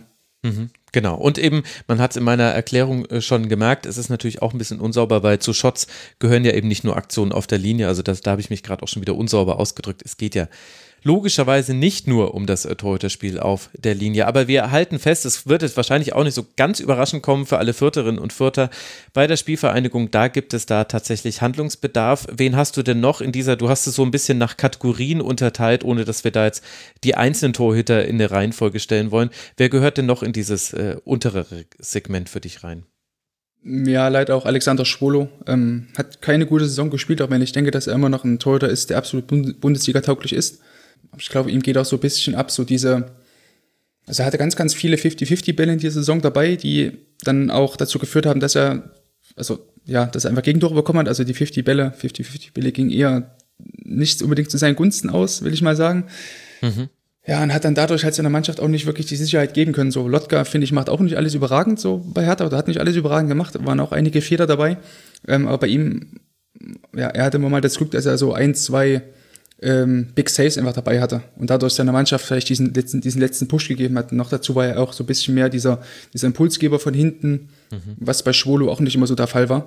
Ähm, und dann kam bei Schwolo eben noch vielleicht im Detail noch dazu, dass er ähnlich wie was ich jetzt vorhin bei, bei den äh, Viertertorhütern angesprochen habe, dass auch Schwolo viele taktische äh, Fehler gemacht hat. Also stand auch, finde ich, sehr, sehr oft einfach in einer, einer ungünstigen Position für ihn, hat dann dadurch weniger Reaktionszeit gerade bei Schüssen aus der Distanz gehabt die außerhalb der 16ers waren. Und konnte dadurch dann eben, weil er eben auch ein Torhüter ist, der ganz, ganz oft einen Auftaktsprung macht und mit den Armen nach hinten schwingt, um vielleicht irgendwie Schwung zu holen oder sowas, um mit Schwung in die Aktion reinzukommen, ähm, hatte Schwolo dann eben nicht mehr genug Zeit, weil er zu weit vorn stand, ähm, um dann rechtzeitig am Boden zu sein und rechtzeitig die Hände vor dem Körper zu haben. Also wenn ich, wenn ich den Ball ja fangen will, brauche ich ja die Hände vor dem Körper, so das kann sie ja nicht hinterm Körper fangen, so. Deswegen, ähm, ja, das waren so die, die Dinge, die Alexander Schwolo auch ähm, ja, nicht gut gemacht haben, die auch ein Grund dafür waren, dass so viele Bälle ähm, haltbar erschienen sind und die dann eben reingingen. Mögen alles vielleicht kleine Details sein, aber halt im Laufe einer Saison kann sich dann sowas dann eben schon mal, ja, bitterböse rächen. Siehst du denn einen Unterschied zwischen Alexander Schwolo beim SC Freiburg und jetzt seiner Zeit bei Hertha BSC? Ja, schon. Also ich finde, dass ähm, Schwolo bei Hertha wesentlich öfter gefordert wird als noch zu Freiburger Zeiten. Also mhm. ich glaube, ihr hattet das auch schon mal mit, mit Micha, der damals hier im Freiburg-Schwerpunkt irgendwann mal zu Gast war, herausge hervorgehoben, dass die, die Freiburger Torhüter generell weniger schwere Schüsse quasi aufs Tor bekommen. Also dann wird, glaube ich, eher darauf geachtet, dass der, dass der Stürmer dass, dass dem Stürmer noch einige Beine in den Weg gestellt werden und dass der mhm. Stürmer tendenziell eher von außerhalb des 16ers schießen, dass du dann dadurch eben ähm, eine ganz gute ähm, oder ganz gute Zahlen einfach hast. So, das sieht man dann auch, dass viele Torhüter, die vorher in Freiburg gespielt haben, dann plötzlich, wenn sie den Verein wechseln, ob das damals Jan, äh, ähm, Roman Bürki war oder dann, oder dann Oliver Baumann, dass sie, wenn die zu neuen Verein kommen, sich immer erstmal ein bisschen anpassen müssen, Anlaufschwierigkeiten haben, weil es eben in, in, in Freiburg das Spiel eher auf, das, äh, ja, auf die Torhüter ausgelegt ist und dass die Torhüter möglichst leicht, in Anführungsstrichen, ähm, Paraden zeigen können. Ich glaube, das ist noch ein Grund gewesen für Alexander Schwolo. Und da kommt noch hinzu vielleicht, dass er charakterlich einfach nicht so dieser Keeper ist, der für den Abstiegskampf gemacht ist. Ne? Wir hatten angesprochen, dass er eben nicht so dieser, dieser absolute Impulsgeber von hinten ist. Zumindest wirkt sich immer so glaubwürdig, finde ich, wenn er von hinten dann seine Mitspieler anschreit, wirkt bei Lotka ein bisschen, bisschen feuriger, ein bisschen authentischer. Ähm, das kann auch sein, dass er vielleicht nicht so für, für diese Art von Mannschaft, in dieser Konstellation der, der perfekte Keeper ist, aber vielleicht für ein Team, was irgendwie sicher im Mittelfeld steht, da kann er wahrscheinlich dann auch aus so einer, von so einer Basis aus dann zu einem ja, überdurchschnittlichen Bundesliga-Keeper reifen, glaube ich. Und im direkten Vergleich mit Marcel Lotka, ich weiß jetzt nicht, ob es der auf deine Liste geschafft hat, denn er hat ja nur sehr wenige Spiele mhm. letztlich gemacht, aber es scheint ja ein offenes Duell auf Augenhöhe zu sein auf der Torhüterposition bei Hertha. Ja, definitiv, wobei halt Lotka, finde ich, absolut mit seinen, mit seinen Charaktereigenschaften und auch seiner Art und Weise, wie er seine eigene 16er verteidigt, auch sein eigenes Tor verteidigt, also diese Szene gegen Dortmund, weil er sich das, mhm. das, das Nasenbein bricht, ist irgendwie sinnbildlich dafür. Der Typ ist ja komplett irre. Also ich, finde Übrigens das auch krass, irre, ihn dann weiterspielen zu lassen. Jetzt ist er mit einer Gehirnerschütterung ja, raus fürs Relegationsspiel ja, gewesen. Definitiv, genau. Das, das hat man davon, genau. Ähm, so, und wenn du halt so einen Keeper hinten drin hast, der absolut vorschluss ist, das kann auch so einer Mannschaft dann auch den berühmten Push nochmal geben. Aber man hat trotzdem gesehen, dass er auch taktisch, in bloß an das Spiel gegen, gegen Eintracht Frankfurt, ähm, als er zwei oder ein, doch zwei Fehler gemacht hat, als eine lange Ball von Hinterecker kam, den er dort irgendwie ablaufen wollte und dann, ja, auch eine Flanke falsch eingeschätzt hat. Also, da ist immer noch ganz viel Luft nach oben, aber der Typ kam ja irgendwie als fünfter Torhüter, also der war ja eigentlich für die Regionalliga vorgesehen. Deswegen kann man das so erstmal nicht ganz vergleichen, weil Spulo kam ja auch, glaube ich, damals für sieben Millionen Euro äh, nach Berlin. Mhm. Und deswegen ähm, würde ich trotzdem schon sagen, dass Lotka in der aktuellen Position, so wie es jetzt aktuell ist, schon der richtige oder der geeignetere Keeper ist für die, für die Hertha, als Alexander Schwule, der vielleicht charakterlich nicht so ganz gefestigt ist und auch eine schwierige Zeit in Berlin hinter sich hat. Mhm. Und wir wissen ja noch gar nicht, wie die Vertragssituation überhaupt aussieht bei Lotka. Da bin ich jetzt einfach drüber hinausgegangen. Vielleicht ist er ja gar kein ja. Hertha-Spieler, aber das wird sich alles weisen. Da bin ich gerade sagen, ja. tief genug drin. Und dann hast du noch einen letzten Namen in diesem äh, letzten Segment. Der wird vielleicht manche Hörerinnen und Hörer etwas überraschen, denn Kuhn Castells war in der Vergangenheit häufig ein äh, positiver Faktor beim VfL Wolfsburg. Warum in dieser Saison nicht?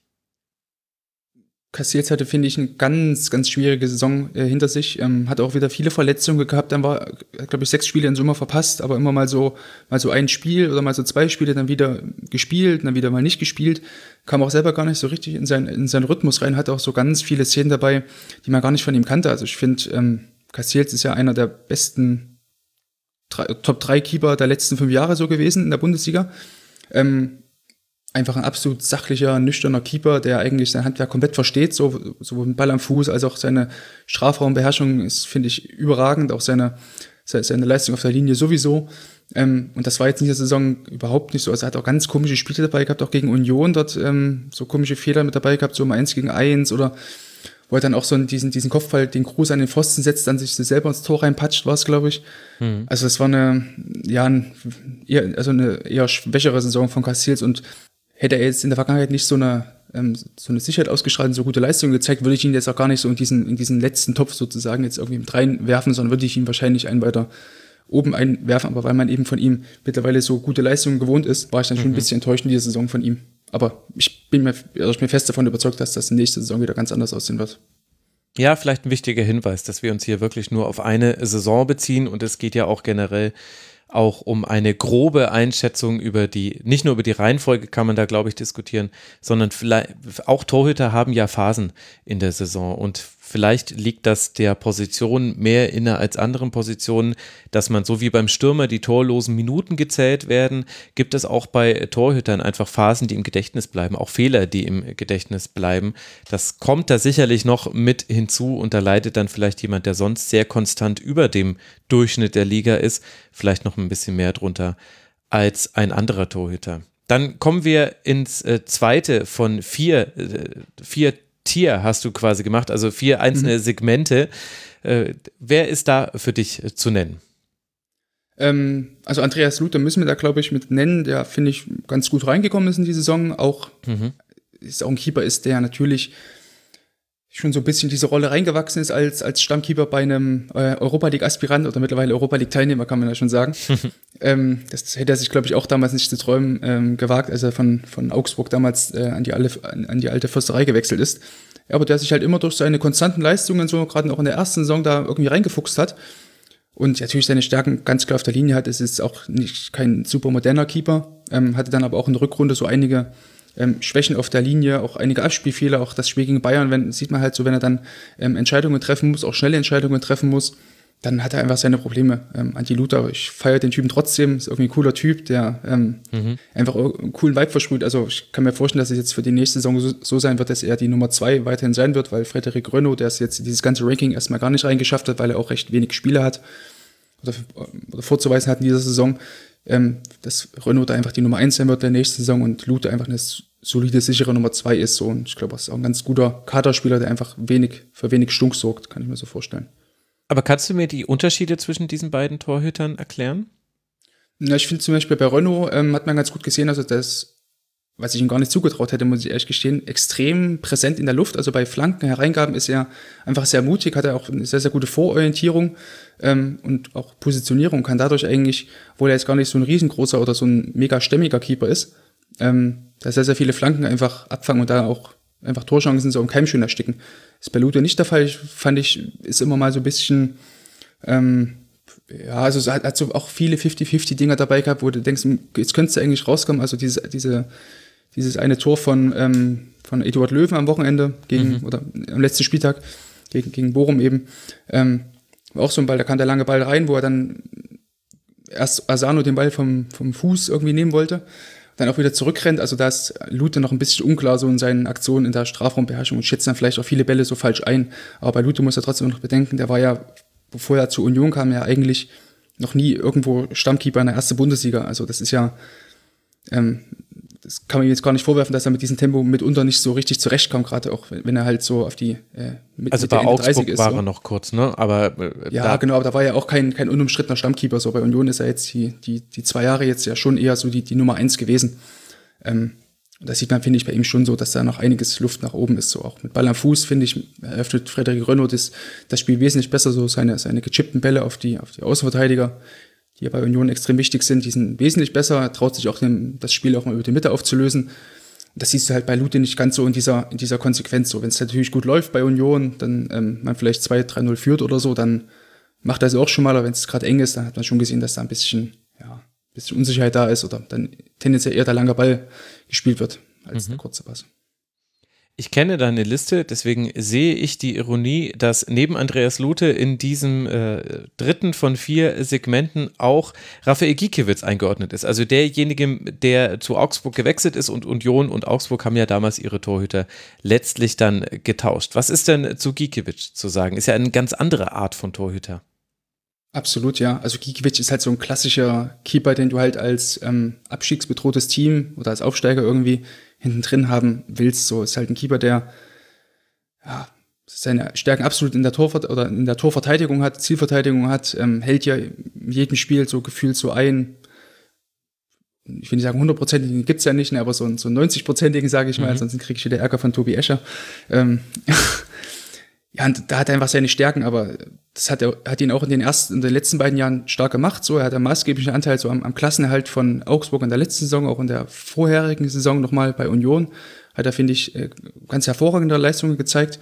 Aber er ist eben auch ein Keeper, der extrem äh, impulsiv ist in seiner, ähm, in der Art, wie er 1 gegen 1 Situation verteidigen will. Also Gikiewicz sieht man ganz, ganz oft, wie er das 1 gegen 1 fast erzwingen will, weil er natürlich wahrscheinlich auch um seine Stärken da, da, dahingehend weiß. Ähm, vielleicht ein kleiner Bezug dazu, das ähm, Hinspiel Bochum gegen, gegen Augsburg. Da gab es so eine Szene, als ähm, Sebastian Polter irgendwann am 16er an den Ball kam und dann geschossen hat. Er war recht freistehend. Mhm. Giekewitz stürmt auf ihn drauf zu und Polter schiebt ihn eigentlich ihm nur durch die Beine und Giekewitz stand dann irgendwie 15 Meter vor seinem Tor. Und also in so einer Szene musste er noch gar nicht hingehen als Keeper. Also dann warte erstmal nach hinten, lass den Stürmer den nächsten Kontakt vielleicht machen bis er quasi so in diese 11-Meter-Zone reinkommt und dann so 10, 9, 8 Meter vom Tor ist, dann kannst du entgegengehen. Dann kannst du vielleicht so dann noch den, dem eigenen Verteidiger ein Eingreifen ermöglichen oder irgendeinen Stören ermöglichen oder zumindest irgendwie den Winkel noch spitze machen. Aber wenn du halt zu früh vorrückst, ja, machst du dir das Leben selber schwer und ähm, wirst, läufst du vielleicht ja. noch Gefahr, da irgendwie über Luft zu werden oder sowas. Und das macht Gikiewicz, finde ich, sehr, sehr oft. Und das hat man diese Saison auch einfach gesehen, dass er da auch sehr, sehr oft ihm das auf die Füße gefallen ist. Da hätte ich eine Frage an dich, weil das habe ich mhm. auch in der Keeper-Analyse häufiger gehört und dadurch dann quasi auch gelernt, dass man zumindest heutzutage anscheinend sagt, jeder weitere Kontakt, den der Stürmer hat vor dem Abschluss, das könnte potenziell ein unsauberer Kontakt sein. Deswegen ist das gar nicht schlimm. Hat sich denn da was in der Torwartlehre verändert? Denn meinem Gefühl nach gab es äh, eine ganze Zeit lang eher den Ansatz, so schnell wie möglich rauskommen, den Winkel so krass verkürzen, wie es geht und so Spieler wie Tim Wiese zum Beispiel, die sind ja mit einer irren Geschwindigkeit rausgeschossen, eben auch genau in solchen Situationen, wo man manchmal das Gefühl hatte, naja, also äh, du hast da was, äh, du hast dein, das Feuer, das da gebrennt hat, das war anscheinend äh, größer in deinen Augen als jetzt in meinen Augen. Mhm. Hat sich da was verändert, dass man heute eher sagt, nee, lieber noch mehr Kontakte dem Stürmer geben und gucken, ob man dann darauf reagieren kann, wenn ein unsauberer dabei ist, dass man dann punktuell nach vorne schießt?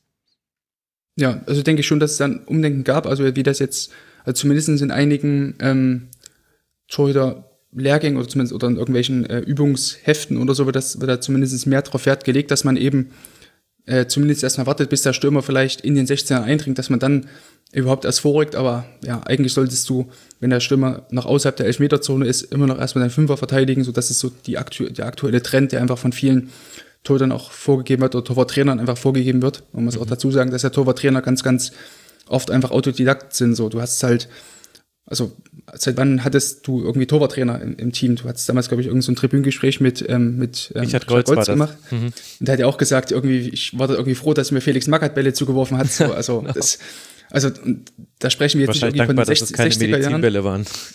Ja, genau. Und da reden wir jetzt nicht irgendwie von den 60er Jahren, sondern halt, also von 80er. vor, ich wollte gerade sagen, ne, 80er, selbst in den 90ern war es dann schon recht. Mhm ungewöhnlich, dass man einen dedizierten Torwarttrainer hatte. Deswegen haben sich halt viele so selber darauf irgendwann spezialisiert und viele ehemalige Torhüter haben sich dann irgendwie dann auf diese Trainingslehre spezialisiert, haben geguckt, okay, hey, was kann mein äh, Torhüter besser machen oder was kann ich ihm vielleicht mitgeben, was ich damals so für, für Erfahrungen gemacht habe.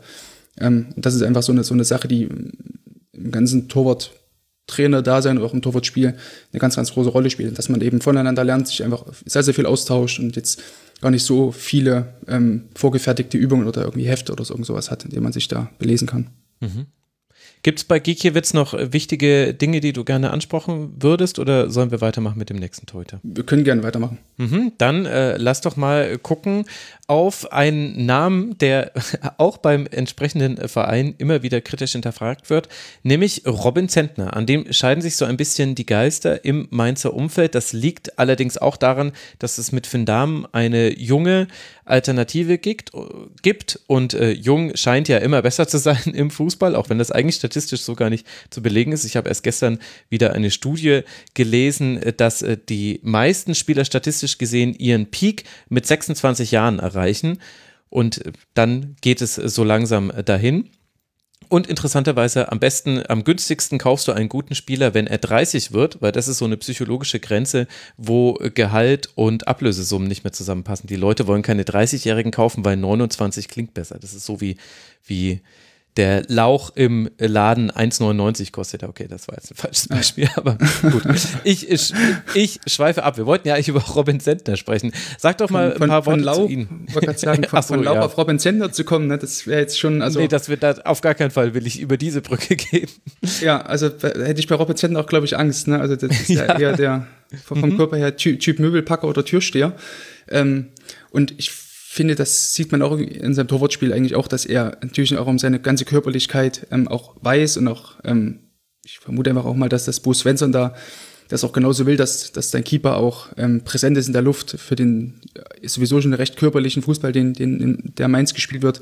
Und auch einen Keeper drin hast, der auch ähm, bei Flanken präsent ist und so weiter und auch auf der Linie auch eigentlich eine sehr, über eine sehr gute Athletik verfügt, auch eine sehr gute Reichweite aufgrund seiner Größe und so weiter, ähm, ist es ja irgendwie nur logisch, dass du eben auch so einen Keeper hinten drin hast. Und bei Robert Center kommt noch hinzu, dass er auch ein, ja, ein sehr, sehr ehrgeiziger Spieler sein soll, zumindestens. Also er schreckt auch eigentlich vor keiner Konfrontation zurück und ist da, glaube ich, auch ein, ein Wortführer in der Kabine. Ist glaube ich, auch Vizekapitän. Ähm, ja, aber ich finde, dass Robin Zentner auch eine sehr, sehr ordentliche Hinrunde gespielt hat.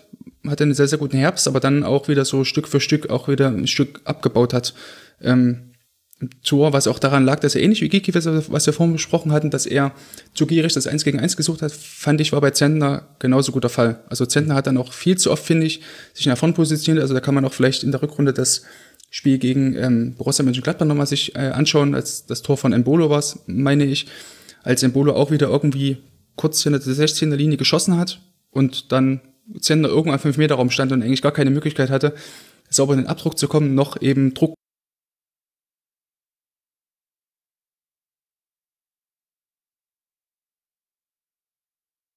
Finn Damen ins Tor stellen sollte. Wir hatten zwar bei uns im Keep-Analyse-Podcast immer mal moniert, dass man doch, gerade wenn es dann die letzten Spieltage um nichts mehr ging, für die Mainzer dann doch mal eher den Finn Damen reinstellen kann, weil ich finde, dass das auf jeden Fall ein Keeper ist, über den wir äh, nachher, wenn wir über die Zukunft im deutschen äh, Tor sprechen, auf jeden Fall nochmal ihn erwähnen müssten. Mhm.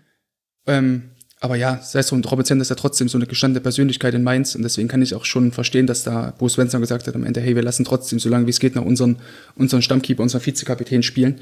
Ähm, aber wenn wir jetzt nur die Leistungen betrachten, hätte er es eigentlich nicht verdient gehabt, weil die waren sehr durchwachsen gerade in der Rückrunde. Ja, wobei ja Finn Dahm, er durfte ja die letzten beiden Partien machen, das mhm. Auswärtsspiel mhm. in Hertha und dann das Heimspiel noch gegen Eintracht Frankfurt.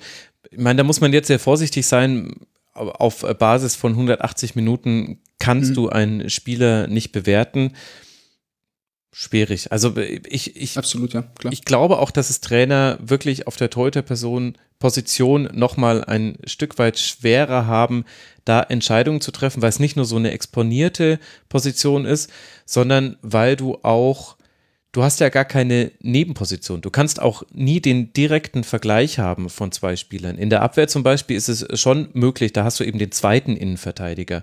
Oder du kannst in der Fünferkette hast du sogar drei Innenverteidiger, wo du mal einspielen lassen kannst. Auch meinst du fünf, super Beispiel. Mit Tower zum Beispiel, der da ein paar Spiele gemacht hat. Und aber auch ein Spiel, wo Wiedmer dann reingezogen wurde und Tower nicht spielen durfte, wo man dann aber diesen Direktvergleich, den hast du bei Torhütern nicht. Gleichzeitig ist jedes Spiel anders und die Frage immer hypothetisch, wie hätte Torhüter XY hier jetzt gehalten? Das ist auch ja. wirklich keine einfache Entscheidung und manchmal, glaube ich, machen sich das Fans auch ein bisschen zu einfach, wenn sie einen Torhüter sehen, der Probleme hat bei einzelnen Situationen, dann einfach zu sagen, ja, dann stell doch einfach den anderen rein. Ich glaube, da hängt noch viel mehr dran, auch im ganzen Mannschaftsgefüge, was man von außen vielleicht gar nicht so gut beurteilen kann.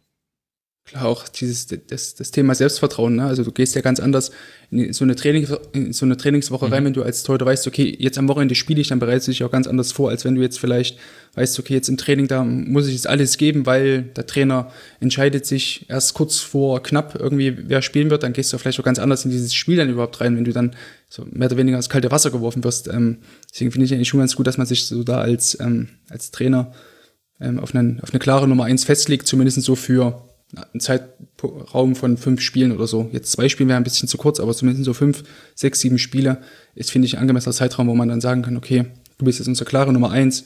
Danach ähm, kann sich ja der, der andere Torhüter mit guten Leistungen weiterempfehlen. Aber Spielleistungen sollten ja trotzdem immer über Trainingsleistungen gehen, weil mhm. ja, da gibt's halt die Punkte. So. Im Training, da gewinnst du keine Punkte, verdienst du kein Geld, so, wenn es Prämien gibt. So, deswegen, ja. Ja, und es kommen halt auch Aspekte dazu, wie eben, wie kommunizieren die Torhüter mit ihrer mhm. Abwehrreihe. Gibt es da vielleicht sogar Präferenzen von den Innenverteidigern und ja, die Innenverteidiger sind ja da die wichtigsten Ansprechpartner. Das, das kann man von außen nicht beurteilen. Und ich fand das ganz interessant. Wir haben ja, da greife ich jetzt so ein bisschen vor, wir müssen jetzt noch nicht mhm. über die Leistung an sich sprechen, aber wir hatten ja einen Torhüterwechsel, also einmal in in Union, bei Union, so ist es korrekt, äh, das haben wir schon angesprochen, Renault für Lute und dann aber einen beim ersten FC Köln, der auch aufgrund der, der Person Timo Horn, glaube ich, auch durchaus emotional aufgeladen war für den einen oder anderen Fan. Wie fandst du denn da die Kommunikation von Steffen Baumgart und auch die Art, wie dann Timo Horn ja, er hat ja auch noch die Chance bekommen, sich zu beweisen, durfte dann noch das DFB-Pokalspiel machen und Steffen Baumgart hatte aber dann schon signalisiert, äh, bis zu diesem Spiel, ich glaube, es war nach dem DFB-Pokalspiel, also dann werden wir eine Entscheidung mhm. treffen für diese Saison. Wie hast du das empfunden? Also wie Köln und speziell auch Steffen Baumgart das kommuniziert haben, das war überragend, fand ich. Also man merkt auch, Baumgart war ja, glaube ich, auch bis zur C-Jugend oder sowas ähm, Torhüter selber. Mhm. Hat mal gesagt, ähm, also ich fand das wirklich sehr, sehr gut, dass dann klar gesagt wurde, okay, bis eben zu diesem Zeitpunkt, jetzt eben Rückrunde oder, bis Ende der Hinrunde ist ähm, Marvin Schwebe unsere Nummer eins. Darüber hinaus danken wir halt Timo, dass er sich erstmal so eingesetzt hat, kann sich trotzdem weiterhin empfehlen, hat ihm auch trotzdem die Chancen gegeben und wird nicht nur gesagt, ja, er kann sich ja übers Training empfehlen, es ist immer was, was komplett anderes. Ähm, was eben noch, finde ich, hinzukam, was auch noch sehr, sehr gut war, gerade von Timo Horn aus, dass er sich ja wohl ähm, überhaupt, also er hat sich überhaupt gar, gar keine gar keine Ambition jetzt dahingehend gestellt, dass er jetzt irgendwie rummuffelt oder Schwebe irgendwie gestichelt hätte oder sowas. Dann hat sich da absolut in Dienst in der Mannschaft gestellt, hat er absolut seine Rolle auch akzeptiert, kam sogar, als er dann verletzt war, hat er sich, glaube ich, auch mit auf die Bank gesetzt. Also hat er auch eine sehr, sehr vorbildhafte Rolle einfach ähm, da eingenommen. Das sollte man trotzdem auch bei der ganzen Personale Timo Hund, die ja natürlich in den letzten Jahren sehr umstritten war, auch in dieser Saison ähm, für die eine oder andere Diskussion gesorgt hat. Mhm. Muss man ihn trotz, das kann man ihn gar nicht hoch genug anrechnen, wie er sich da in den Dienst der Mannschaft gestellt hat. Andere Torhüter hätten da vielleicht eben gestreikt oder hätten da gesagt, ich will jetzt einen Verein wechseln oder sowas, sondern er auf jeden Fall klar bei seiner Linie geblieben, ist dem Verein treu geblieben und hat sich trotzdem in, den Dienst der Mannschaft gestellt. Gut, und dann kommen wir zu einem Namen, der ist auch im Forum schon manchmal gefallen, nämlich Florian Müller. Wenn ich jetzt nach den Postshot Expected Goals äh, gucke, über die wir vorhin kurz gesprochen haben, dann ist er mit weitem Abstand, man muss es leider so sagen, der schlechteste Torhüter in dieser abgelaufenen Saison gewesen. Er hat äh, zehn Tore mehr kassiert, statistisch gesehen, wie gesagt, mit allen Einschränkungen, die man da machen muss, als er eigentlich hätte kassieren sollen dann muss er ja auch einige Qualitäten haben, wenn er bei dir in der Kategorie 11 bis 15, also Platz 11 bis 15 unter den Torhütern auftaucht. Wie würdest du seine Saison bewerten? Ich glaube, wir müssen da noch einen Schritt nochmal zurückgehen und erstmal angucken, wie so die Karriere von Flo Müller bisher so war. Also mhm. in, Stuttgart, in Stuttgart ist es wirklich so das erste Mal so die ganz klare Nummer eins. Also sowohl vorher bei Mainz war ja auch immer so diese dieses Wechselspielchen auch mit, mit ihm und Robin Zentner und dann nach äh, Freiburg ausgeliehen, wobei ja auch da eigentlich Marc Flecken die Nummer eins gewesen wäre. Mhm. Und ganz klar gesagt wurde, hey, du kommst jetzt zu uns, du bist jetzt ein Jahr hier, aber nach der Saison wird Marc Flecken unsere Nummer eins weiterhin sein. Hat, finde ich, Flo Müller auch letztes Jahr eigentlich eine ganz gute Saison gespielt in Freiburg, ähm, unter den vorhin bereits angesprochenen äh, Gesichtspunkten natürlich ähm, betrachtet. Aber trotzdem hat er eine gute Saison wieder damals gespielt. Und auch diese Saison fand ich es eigentlich auch gar nicht so schlecht, wenn man auch noch mit bedenkt. Neuer Verein, die Fußstapfen von Gregor Kobel waren mega groß. Mhm. Ähm, die Voraussetzungen in Stuttgart waren jetzt auch nicht hervorragend. So viele Verletzte. Ne, ja, gut, die, die, die Saison habt ihr ja sowieso schon hinreichend analysiert vom VfB. Ähm, die auch keineswegs leicht war, selbst Stammspieler oder eigentlich Stützen wie Endo, Kalajdzic, Sosa groß geschwächelt. Dann kam Flo Müller ähm, von, von Olympia zurück, kam also verspätet zu, zur Mannschaft zurück. Mhm. Also so alle, also so viele kleine Sachen, die einfach mit reingespielt haben. Auch noch eine Corona-Infektion im Herbst, die mit dazu kam, die auch nochmal zwei, drei Spiele rausgenommen hat. Ähm, das muss man alles nicht bedenken. Und auch, dass es ein relativ junger Keeper noch ist. Also es ist der einzige deutsche U25-Keeper sozusagen in, in, in der Bundesliga der, in dieser Saison gewesen. Mhm, Jetzt mal Lotka, später auch noch mal drüber reden. Genau, genau. Ähm, noch recht junger Keeper. So. Und dafür finde ich, hat das trotzdem noch ganz okay gemacht. Also ich fand ihn jetzt nicht eine komplette Katastrophe. Ich finde, man hat in einigen Spielen schon gesehen, dass er durchaus das Zeug dazu hat, ähm, ein überdurchschnittlich guter Bundesliga-Keeper zu sein. Also gegen Wolfsburg hat er eine Riesensituation ganz am Ende gehabt, als Jonas Wind aus der Drehung geschossen hat und Flo Müller dem rechts am Tor vorbeigelenkt hat, auch gegen die Bayern überragend gehalten.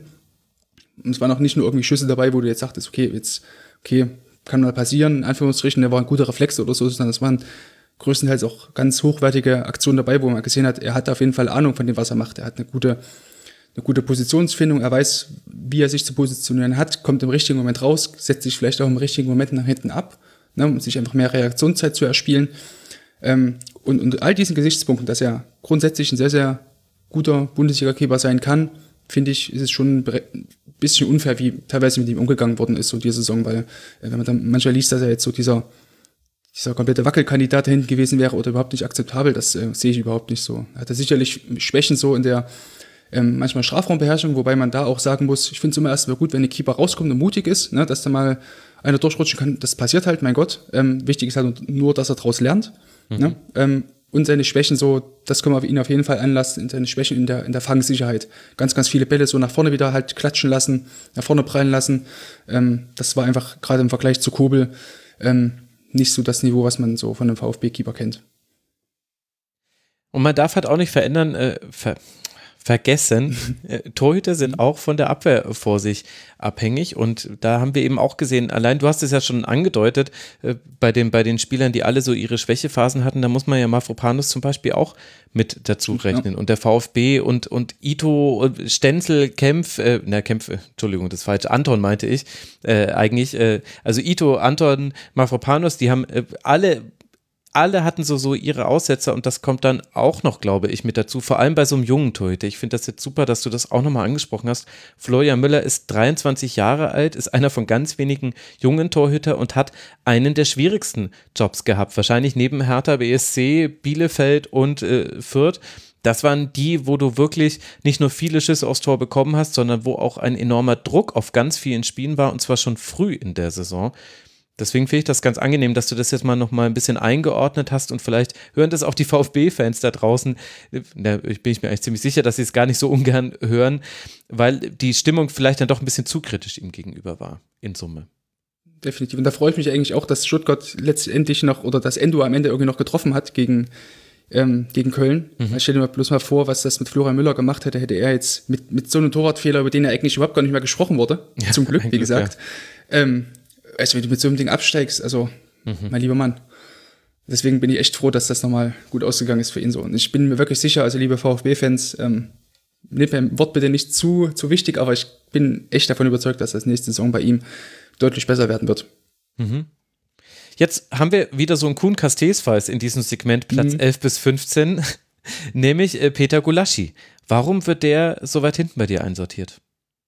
Können wir eigentlich genau das gleiche sagen wie zu Kuhn Castells, äh, nur mit anderen Gegnern. Ähm, auch wieder viele 50-50-Dinger nicht für sich entscheiden können. Gulaschi war eigentlich auch in den letzten Jahren immer der Keeper, der also in Europa auch zu den Top 10 für mich gezählt hat. Unglaublich ähm, komplett in seiner ganzen Bandbreite, aber diese Saison kamen halt wieder viele ähm, Dinge dazu, die einfach äh, ja, unsauber waren, wo er auch im, im Spielaufbau unsichere Bälle gespielt hat, die auch nicht so gut ankamen, gerade auf diese Außenverteidiger oder so diese mittellangen Bälle Richtung Mittellinie, waren oft nicht gut, hat dann noch jetzt das, das, ja, also würde sogar fast sagen, so dieser, dieser, dieses Gegentor gegen Bielefeld am letzten Spieltag war sinnbildlich dafür. War eigentlich dran, hätte den Ball, finde ich, in einer guten Saison oder einer guten oder einer besseren Phase klar aus dem Tor ähm, herausbefördern können oder aus der Torzone herausbefördern können und so lässt er den Ball halt immer noch so am Leben und dann, ja, rannte halt äh, Serra da irgendwie mit, mit Mann und Maus was, oder mit allem was, da hat er ins Tor rein.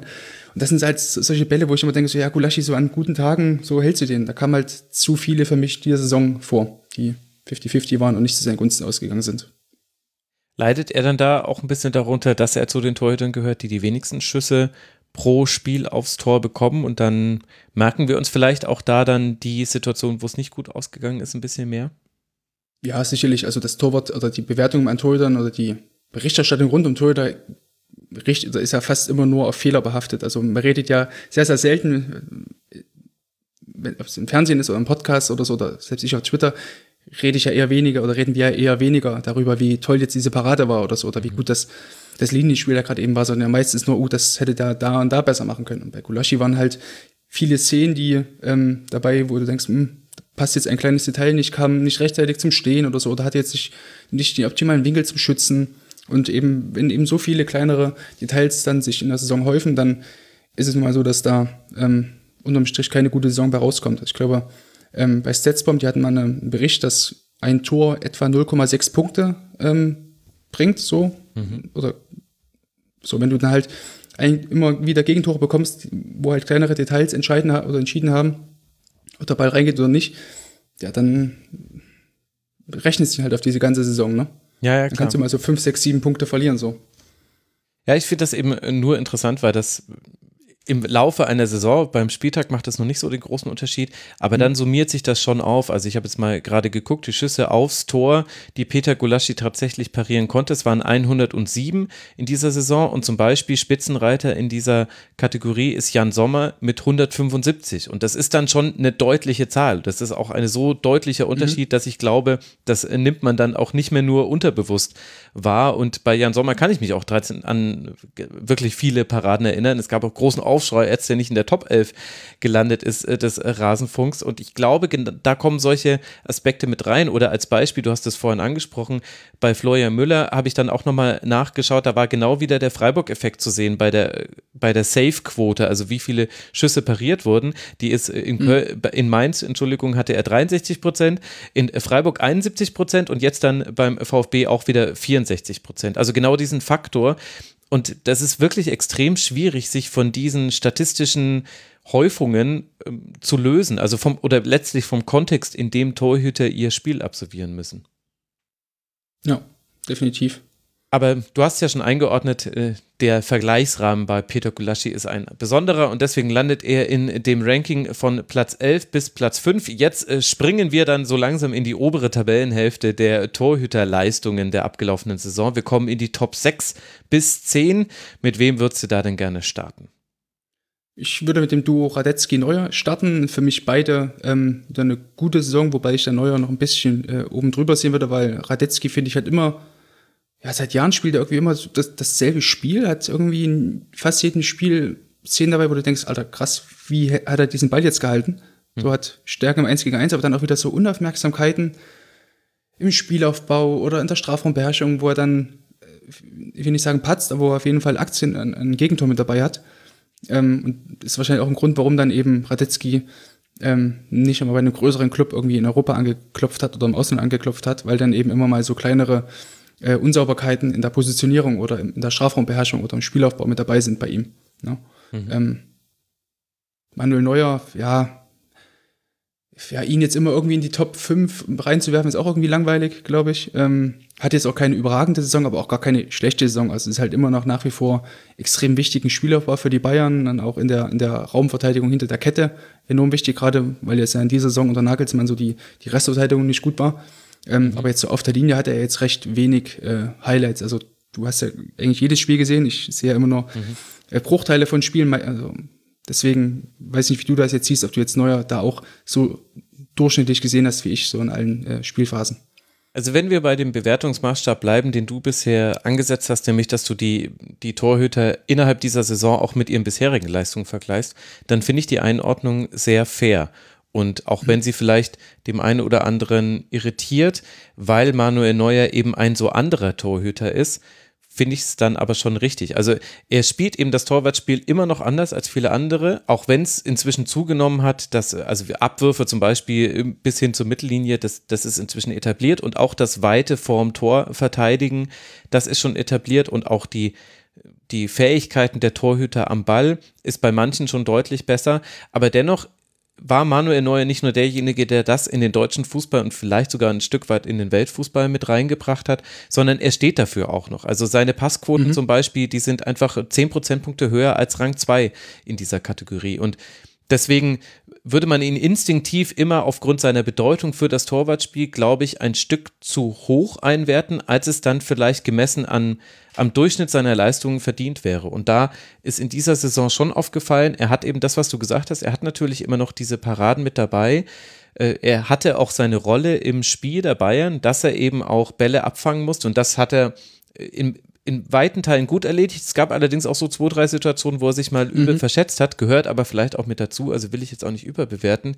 Was mir aber zum Beispiel aufgefallen ist, ist, dass bei diesen Toren, die bei Bayern gefallen sind, am ballfernen Pfosten, hatte ich manchmal auch das Gefühl, dass auch Manuel Neuer da nicht perfekt positioniert war. Das ist extrem schwierig, wenn du bei einer Flanke quasi vom, okay, ich decke jetzt mit den kurzen Pfosten mit ab und jetzt muss ich komplett umswitchen, ich muss die komplette Breite des Tores ablaufen mhm. und dann noch irgendwie versuchen, mich in den Schuss zu werfen.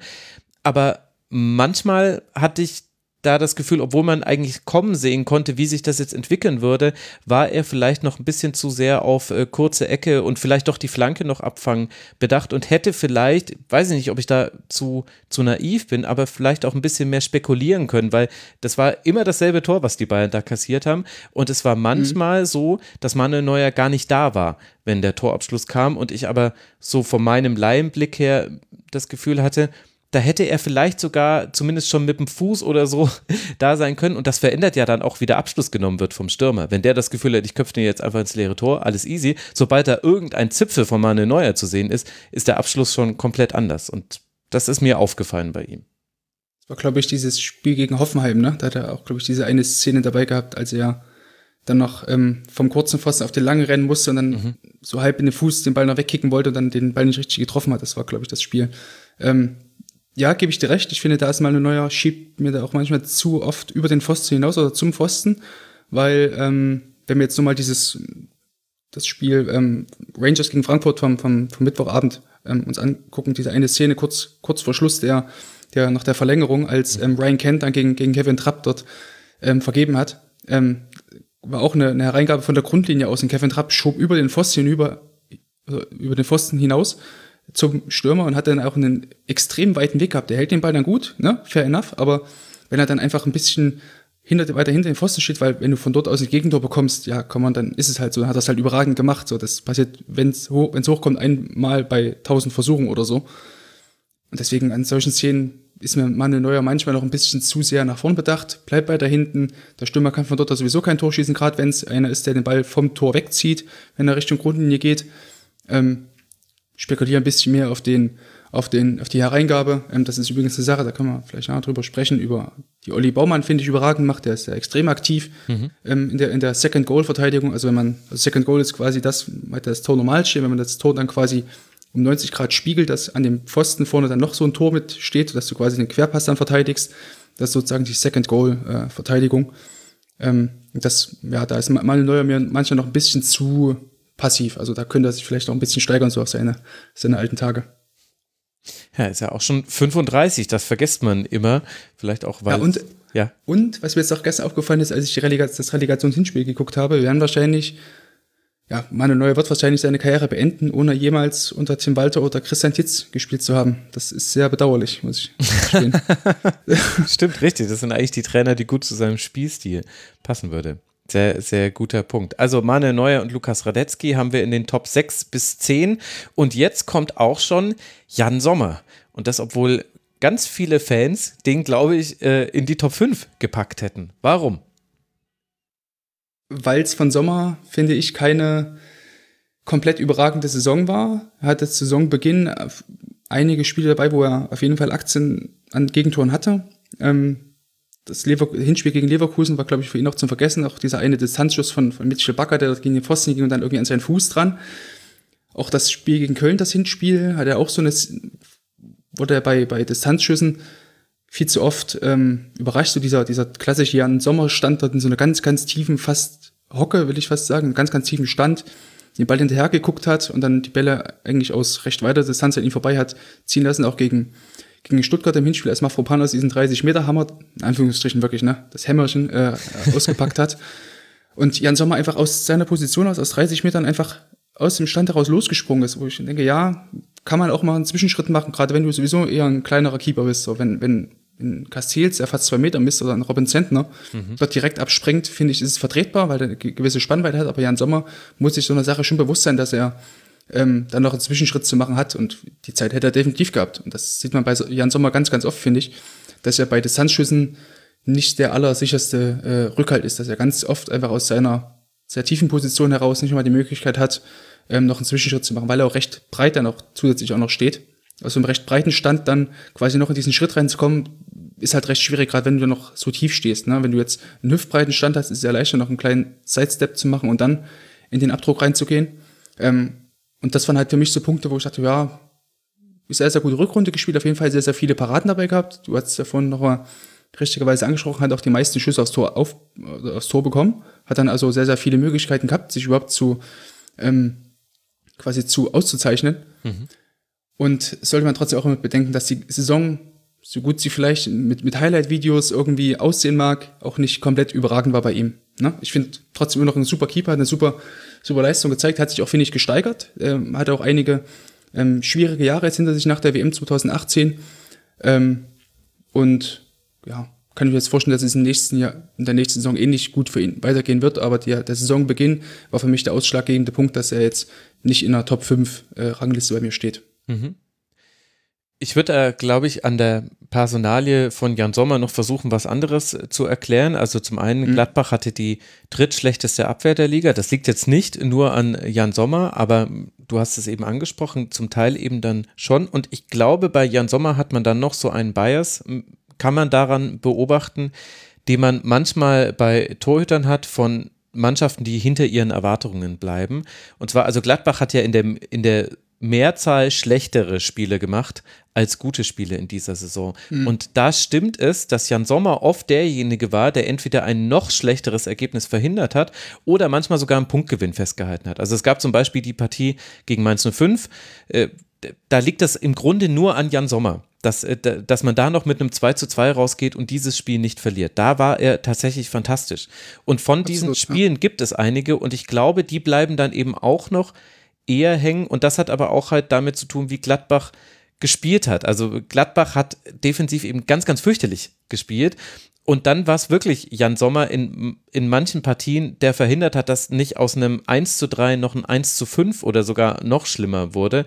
Und das ist halt wieder Thema Kontext, in dem ein Torhüter spielt. Und trotzdem ist es, finde ich, aber mit der Erklärung, die du jetzt gegeben hast, das kann man schon nachvollziehen, dass es da eben auch Defizite bei ihm gab, die auch in der Saison zu sehen waren weil du gerade das Mainz-Spiel nochmal angesprochen hast, also diese, genau diese Szene dort gegen Burkhardt, wo er diese Doppelparade hatte und dann auch gegen, gegen Lieder diesen Kopfball nochmal gehalten hat. Also das ist ja genau das, was Jan Sommer, finde ich, absolut auszeichnet. Ne? Diese, ja.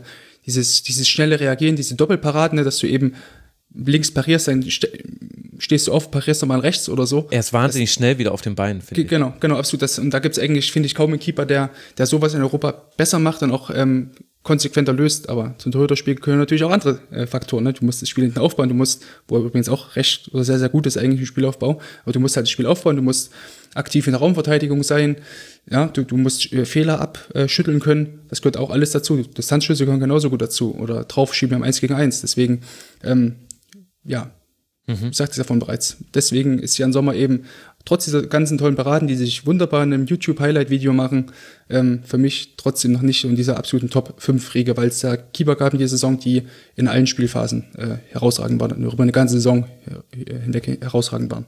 Mhm. Da kommen wir gleich zu.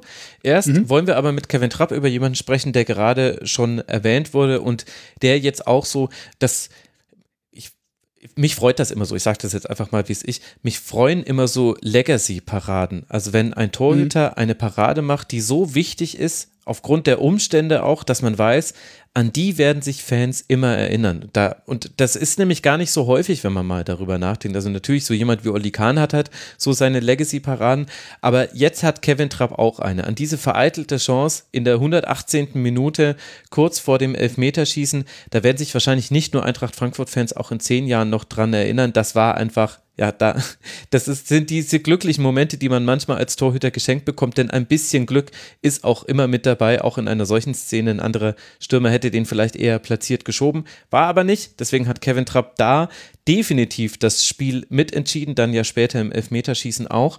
Wir gucken ja aber auch auf die Bundesliga-Saison, da hast du ihn jetzt auch im Segment zwischen Top 6 und Top 10. Was macht denn Kevin Trapp besser als andere Torhüter?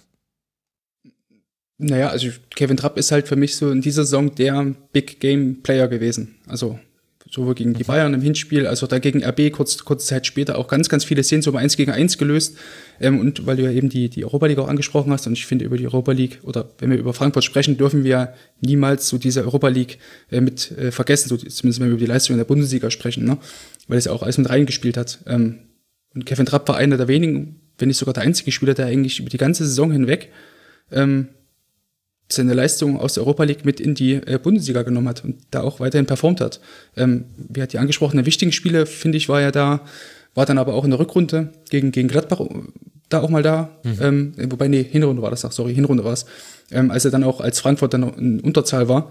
als Kevin Trapp dort einfach brutal gut äh, seinen Strafraum unter Kontrolle hat und zahlreiche Flanken dort in einer hitzigen äh, Schlussphase abgefangen hat, dass seine Mannschaft da einfach so diese absolute Sicherheit gegeben hat. Ähm, warum er jetzt für mich dennoch nicht in der Top 5 ist, ähm, das ist, glaube ich, das Spiel gegen die Bayern ähm, ein ganz gutes Beispiel dafür. Ganz, ganz viele Szenen, ob das jetzt dieser, dieser, dieser eine riesige Reflex gegen Robert Lewandowski mit dabei war oder so. Jetzt bitte nicht falsch verstehen, liebe SGE-Fans, ich finde Kevin Trapp auch mega cool. Wunderschöner Mann, aber das waren Szenen, die können mal in Anführungsstrichen passieren, dass du angeschossen wirst, dass du einen Fuß rausstellst. Das passiert mir irgendwie in der, in der siebten Liga irgendwie, das passiert Kreisliga Money in der Kreisliga halt. So, ähm, das passiert ja auch in der Bundesliga-Torhüter, dass man eben mal Spiele dabei hat, wo, wo alles gelingt, wo der Fuß mal rausgestellt wird, dass man tolle Reflexe zeigt.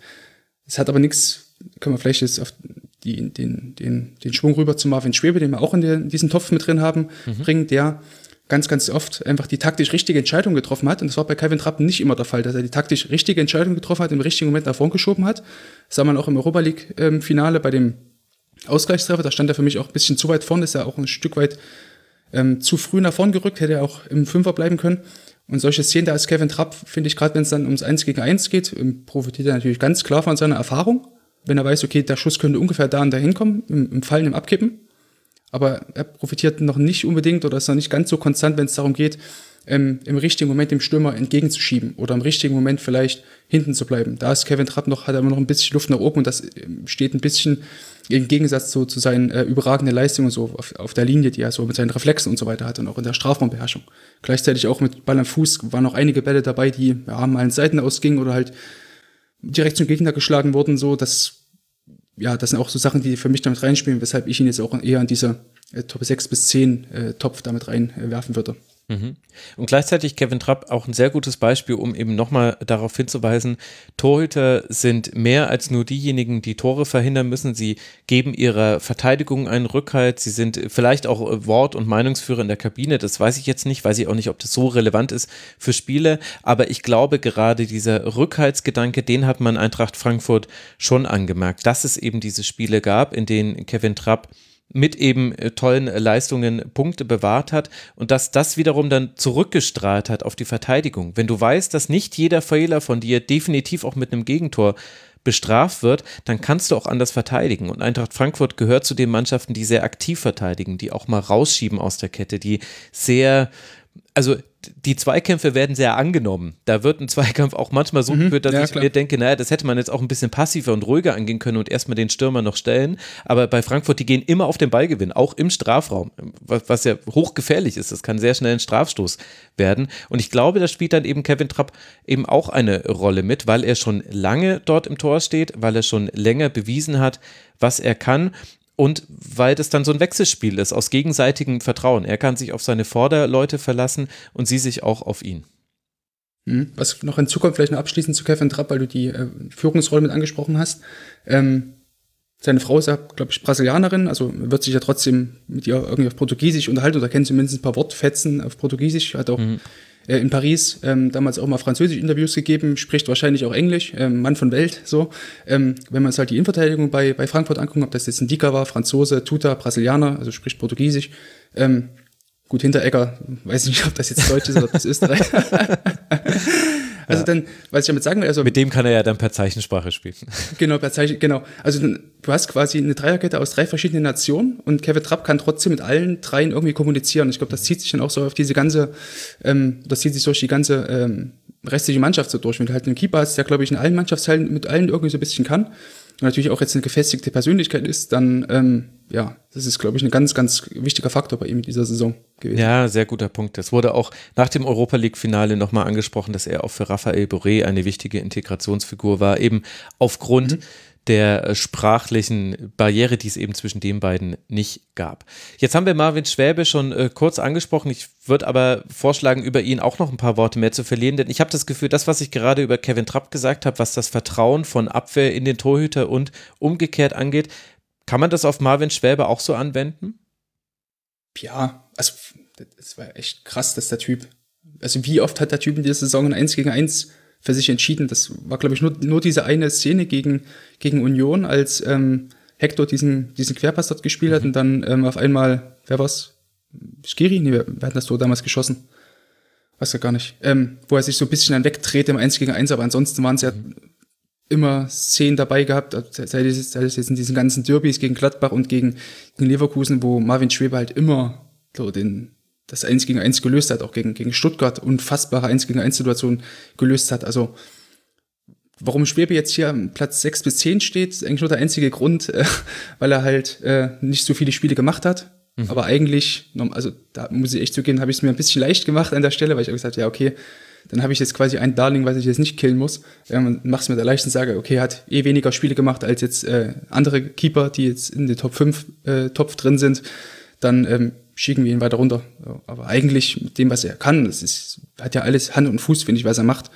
Ähm, man sieht auf jeden Fall, dass er Ahnung hat von dem, was er tut. Ähm, er schiebt immer im richtigen Moment raus, er hat ein sehr, sehr gutes äh, Spielverständnis, weiß auch, in welche Räume er die Bälle zu spielen hat und eben auch diese Spieleröffnung von hinten heraus einfach immer, immer überragend so. Maximal zwei Kontakte, angenommen, nächster Kontakt, geht's weiter zum nächsten Spieler. Mhm, ja. Ähm, das finde ich sehr, sehr gut. Das sah man damals übrigens ganz gut, als äh, Timo Horn kurzzeitig mal als Schwebe Corona hatte und dann gegen Eintracht Frankfurt im Tor stand.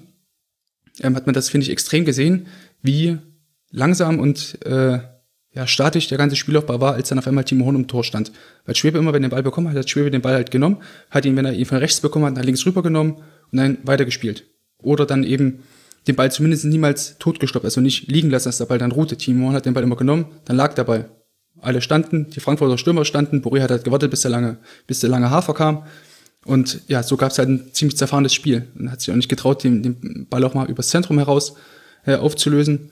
Und Marvin Schöbe macht das halt alles. Ist ein sehr, sehr guter äh, Fußballer. Und das ist ja eigentlich genau so ein Transfer, den du als Verein ja haben willst. Ne? Also die Vereine knauseln ja eigentlich immer bei, bei, bei Torhütern oder bei, bei der Verpflichtung von Torhütern und geben ungern viel Geld dafür aus, obwohl es ja eigentlich so eine enorm ja. wichtige Position ist. Mhm. Ne? Ähm, und dann willst du eben genau solche, solche Deals halt haben. Ne? Kam irgendwie ablösefrei aus Brøndby oder genauso gut, vielleicht eine Kategorie höher Chelsea mit Edouard Mendy für nicht mal 20 Millionen oder sowas einen Weltklasse-Keeper geholt, der Welttorhüter ist. Also genau solche Deals willst du haben als Verein. Ähm, es freut mich einfach, dass der FC da jetzt einfach so einen, so einen überragenden äh, Schlussmann mit hinten drin hat. Was sagst du zur Strafraumbeherrschung von Marvin Schwäbe?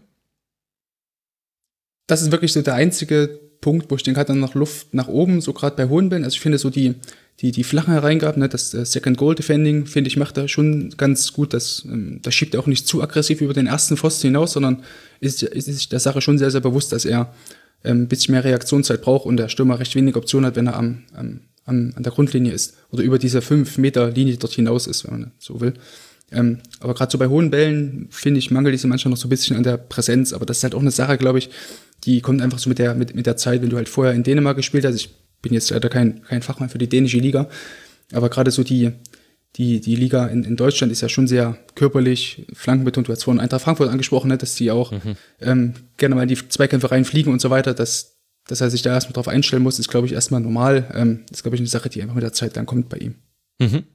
Ich habe auch das Gefühl, bei Flankenverteidigung kommt manchmal noch so das Thema Rückraumverteidigung mit mhm. dazu. Also es macht eben einfach einen Unterschied, ob du eine in einer Mannschaft spielst, die sehr gut dabei ist, den Rückraum des Strafraums mitzuverteidigen bei Flanken oder ob du in einer Mannschaft spielst, wo genau das eins der Themen ist. Und dann müssen manchmal Torhüter ja auch aggressiver rausgehen bei Hereingaben und sehen dann aber auch häufiger schlecht aus, weil die Hereingabe oft dann noch weiter weg vom Tor kommt, wenn der Rückraum offen ist. Und das, da ist jetzt Schwäbe jetzt nicht das perfekte ja. Beispiel für. Da finde ich, andere Mannschaften haben da größere Probleme gehabt. Aber das ist zum Beispiel wieder so ein Detail, wo man sich denkt, ja gut, eigentlich müsste man sich alle Szenen nebeneinander legen, um das wirklich bewerten zu können. Deswegen bin ich froh, dass du immer so genau drauf guckst. Du machst es jetzt ja quasi für mich. Sehr angenehm. Und ich glaube noch, vielleicht nochmal drauf angesprochen, ähm, kann ja auch sein, dass, dass der Trainer was anderes vorgibt, dass er sagt, okay, hey, wir haben halt mhm. bei, bei, bei Köln mit, mit, mit Hübers und Kilian zwei recht großgewachsene oder früher noch Chiros, zwei großgewachsene Innenverteidiger sowieso im Zentrum. Ähm, wir lassen die Flanken ruhig zu, Keeper, du kannst sowieso erstmal hinten bleiben. Wir vertrauen darauf, dass unsere, unsere zwei Türme im Zentrum die Dinger rausköpfen. Kann ja auch sein, man weiß man nicht, ob Steffen Baumgart das da vorgegeben hat oder andere Trainer das manchmal vorgeben, ne? wenn man da so äh, physisch äh, starke Innenverteidiger in der Mitte hat. Mhm. Sehr guter Punkt. Dann lass uns ins äh, Top 5 Segment äh, kommen. Also da, wo deine Darlings sich alle aufhalten, die ja, du nicht killen nee, wolltest. Aber, äh, wobei ich muss sagen, es sind eigentlich alles Darlings. Also ich bin generell sehr zufrieden eigentlich mit der, mit der Toter Leistung und mit dem Toter Niveau. Ähm, in der Bundesliga im Vergleich zu vorher eigentlich schon mal eine Steigerung. Einige eben ein bisschen verschlechtert, aber im Großen und Ganzen eigentlich schon sehr, sehr zufrieden. Mhm. Gut, dann wer sind die Besten der Besten? Ähm, ich würde sagen, wir, wir raten uns erstmal einfach ganz kurz runter und dann gehen wir auf jeden Einzelnen nochmal ein. Also ja. Marc Flecken, Stefan Ortega, Manuel Riemann, Gregor Kobel und für viele wahrscheinlich überraschend Oliver Baumann.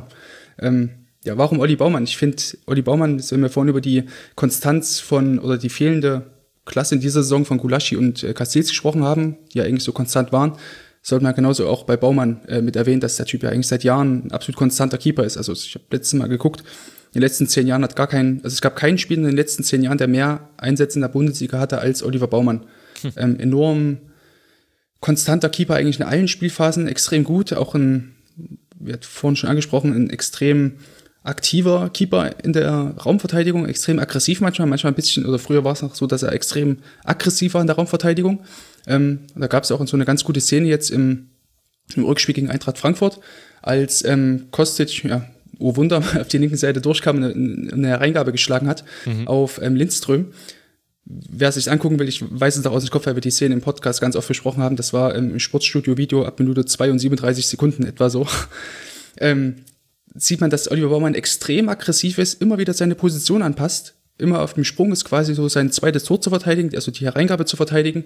Also er merkt, hey, komme ich jetzt gar nicht hin, kann ich leider nicht verteidigen, diese Hereingabe, setzt er sich wieder nach hinten ab und verteidigt dann mit einer herausragenden Parade, ja, diesen Kopfball von Lindström, lenkt den Ball übers Tor. Hat er permanent auch eine sehr, sehr gute Körperspannung, sehr, sehr gutes Gleichgewicht einfach gehabt und hat dadurch eigentlich so diese Parade zeigen können. Und das finde ich ist einfach so Oliver Baumann so in a nutshell, wenn du so willst. So, das, ähm, bei ihm sieht man wirklich sehr, sehr selten, dass da ähm, große Fehler dabei sind. Ich glaube auch, dass er durchaus, hätte er vor zwei, drei Jahren mal den, mit den Gedanken gespielt, oder wäre da irgendein Angebot vielleicht reingeflattert von einem europäischen äh, Top-Club, dann ähm, hätte es mich da nicht gewundert, dass Oliver Baumann da hingegangen wäre. Oder er hätte auf jeden Fall das dazu gehabt, weil ich bin halt der Meinung, der ist in allen Spielenphasen extrem stark, ist extrem konstant, obwohl ja die Hoffenheimer Verteidigung ähm, jedes Jahr irgendwie komplett durchgewirbelt wird, irgendwie neue Trainer jedes Jahr kommen, gefühlt. Ähm, und Baumann ist halt immer noch so dieser absolute Felsen der Brandung ähm, mhm. bei, bei Hoffenheim. Spielt die drittmeisten Pässe der Liga hinter Stefan Ortega und Manuel Riemann und ist derjenige Torhüter, der die meisten Abwürfe macht, tatsächlich. 170. Das an sich ist jetzt ja, erstmal noch keine Qualität, aber das fand mhm. ich interessant.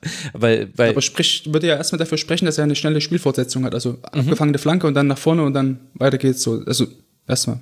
Genau, und ich würde jetzt mal so aus dem, meinem Gefühl her sagen, dass äh, das mehr ist als zu Beginn seiner Karriere. Also ich kann mich, äh, jetzt kann ich mich tatsächlich an viele Abwürfe von ihm erinnern, aber am Anfang war das, glaube ich, noch nicht so Teil seines Spiels. Das finde ich auch interessant, wie, wie man sich noch so Skills draus schaffen kann, was vielleicht bei Torhütern noch ein bisschen einfacher nachzuvollziehen ist als bei Stürmern oder anderen, anderen Spielern. Gut, also wir haben Oliver Baumann, dann Gregor Kobel, der ja von vielen, auch hier im Rasenfunk, als einer der Transfers der Saison genannt wurde.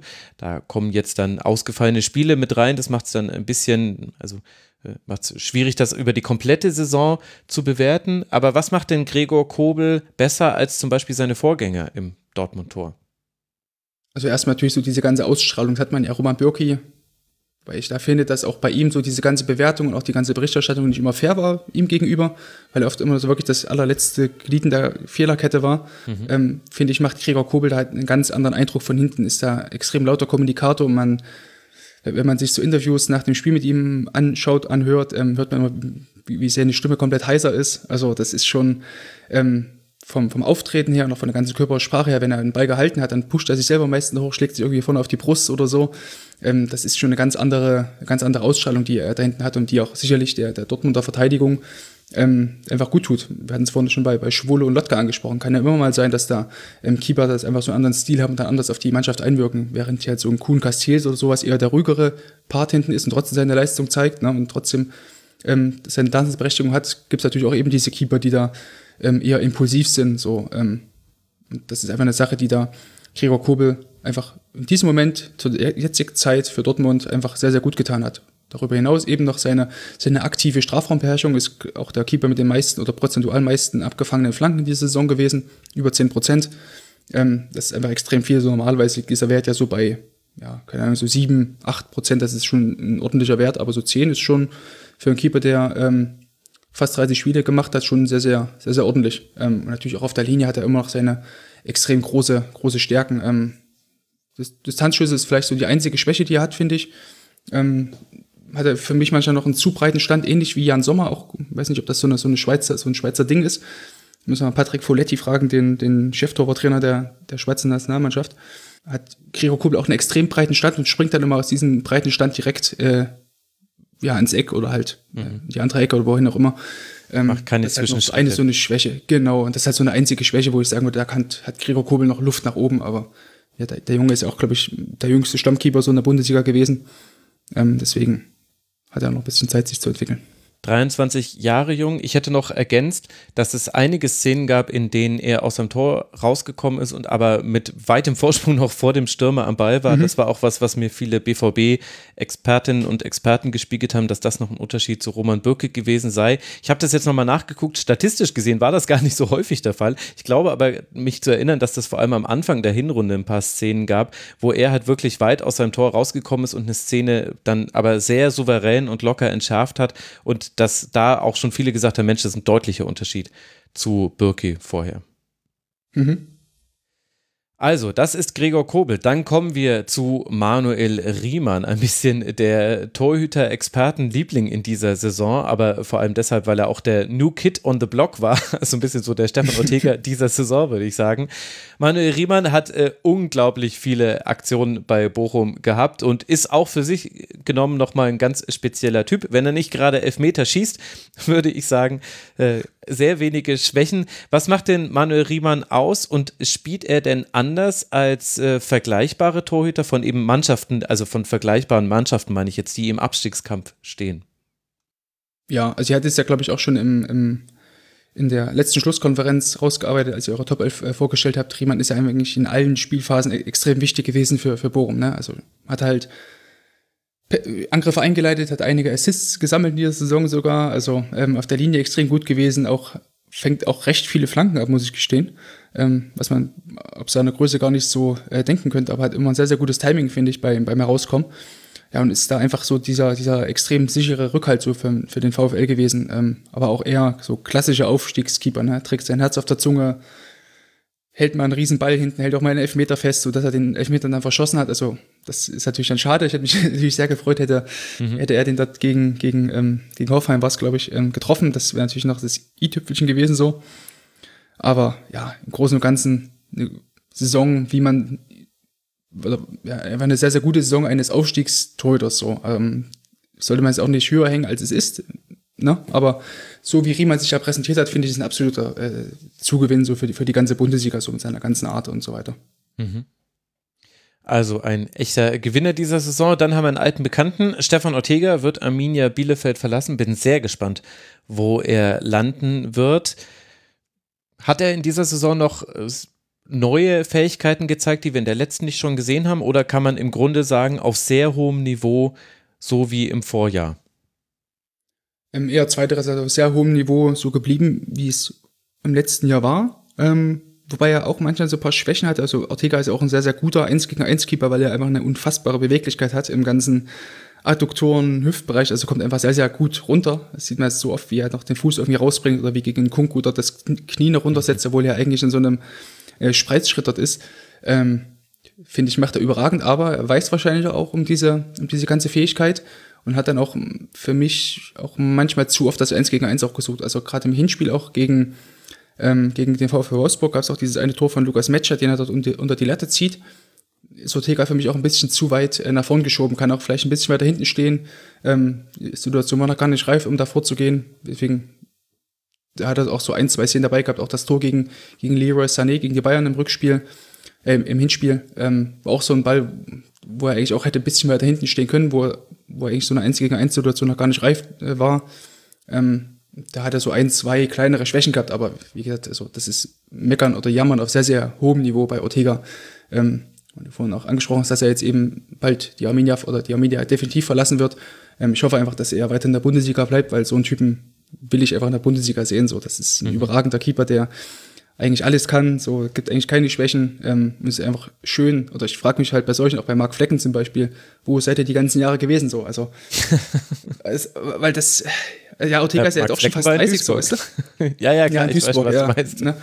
Mhm. Also das ist ja wirklich eine, eine, Freude, den, den beiden zuzusehen, weil sie auch einfach in, in allen Torhüterbereichen, so im, im, im, taktischen Bereich, auch im, im technischen Bereich, vor allem im Block, einfach sehr, sehr gut sind. So, das ähm, ist immer ein sehr, sehr hohes Niveau, auf dem, von dem wir da bei beiden sprechen. Ähm, wobei ja beide auch nicht zu diesen absoluten Top- bei, oder bei Top-Teams irgendwie spielen. Das spricht eigentlich nur für die Bundesliga, dass dieses dass eben Mannschaften wie Arminia Bielefeld, äh, SC Freiburg oder eben auch VfL Bochum oder die TSG Hoffenheim, dass die eben solche, solche Tote einfach in ihren Reihen haben, so die einfach über ein extrem breites Skillset verfügen und das auch alles noch ähm, in so einer, so einer Erfolgsdichte einfach zeigen. Ne? Mhm. Ja, Stefan Ortega. Immer nur bei Arminia und bei 1860 München zwischenzeitlich mal ja. gespielt. Und dann haben wir noch Marc Flecken. Wir haben ihn jetzt gerade schon mal erwähnt. Was macht denn Marc Flecken so besonders? Ja, ich finde erstmal so seine, seine fußballerischen Fähigkeiten waren über ja, weite Teile der Saison oder über 95 Prozent der Saison sehr, sehr ordentlich. Dann in der einen Phase, als dann Freiburg auch noch ein bisschen im, im Wackeln war, hat er auch immer ein bisschen gewackelt, auch gerade in der, in der, der Torverteidigung. Auch nicht immer optimal gewesen. Erinnert er vielleicht noch dieses Tor gegen, gegen Geraldo Becker, gegen, gegen Union im Rückspiel. Mhm. Ähm, ja, das sind so kleinere Sachen gewesen, aber im Großen und Ganzen finde ich, ist Flecken auch ein absoluter ähm, eine absolut wichtige Säule gewesen ähm, für den SC Freiburg in dieser Saison. Ähm, und ja, ist auch, finde ich, zu Recht Nationalspieler geworden aufgrund dieser, dieser guten Leistungen ähm, bei der Elftal. Mhm. Jetzt haben wir äh, vor dem DFB-Pokalfinale aufgenommen. Ich hoffe sehr, dass wir da nichts getrickst mhm. haben und äh, wir da nicht noch irgendwie eine Leerstelle bei Marc Flecken drin haben. Also das ist so dein Ranking der Torhüter, beziehungsweise deine Einteilung jetzt eben in äh, jeweils äh, Top 5, Top 6 bis 10, 11 bis 15 und 16 bis 18. Ihr habt es gehört, liebe Hörerinnen und Hörer. Du hast jetzt gerade schon gesagt, das generelle Niveau sei so hoch. Da haben wir auch eine Frage bekommen von Eisernes vorhin. Der fragt nämlich ja, wie wie ist denn das eigentlich zu erklären, dass alle Bundesligisten über gute oder sehr gute Torhüter finden, mit eben ganz wenigen Ausnahmen? Ich meine, da muss man ja auch schon eine ganze Weile zurückgehen, dass wir eher kritisch über Torhüter gesprochen haben. Mm, also ich glaube, dass was wir bedenken müssen, dass ähm, die Bundesliga ja relativ lange Zeit ähm, keine Weltklasse-Keeper so richtig hatte, also neben Manuel Neuer so, die jetzt augenscheinlich wirklich Weltklasse waren. Ähm, vielleicht so Gulaschi, Castells kann man immer drüber streiten, ob die damit in dieses Ranking mit reinfallen würden, aber für viele ja nicht. Dann mhm. blickt man ja eher Richtung, Richtung Oblak, Richtung Courtois oder Richtung Ederson, was ich auch gar nicht verstehen kann, aber ähm, das sind halt so, so dieser, die, dieser Makel, der, den, den Bundesliga-Torhütern so ein bisschen anhaftet, dass sie einfach so ja, die sind gut, aber so zur, für die letzte Spitze fehlt es dann halt manchmal. Ähm, und es ist natürlich auch nicht so wirklich sexy, wenn du jetzt darüber redest, dass halt ein Aufstiegstorhüter und der ähm, Keeper vom Tabellenvorletzten, der auch abgestiegen ist, ähm, auf einmal zu, zu, den Top 5 Keepern der Liga gehören. Das klingt erstmal nicht so sexy, wenn wir ehrlich sind. So, ne? Mhm. Ähm, und weil auch relativ wenige Top-Transfers, so weiß ich nicht, wie, wie Kepa, Arrizabalaga damals zu Chelsea oder sowas, oder Alison Becker zu Liverpool, mhm. Top-Transfers hattest du einfach nicht. Aber dennoch ähm, hat sich immer dieser Trend fortgesetzt, dass einfach diese konstanten Keeper, wenn wir uns anschauen, ob das jetzt ein Oliver Baumann ist, ob das ein Kevin Trapp ist, ein Jan Sommer, Lukas Radetzky, die spielen ja alle schon seit fast zehn Jahren irgendwie in der Bundesliga. Kevin Trapp vielleicht mit einer kleinen, ähm, einer kleinen Pause zwischendurch. Mhm. Aber ansonsten sind ja alle extrem lange schon bei ihren Vereinen. So, und das, diese Konstanz, die zahlt sich einfach aus, wenn du eben als Spieler, als, als Keeper so diesen Verein kennst weißt du die Strukturen, weißt vielleicht, okay, jetzt hier mit dem und dem Spieler, jetzt bei Radetzky vielleicht mit Jonathan Tah oder so, mit denen spiele ich jetzt schon seit längerer Zeit schon zusammen, da kenne ich seine, seine Macken, seine Aussätze, aber auch seine Stärken und so weiter. Spielt, finde ich, alles mit rein, so diese, diese Konstanz, die einfach deutsche Bundesliga-Torhüter ähm, haben. Ich weiß jetzt nicht, wie sehr du auch andere Ligen verfolgst, aber das war noch eine Anschlussfrage von mhm. Eisernes Fohlen. Sind die Torhüter in der Bundesliga besser als in anderen europäischen Top-Ligen. Er schreibt eben, ob es so wäre, dass es da häufiger ein Problem, also seinem Eindruck nach sei es eben häufiger ein Problem, mhm. die Torhüter-Position in anderen Ligen. Mhm. Wenn wir jetzt nur mal vielleicht in England klicken, da hast du ja schon ein gutes Niveau. Du hast halt einen Eduard Mendy, du hast halt einen Alisson Becker, auch zwei Weltklasse-Keeper. Dann hast du halt auch bei ganz, ganz vielen Mannschaften so ganz windige Gestalten, so ein Ederson, so Jordan Pickford, äh, also ja, das, da tue ich mir wirklich schwer dann zu sagen, die sind in allen, also die haben sicherlich so einzelne äh, gute Sachen dabei, bei beiden jetzt bei Pickford, Ederson vielleicht so die Reichweite Passspiel oder manchmal so diese spektakuläre Art, mit der sie äh, Bälle verteidigen, haben sie alles dabei, aber das, wenn ich jetzt angucke, was halt beispielsweise Oliver Baumann kann, was Marvin Schwebe kann, die sind halt vielleicht nicht so spektakulär sind, aber dafür halt wirklich in allen Bereichen sehr, sehr gut sind, auch in der Raumverteidigung gut. Ähm, Ederson zum Beispiel ist im, im 1 gegen 1, wenn, wenn der Stürmer wirklich Zeit hat, auf, auf, auf ihn drauf zuzulaufen, guckt ihr nur das, das Gegentor gegen Kai Havertz im Champions League-Finale 2021 äh, war es genau, 2021 an. Ähm, Havertz schießt kurz hinter dem 16er und Ederson stand irgendwo im Nirgendwo, mhm. 13, 14 Meter vom Tor. Also da haben die deutschen Keeper ganz, ganz oft einfach ein wesentlich besseres ähm, Verständnis dafür von, von Raum, von Zeit, von, von Druck für Gegenspieler. Natürlich sieht es dann spektakulärer aus, wenn du dann so einen Ball im Falle von Ederson hältst, als wenn du vielleicht hinten wartest, die, die ganze Szenerie ein bisschen verzögerst und dann dadurch vielleicht der, der Verteidiger noch einen Fuß dazwischen stellt oder so. Das wird natürlich dann nicht gefeiert. Warum auch? So, es ist halt nicht, ist halt keine Parade gewesen so, ne? Mhm. Ähm, und das sind halt so, finde ich, so Sachen, wo man dann meistens so, also ich finde, wir sollten dann als Bundesliga-Fans oder jetzt hier in Deutschland vielleicht gar nicht so oft irgendwie da gucken, was, was machen vielleicht England die, die Vereine gut, nur weil da viel Geld äh, dafür ausgegeben wird. Ich finde, das Niveau ist halt nach wie vor sehr, sehr gut und ich, ganz, ganz wenige Vereine haben ja ein wirkliches Torhüter-Problem, so wenn wir ehrlich sind in mhm. Deutschland. Und dann haben wir eine Frage von RE5 bekommen. Er fragte, wie ist es zu erklären, dass es kaum deutsche Nummer 1 Torhüter im jungen Alter gibt? Fehlt der Mut von den Vereinen oder sind wir in der Ausbildung hinten dran? Und auf die Antwort bin ich jetzt wirklich gespannt. Ähm, können wir eigentlich genau damit begründen, was ich vorhin schon sagte. Also ähm, ich hatte vor einiger Zeit mal ähm, eine kleine Statistik rausgesucht, ähm, wie jetzt so diese Torhüterverteilung ähm, in Deutschland vor zehn Jahren, also so zur Saison 2011, 2012 war. Mhm. Ähm, da hatte die Bundesliga quasi nur zwei ausländische Stammkeeper, also Diego Benaldi und Jaroslav Drobny beim HSV. Ähm, eigentlich auch geil. Die, ähm, also wirklich. Ähm, und die, in, der ganzen, in den ganzen Top 7 Teams waren wirklich nur deutsche Keeper dabei in der, in der Saison 2011 zu 12. Halt Weidenfeller beim BVB, Neuer. Das waren die einzigen beiden, die über 25 Jahre alt waren. Und dann eben Marc-André Terstegen, Bernd Lenoren, Robert Zieler, Sven Ulreich, auch Lars Unerstein im Übrigen. Mhm. Damals bei Schalke alle U23. Ähm, alle komplett ins kalte Wasser geschmissen. So die einzigen Ü30-Keeper waren damals halt Wettklo, Simon Jentsch, Rafa Schäfer, äh, Tom Starke und Heinz Müller. So. Also auch ganz crazy Typen. Das ist halt auch schon krass, was da damals halt so was mitgespielt hat, wenn wir ehrlich sind. Wenn wir da jetzt eben das vergleichen, so ähm, was für Möglichkeiten oder was für Voraussetzungen quasi jetzt junge Keeper haben, in die Bundesliga reinzukommen, dann ist es ja auch so, dass eben in Radetzky, in, in Oliver Baumann, in Jan Sommer, in Kevin Trapp, die können ja alle gut kicken. Ne? Es ist ja, damals war ja eben der Grund, warum eben in Bernardino oder Marc-André Ter Stegen unter anderem auch gespielt haben oder auch in Manuel Neuer 2008 oder 2007, wann das war, ähm, weil sie mit Ball am Fuß besser waren, weil sie eben moderner gespielt haben. Das mhm. ist jetzt mittlerweile gar nicht mehr der Fall. Also die, die, können ja alle gut kicken, die kriegen alle einen sauberen Pass über 30, 40 Meter hin. Ähm, und dadurch wird es eben auch schwer dann für, für die jungen Keeper, ähm, sich dort irgendwie zu empfehlen mit irgendwelchen, ähm, mit irgendwelchen Skills, mit irgendwelchen äh, Leistungen, die sie da zeigen. Und die Keeper sind alle extrem konstant. Also wahrscheinlich werden wir jetzt noch so zwei, drei, vier Jahre warten müssen, bis dann eben die, die Sommers, die Radetzkis, die Baumanns, die Traps, ähm, auch Gikiewicz vielleicht, so die, bis die Spieler dann eben ihre Karriere beenden und dann dann auch neue Spieler nachrücken, so in der Bundesliga. Du hast halt recht wenig Fluktuation gehabt in den letzten Jahren, wenn wir ehrlich sind, auf der Torhüterposition. Und siehst du da ein Problem auf den deutschen Fußball zukommen? Ich finde es ja ganz interessant. Wir haben immer wieder junge Torhüter, die bei Turnieren, bei U-Turnieren dann mhm. positiv auffällen. Also Jan Pollersbeck ist da zu nennen oder eben Finn Dahmen ist jetzt auch ein aktuelles Beispiel. Aber ich finde es extrem schwierig, zum einen Turnierleistung mit Saisonleistung zu vergleichen, weil das sind zwei völlig verschiedene Dinge und zum anderen auch ein, ein U also ein, ein Jugend, ein Junioren, äh, ja genau, ein Junioren-Kontext, äh, in den zu Profis setzen. Denn gerade bei Torhütern mhm. finde ich, du hast ja vorhin auch schon mal über die Intensität von Zweikämpfen und von Flanken und so weiter gesprochen beim Wechsel von Dänemark nach Deutschland. Das musst du ja vom, beim Juniorenfußball im Vergleich zum Spitzenfußball im Männersport ja dann eigentlich auch sehen. Also ja, wie ist da die Situation? Bei, was, was kommt da hinterher noch? Ja, also ich glaube, man sollte jetzt nicht davon ausgehen, dass jetzt immer irgendwie der 18- oder 19-Jährige da immer reingeworfen wird. Ich glaube, wenn man davon, also selbst bei, bei, bei normalen Feldspielern, sage ich mal, ist es ja schon so, dass alles, was über 23 ist, ist ja mittlerweile schon alt erfahren, will man fast schon sagen. Ne? Ich glaube, bei Torhütern sollte man so diesen, die, diesen Cut darum, diesen, diesen fiktiven Cut noch ein bisschen höher ansetzen, so ab.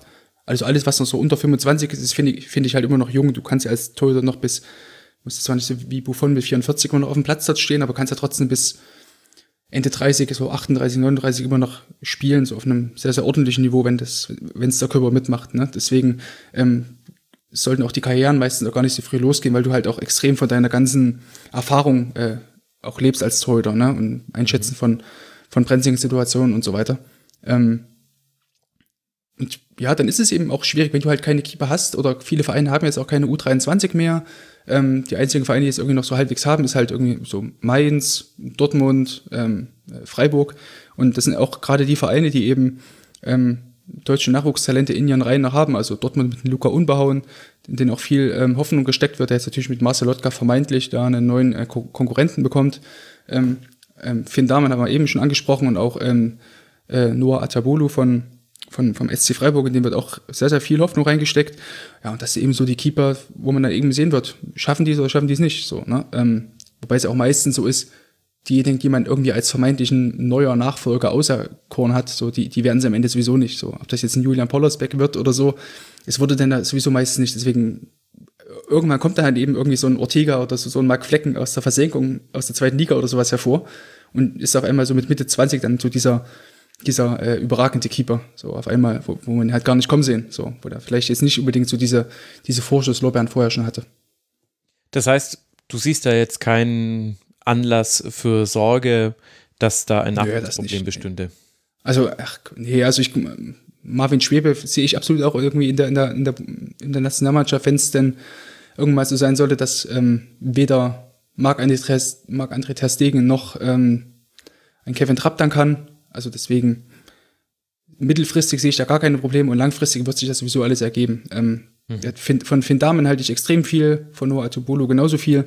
Ähm, aber die Jungs brauchen einfach die, die Spielzeit auf ähm, mindestens Zweitliganiveau, um sich dann eben auch an dieses, an dieses Tempo, an diese Körperlichkeit einfach zu gewöhnen. Mhm. Und Alex Nübel haben wir ja noch. Der läuft jetzt zwar ein bisschen unter dem Radar, aber der ist ja auch Stimmt, ja, ganz klar, knapp noch ja. mit 25 Jahren. Ist er ja noch in deinem Ranking, gilt er noch Ja, als jung. nach deinem Und Maßstab. Flo Müller, und Flo Müller hätten wir auch noch, genau. Genau, Flo Müller ist ja quasi das äh, einzige lebende, äh, nicht lebende, spielende Beispiel in der Bundesliga, so meine Spielende, es aktuell gerade. Rita hat noch gefragt, sie würde interessieren, inwiefern ein Torwart bei Systemumstellungen anders spielen muss oder ob das eigentlich gleich ist zwischen Dreier- und Viererkette zum Beispiel der Unterschied. Also an den Beispielen Alexander Schwolo und auch Florian Müller sieht man ja, dass es einen großen Unterschied macht, ob du jetzt mit Dreier- oder Viererkette spielst, ähm, weil sich eben auch die Passwinkel oder die Anspielsituationen auch im Spielaufbau äh, verändern.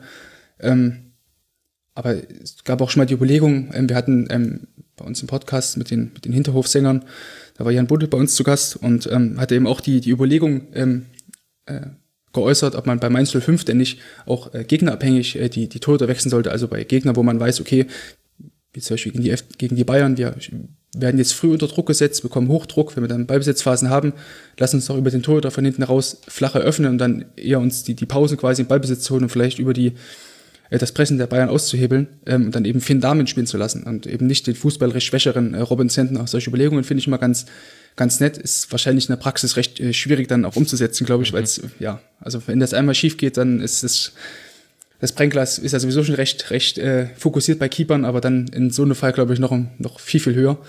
Ähm, aber ja, klar, es ändert sich ganz, ganz viel auch in der, in der Strafraumverteidigung für die Keeper. Ob du jetzt mit drei Verteidigern im Strafraum verteidigst bei Flanken oder mit nur zwei, ist definitiv ein Unterschied für, für die Torhüter. Du musst dann auch mutiger sein, musst äh, auf jeden Fall entschlossen auch zum Ball dann agieren in der Raumverteidigung. Ähm, du kannst dich ja nicht so sehr darauf verlassen, dass vielleicht irgendwie äh, Tower das Ding wegköpft oder so. Ja, und eben, wie gesagt, also das, was ich da vorhin gesagt habe, möchte ich an der Stelle auch nochmal kurz erwähnt haben. Es hängen so viele Faktoren an dieser Torhüterposition, auch eben im Umgang mit den, den Vorderleuten, dass ich so Gedankenspiele wie eben gegnerabhängig den Torhüter zu wechseln, das klingt für mich ehrlicherweise nach Managerspiel und nicht nach, nach echtem Fußball. Das, ich glaube, da macht man sich vielleicht auch von außen manchmal ein bisschen zu einfach, weil es kommen eben sehr viele Aspekte mit hinzu, die wir auch gar nicht beurteilen können auf der Couch, glaube ich. Ja, definitiv. Und die Torhüterposition ist im Großen und Ganzen ja sowieso eine unheimlich komplexe Position. Also du hast natürlich einmal Zielverteidigung, du hast Raumverteidigung, du musst hinten das Spiel eröffnen, du musst das Spiel fortsetzen können, wenn du den Ball abgefangen hast. Gleichzeitig musst du aber auch deine Vorderleute coachen, du musst mit, mit Fehlern auch umgehen können, was ein ganz, ganz wichtiger Punkt ist, den man gerne mal vergisst, dass wenn ein Keeper, weiß ich nicht, irgendwie am Anfang ähm, daneben gegriffen hat oder eben vielleicht bei, bei vielleicht bleibt man bei dem konkreten Beispiel Kevin Trapp jetzt gegen die Rangers hat er sicherlich auch gewusst, dass er da jetzt auch nicht so gut ausgesehen hat bei dem 1 zu 0 oder bei dem 0 mhm. zu 1 ähm, und schafft es da trotzdem immer noch so diesen, diesen, diesen Fokus zu wahren und dann ähm, noch so eine Riesenparade ganz, ganz zu Ende rauszu, rauszuholen. Ne? Ähm, dieser Umgang mit Fehlern ist auch ganz, ganz, ganz wichtige Sache bei, bei Torhütern, weil du hast ja einfach nicht so viele Aktionen. Wenn du halt im Falle von Peter Kulaschi, du hast irgendwie pro Spiel bekommst du drei Schüsse aufs Tor. Davon ist einer halt drin, weil du daneben gegriffen hast. Äh, dann versuch dich dann quasi nochmal weiterhin für die nächsten beiden Schüsse äh, zu fokussieren, auch zu motivieren für die kommenden Wochen, sodass du jetzt nicht den Kopf in den Sand steckst. Mhm. Ja, sehr wichtiger Punkt, definitiv. Dann hat uns äh, Lars, den wir auch schon gehört haben, hier im Rasenfunk Royal eine Frage gestellt und zwar zum Laufaufwand äh, für Torhüter. Kannst du sagen, wie viel ein äh, Torhüter durchschnittlich läuft und wie sich, wie sich das dann eigentlich zusammensetzt, diese Strecke? Ich glaube, Riemann war ja, glaube ich, der Keeper in dieser Saison mit den mit dem meisten Laufaufwand. Hing, glaube ich, auch damit zusammen, dass er ja immer den Ball nach vorne getrieben hat, dann immer angetrippelt ist und dann den Ball geschlagen hat und dann irgendwie auch wieder zurückrennen musste. Ja, und Riemann ähm, hatte auch mit weitem Abstand die meisten Defensivaktionen außerhalb des eigenen Strafraums. 63 und auf Rang 2 dann mit 49, glaube ich, äh, Stefan Ortega. Also da kommt auch noch ja, mal ein bisschen das, Strecke zusammen. das ist echt krass, ja. Äh, genau, also normalerweise setzt sich das eher aus, aus diesen kleinen ähm, Aktionen immer nach vorne, nach hinten, seitlich anbieten, also eher im, im aktiven Spielaufbau, ähm, setzt sich ja eher so diese, diese Laufleistung zusammen und jetzt eher weniger aus irgendwelchen, ähm, wie sagen, Wildwest- oder Harakiri-Aktionen, die, die man Riemann da manchmal macht oder irgendwie Manuel Neuer in, in Algerien, gegen Algerien damals bei der WM 2014 oder so. Das ist ja wirklich die Ausnahme, sondern eher so diese kleineren äh, Bewegungen am, am 16, an der 16er Kante ähm, entlang das sind so eher diese Aktionen, wo du deine, deine Meter holst. Ich glaube, es ist immer so im Schnitt glaube ich, so fünf Kilometer oder so, die da zusammenkommen. Im rechten Sinn. Mhm. Aber ich glaube, ich glaube, Ron Robert Zieler war auch mal ein Keeper, der recht viel gelaufen ist, meine ich mich mal zu damals noch zu Hannover-Zeiten. Mhm. Also als sie noch erste Liga gespielt haben. Der so ganz viel läuft. Das ist, ja. ist auch so ein bisschen eine Brücke zur nächsten Frage von Erik, der fragt, ob sich mit der neuen Spielweise von Toyotern auch das Training verändert hat, denn er hat auch die Beobachtung gemacht, dass es eher mitspielende Torhüter jetzt gibt und man weiß ja zum Beispiel von Manuel Riemann, dass er auch gerne mal als Feldspieler mit trainiert, von Manuel Neuer ist es auch bekannt. Gibt es noch das klassisch abgetrennte Torwarttraining? Hat sich da was getan, deiner Beobachtung nach?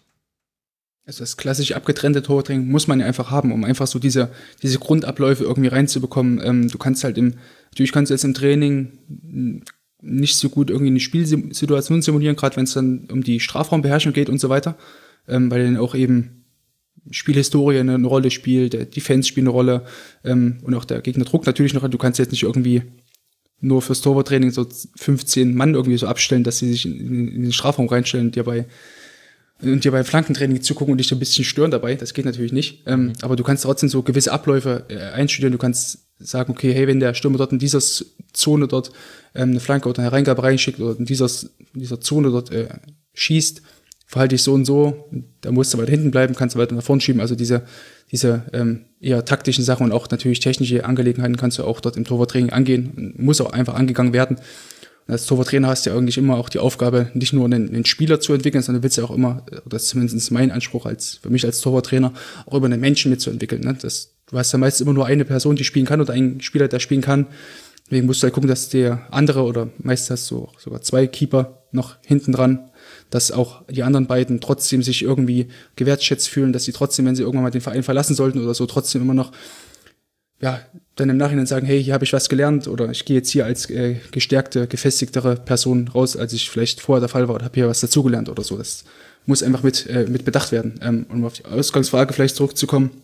Natürlich gibt es mittlerweile so den Trend schon, dass der Torhüter mitspielender ist, aber glaube ich nicht mehr so in dem Sinne, dass er viele Bälle von hinten abfängt. Ich glaube, das hatte man so zur WM 2010 herum, gab es so diesen Trend, dass die Torhüter auf einmal alle außerhalb des 16ers rumrennen müssen. Das gibt's glaube ich nicht mehr, weil man sich dann schon erkannt hat, okay, das macht zwar Manuel Neuer, das ist gut, dass er das macht, mhm. aber das kann halt nicht auf jeden ähm, Spieler äh, einfach übergestülpt werden, dieses, die, diese, diese Rolle, die man da gerne hätte, sondern dass dann eher die Keeper sich ein Stück weiter tiefer positionieren und dann von dort aus eher so diese, diese Ballverteiler sind, dann wirklich auch in allen Spielphasen.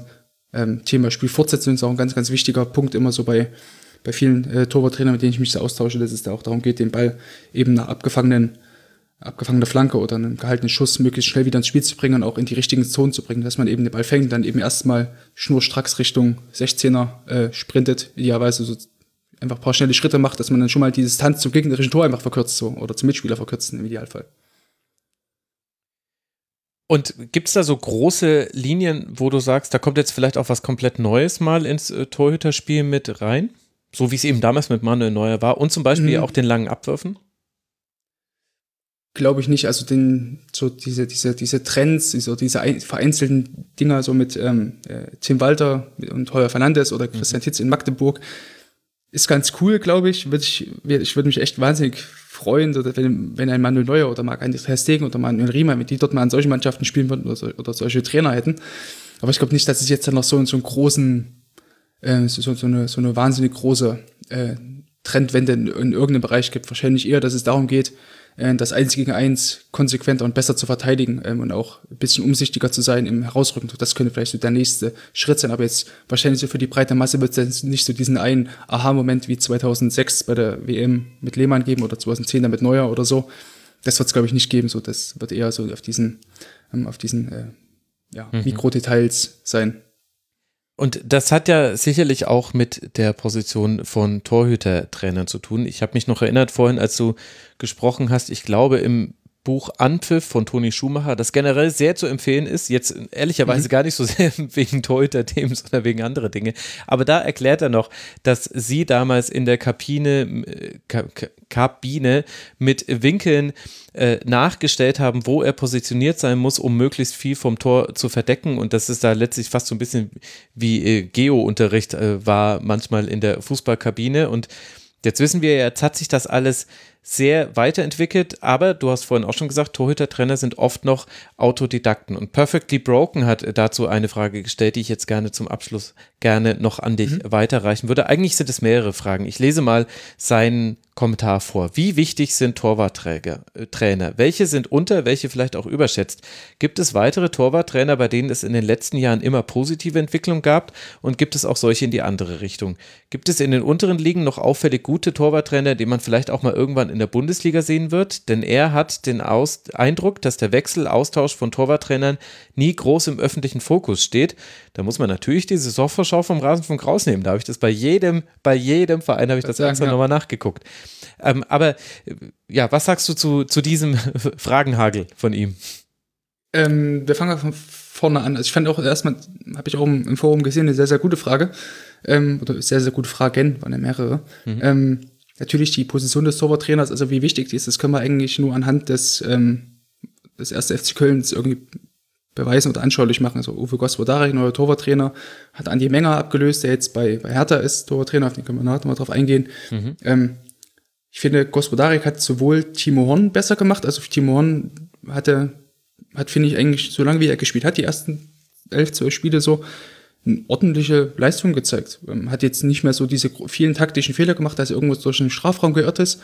Hat er alles nicht mehr gemacht. Man hat auch in so einer ähm, Köln, diese 24-7 Köln-Doku mal gesehen, wie er ihm in einem der ersten Trainingseinheiten im Trainingslager dort ähm, Tipps gegeben hat, wie er sich zu verhalten hat, wenn quasi Pässe von der Grundlinie aus ähm, nach hinten kommt, dass er eben nicht über den Pfosten hinausschieben soll, sondern eher ein Stück hinter dem Pfosten zu stehen hat, dass er eben schneller zur Torlinie oder zur Tormitte zurückkommt ähm, und so einfach flexibler ist, äh, sämtliche Schüsse dann abzublocken und nicht nur dann die kurze Ecke so abzudecken und die lange Ecke komplett offen zu lassen. Also als Torwarttrainer kannst du schon extrem viel ähm, aus oder einfach einen ganz, ganz großen Einfluss drauf nehmen, darauf, wie dein Keeper sich taktisch verhält. Ähm, technische Sachen sind natürlich immer schwierig dann, wenn er sich einmal so gefestigt hat über 10, 12, 15 Jahre oder sowas, ist dann recht schwierig, das wieder rauszubekommen, zugegebenermaßen. Aber so taktisch kannst du da schon sehr, sehr viel ähm, machen als, als Torwarttrainer, absolut. Und das sieht man eben, finde ich, bei Köln ganz hervorragend, welchen Einfluss da Uwe Gospodarek als Torwarttrainer hat.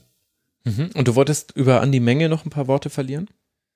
Hm, genau, weil ähm, in der Frage auch quasi sowas war, bei, bei welchen Torwarttrainern hat sich ähm, bei, sein, bei dessen Schützling dann also ein, so ein kleiner Abwärtstrend gezeigt und das war halt, ist halt, finde ich, über eine Menge einfach der Fall. Also die ganzen taktischen Fehler, die Timo Horn den letzten Jahr gemacht hat, sind, finde ich, auch darauf zurückzuführen auf ja ein Nicht-Eingreifen von Anti-Menger. So, ähm, das finde ich muss einfach auffallen, wenn du jedes Mal siehst, dass der Torhüter sich taktisch falsch entscheidet, dass er zu früh nach vorne schiebt oder sowas, dann kann die Schuld dann nicht nur alleine beim Torhüter an sich liegen, sondern muss auch einfach vom, vom Torwarttrainer ähm, angesprochen werden. Und das sehen wir jetzt auch bei Alexander Schwolo, dass er ganz oft eine unsaubere Positionierung hatte, bei, bei Fernschüssen zum Beispiel, oder auch im falschen Moment nach vorne geschoben hat, im 1 gegen 1.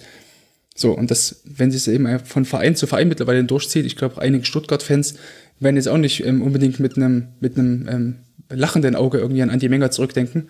Also damals, glaube ich, Ben Leno und äh, Odysseas äh, Flarotimos und glaube ich auch Sven Ulreich hat ja alles unter seinen Fetischen. Mhm. Ähm, ja, das, da müssen, also das, die Zeit kann ich jetzt nicht mehr ganz so gut einschätzen, aber Ben Leno muss sich wohl auch laut Aussage einiger VfB-Fans da auch damals schon verschlechtert haben. Auch Sven Ulreich damals, ähm, der damals dort im Tor stand, muss sich ja wohl auch nicht unbedingt verbessert haben. Das war dann eben auch besser, als dann, oh Wunder, Uwe Gospodari kam mhm. zum VfB. Ähm, ich glaube, das ist auch so ein Torwarttrainer, an dem man das am ehesten festmachen könnte, welchen Einfluss Torwarttrainer im negativen Sinne haben auf, auf, das, auf ihre Schützlinge. Aber eine Sache vielleicht noch. Mhm.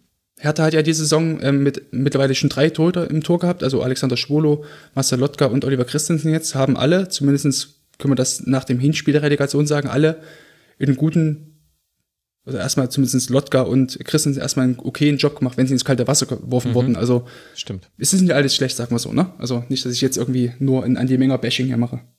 Es ist ja sowieso, ohne das Torwarttraining gesehen zu haben, sehr schwierig zu bewerten. Also dann wird ja dann Absolut, das, ja. das, Endprodukt bewertet und dann haben wir all die Abschwächungen, die ich jetzt im Grunde im ganzen Segment immer schon mit angeführt mhm. habe. Gibt es denn noch auffällig gute Torwarttrainer, die dir, ja, die dir ins Auge gesprungen sind? Ja, wir kommen ja, glaube ich, gar nicht drum rum, ähm, Andi Kronberg äh, anzu, anzusprechen, mhm. der Torwarttrainer beim SC Freiburg ist, wird jetzt im Sommer ähm, zur DFB-Nationalmannschaft wechseln, wird dort halt dort Torwarttrainer sein bei Hansi Flick im Trainerteam. Ähm, der ist halt echt auffällig, dass der dass, dass so viele gute Keeper irgendwann mal bei, bei Freiburg gespielt haben. Sicherlich auch Roman Bürki, können wir ein bisschen ausklammern, war jetzt noch ein Jahr in Freiburg und so. Ähm, aber es ist trotzdem schon auffällig, dass da sehr, sehr viele gute Keeper, die jetzt immer noch in der Bundesliga spielen oder lange Zeit gespielt haben, ähm, bei, beim SC Freiburg und auch bei Andi Kronberg Trainer geworden sind. Würde mich ja noch mal interessieren, wie es dann da auch weitergeht. Ähm, ich glaube, einer seiner ähm, langjährigen Kollegen, der ist dort. Genau. Ähm, weiterhin Torwarttrainer, ne? Ähm, und ja, ist einfach ein Torwarttrainer, der die gute Keeper rausgebracht hat, lange schon mit Christian Streich zusammenarbeitet. Ähm, und eben auch diese Konstanz, die, die, äh, die zeichnen sich da einfach aus, glaube ich. Mhm. Positiven Sinne natürlich. Das ist ein ganz großes Thema, wie das weitergeht mit den Torhütern bei Freiburg. Aber auch das, auch das wurde damals im Tribünengespräch mit Richard Golz thematisiert. Da war eben der hm. Freiburg recht früh dran. Das hat zu dem Wettbewerbsvorteil gehört, den sich der SC Freiburg damals erarbeitet hat, zusammen mit gutem Scouting, mit einem raumorientierten Spiel von Volker Finke, war eben hm. Torhütertraining auch da schon früher ein Thema. Ich glaube, dass Richard Golz mir damals erzählt hat, dass es am Anfang noch von Finke gemacht wurde, aber dann relativ schnell es da dann eben zum ersten Mal Mal einen Torwarttrainer für ihn gab und er zum ersten Mal eben auch nicht bei Übungen mitmachen musste mit der gesamten Mannschaft, die für ihn gar keinen Sinn ergeben haben als äh, Torhüter und er ja. in derselben Zeit etwas Eigenes machen konnte. Also vielleicht verlinke ich dieses Tribünengespräch nochmal. Aber das äh, zeigt vielleicht auch, dass es eine gewisse Tradition hat und jetzt nicht komplett aus dem Nichts kommt, dass äh, einer mhm. der besten äh, Torhüter-Trainer, der jetzt dann zum DFD wechselt, eben in Freiburg gearbeitet hat wenn man vielleicht auch noch rausstellen könnte, wäre jetzt noch Michael Rechner von, von der TSG Hoffenheim, mhm. der finde ich auch überragende Arbeit macht. Also wenn wir jetzt davon sprechen, dass eben Hoffen, äh, dass, dass äh, Freiburg ganz, ganz viele Bundesliga-Tore hervorgebracht hat, können wir das genauso gut auch für, für die TSG Hoffenheim sagen. Also ob das ein Oliver Baumann ist, ob das ein Kuhn Castils ist, Gregor Kobel, Marvin Schwebe kam auch dorthin. Ähm, also alles Keeper, die irgendwann mal früher oder später in Hoffenheim dort irgendwie gespielt haben und sich alle letzten Endes auch die Zähne an Oliver Baumann ausgebissen haben, früher oder später. Also ähm, spricht auch nochmal so für die Konstanz von Oliver Baumann im Übrigen. Aber da wird auch, finde ich, eine sehr, sehr gute Arbeit geleistet, dass man eben sehr, sehr früh schon erkennt, okay, hier ist ein Keeper, den, den finden wir interessant, eben Gregor Kobel oder so. Oder dann sagt man auch, okay, wir schaffen es jetzt zwar nicht, den Torhüter bei uns spielen zu lassen, aber dafür geben wir ihn weiter. Beispiel ist von Marvin Schwebe vielleicht, ne, der dann trotzdem irgendwo seinen Weg äh, in der Bundesliga findet. Ne? Und auch bei Hoffenheim, die ja auch traditionell dann auch den, eher den Mut mal haben, da ähm, den jungen Keeper damals Cassils war es ja in dieser einen solchen Saison, wo sie fast abgestiegen ja mit Tim Wiese in das eine Jahr, ähm, da ins kalte Wasser zu schmeißen, war Cassils, glaube ich, 18 oder 19 Jahre alt. Ähm, das ist auch eine Sache, die einfach für, äh, für Hoffenheim da an der Stelle spricht, einfach den Mut zu haben, da auch mal den Jungkeeper da reinzuschmeißen. Ähm, bin auch gespannt, wie es dann auch in der Ära nach äh, Uli Baumann dort aussehen wird, wer da in den äh, Startlöchern stehen wird. Mhm. Mensch, Sascha, das hat sehr großen Spaß gemacht. Jetzt haben wir eine Stunde 50 über Torhüter gesprochen. Ich habe sehr, sehr viel gelernt. Ganz herzlichen Dank dir und auch nochmal die Empfehlung. Die Keeper-Analyse ist wirklich interessant zu hören. Ich finde, ihr schafft es sehr gut, einem da zu erklären, was man auf den Bildern eben nicht sieht, wenn ihr es gerade einem akustisch wie, äh, schildert. Und das ist jetzt ein großer Vorteil der aktuellen TV-Rechte-Lage. Man kann eben alle Highlights gerade bei YouTube sehen, in diversen Kanälen und kann sich dann eben bei euch dann eben gut, auch genau angucken oder anhören, zu welcher, äh, also von welcher Szene, äh, an welcher Minute, an welcher Stelle des Videos sprecht ihr. Das ist wirklich schon, also macht es euch leichter und ich glaube aber auch allen Hörerinnen und Hörern, die was lernen wollen über Torhüter, weil man im Grunde nur die Keeper-Analyse hören muss und wenn man was nicht versteht oder nochmal genauer angucken will, dann weiß man genau sofort, in welchem Video, an welcher Stelle die Szene ist, über die ihr gesprochen habt. Das Absolut, ja. Vorteil. Also vielen herzlichen Dank für deine Arbeit. Vielen Dank, dass du jetzt auch hier warst. Ich bin sehr gespannt aufs Feedback im Forum. Sagt uns gerne, ob euch dieser Part zugesagt hat, ob wir das im nächsten Jahr auch wieder machen sollen. Hört die Keeper-Analyse und folgt Sascha auf Twitter at Sascha Filter, also hinten raus fehlen dann die Vokale. Ich werde es wie immer verlinken. Sascha, ganz herzlichen Dank dir für deine Zeit. Ja, vielen Dank, Max, für die Einladung. Hat mir sehr, sehr großen Spaß gemacht, eine Stunde 50 über Torhüter zu sprechen. Äh, hatte ich, glaube ich, so noch nie. Ja, sehr gut. Gewöhn dich dran. ja, hoffentlich. Bis bald. Mach's gut. Ciao. Fünf von sechs Royal-Teilen habt ihr jetzt geschafft, wenn ihr von Anfang an gehört habt. Herzlichen Dank für eure Aufmerksamkeit. Herzlichen Dank für all die Unterstützung auf mannigfaltigen Wegen auf kios.rasen.de oder rasen.de slash supportersclub. Danke fürs Zuhören, bleibt gesund und hört noch den sechsten Teil. Da wird es gehen um Taktik und um den Rasenfunk selbst. Ich wünsche euch eine gute Zeit und hoffentlich hören wir uns jetzt gleich wieder im sechsten Teil. Macht's gut. Ciao.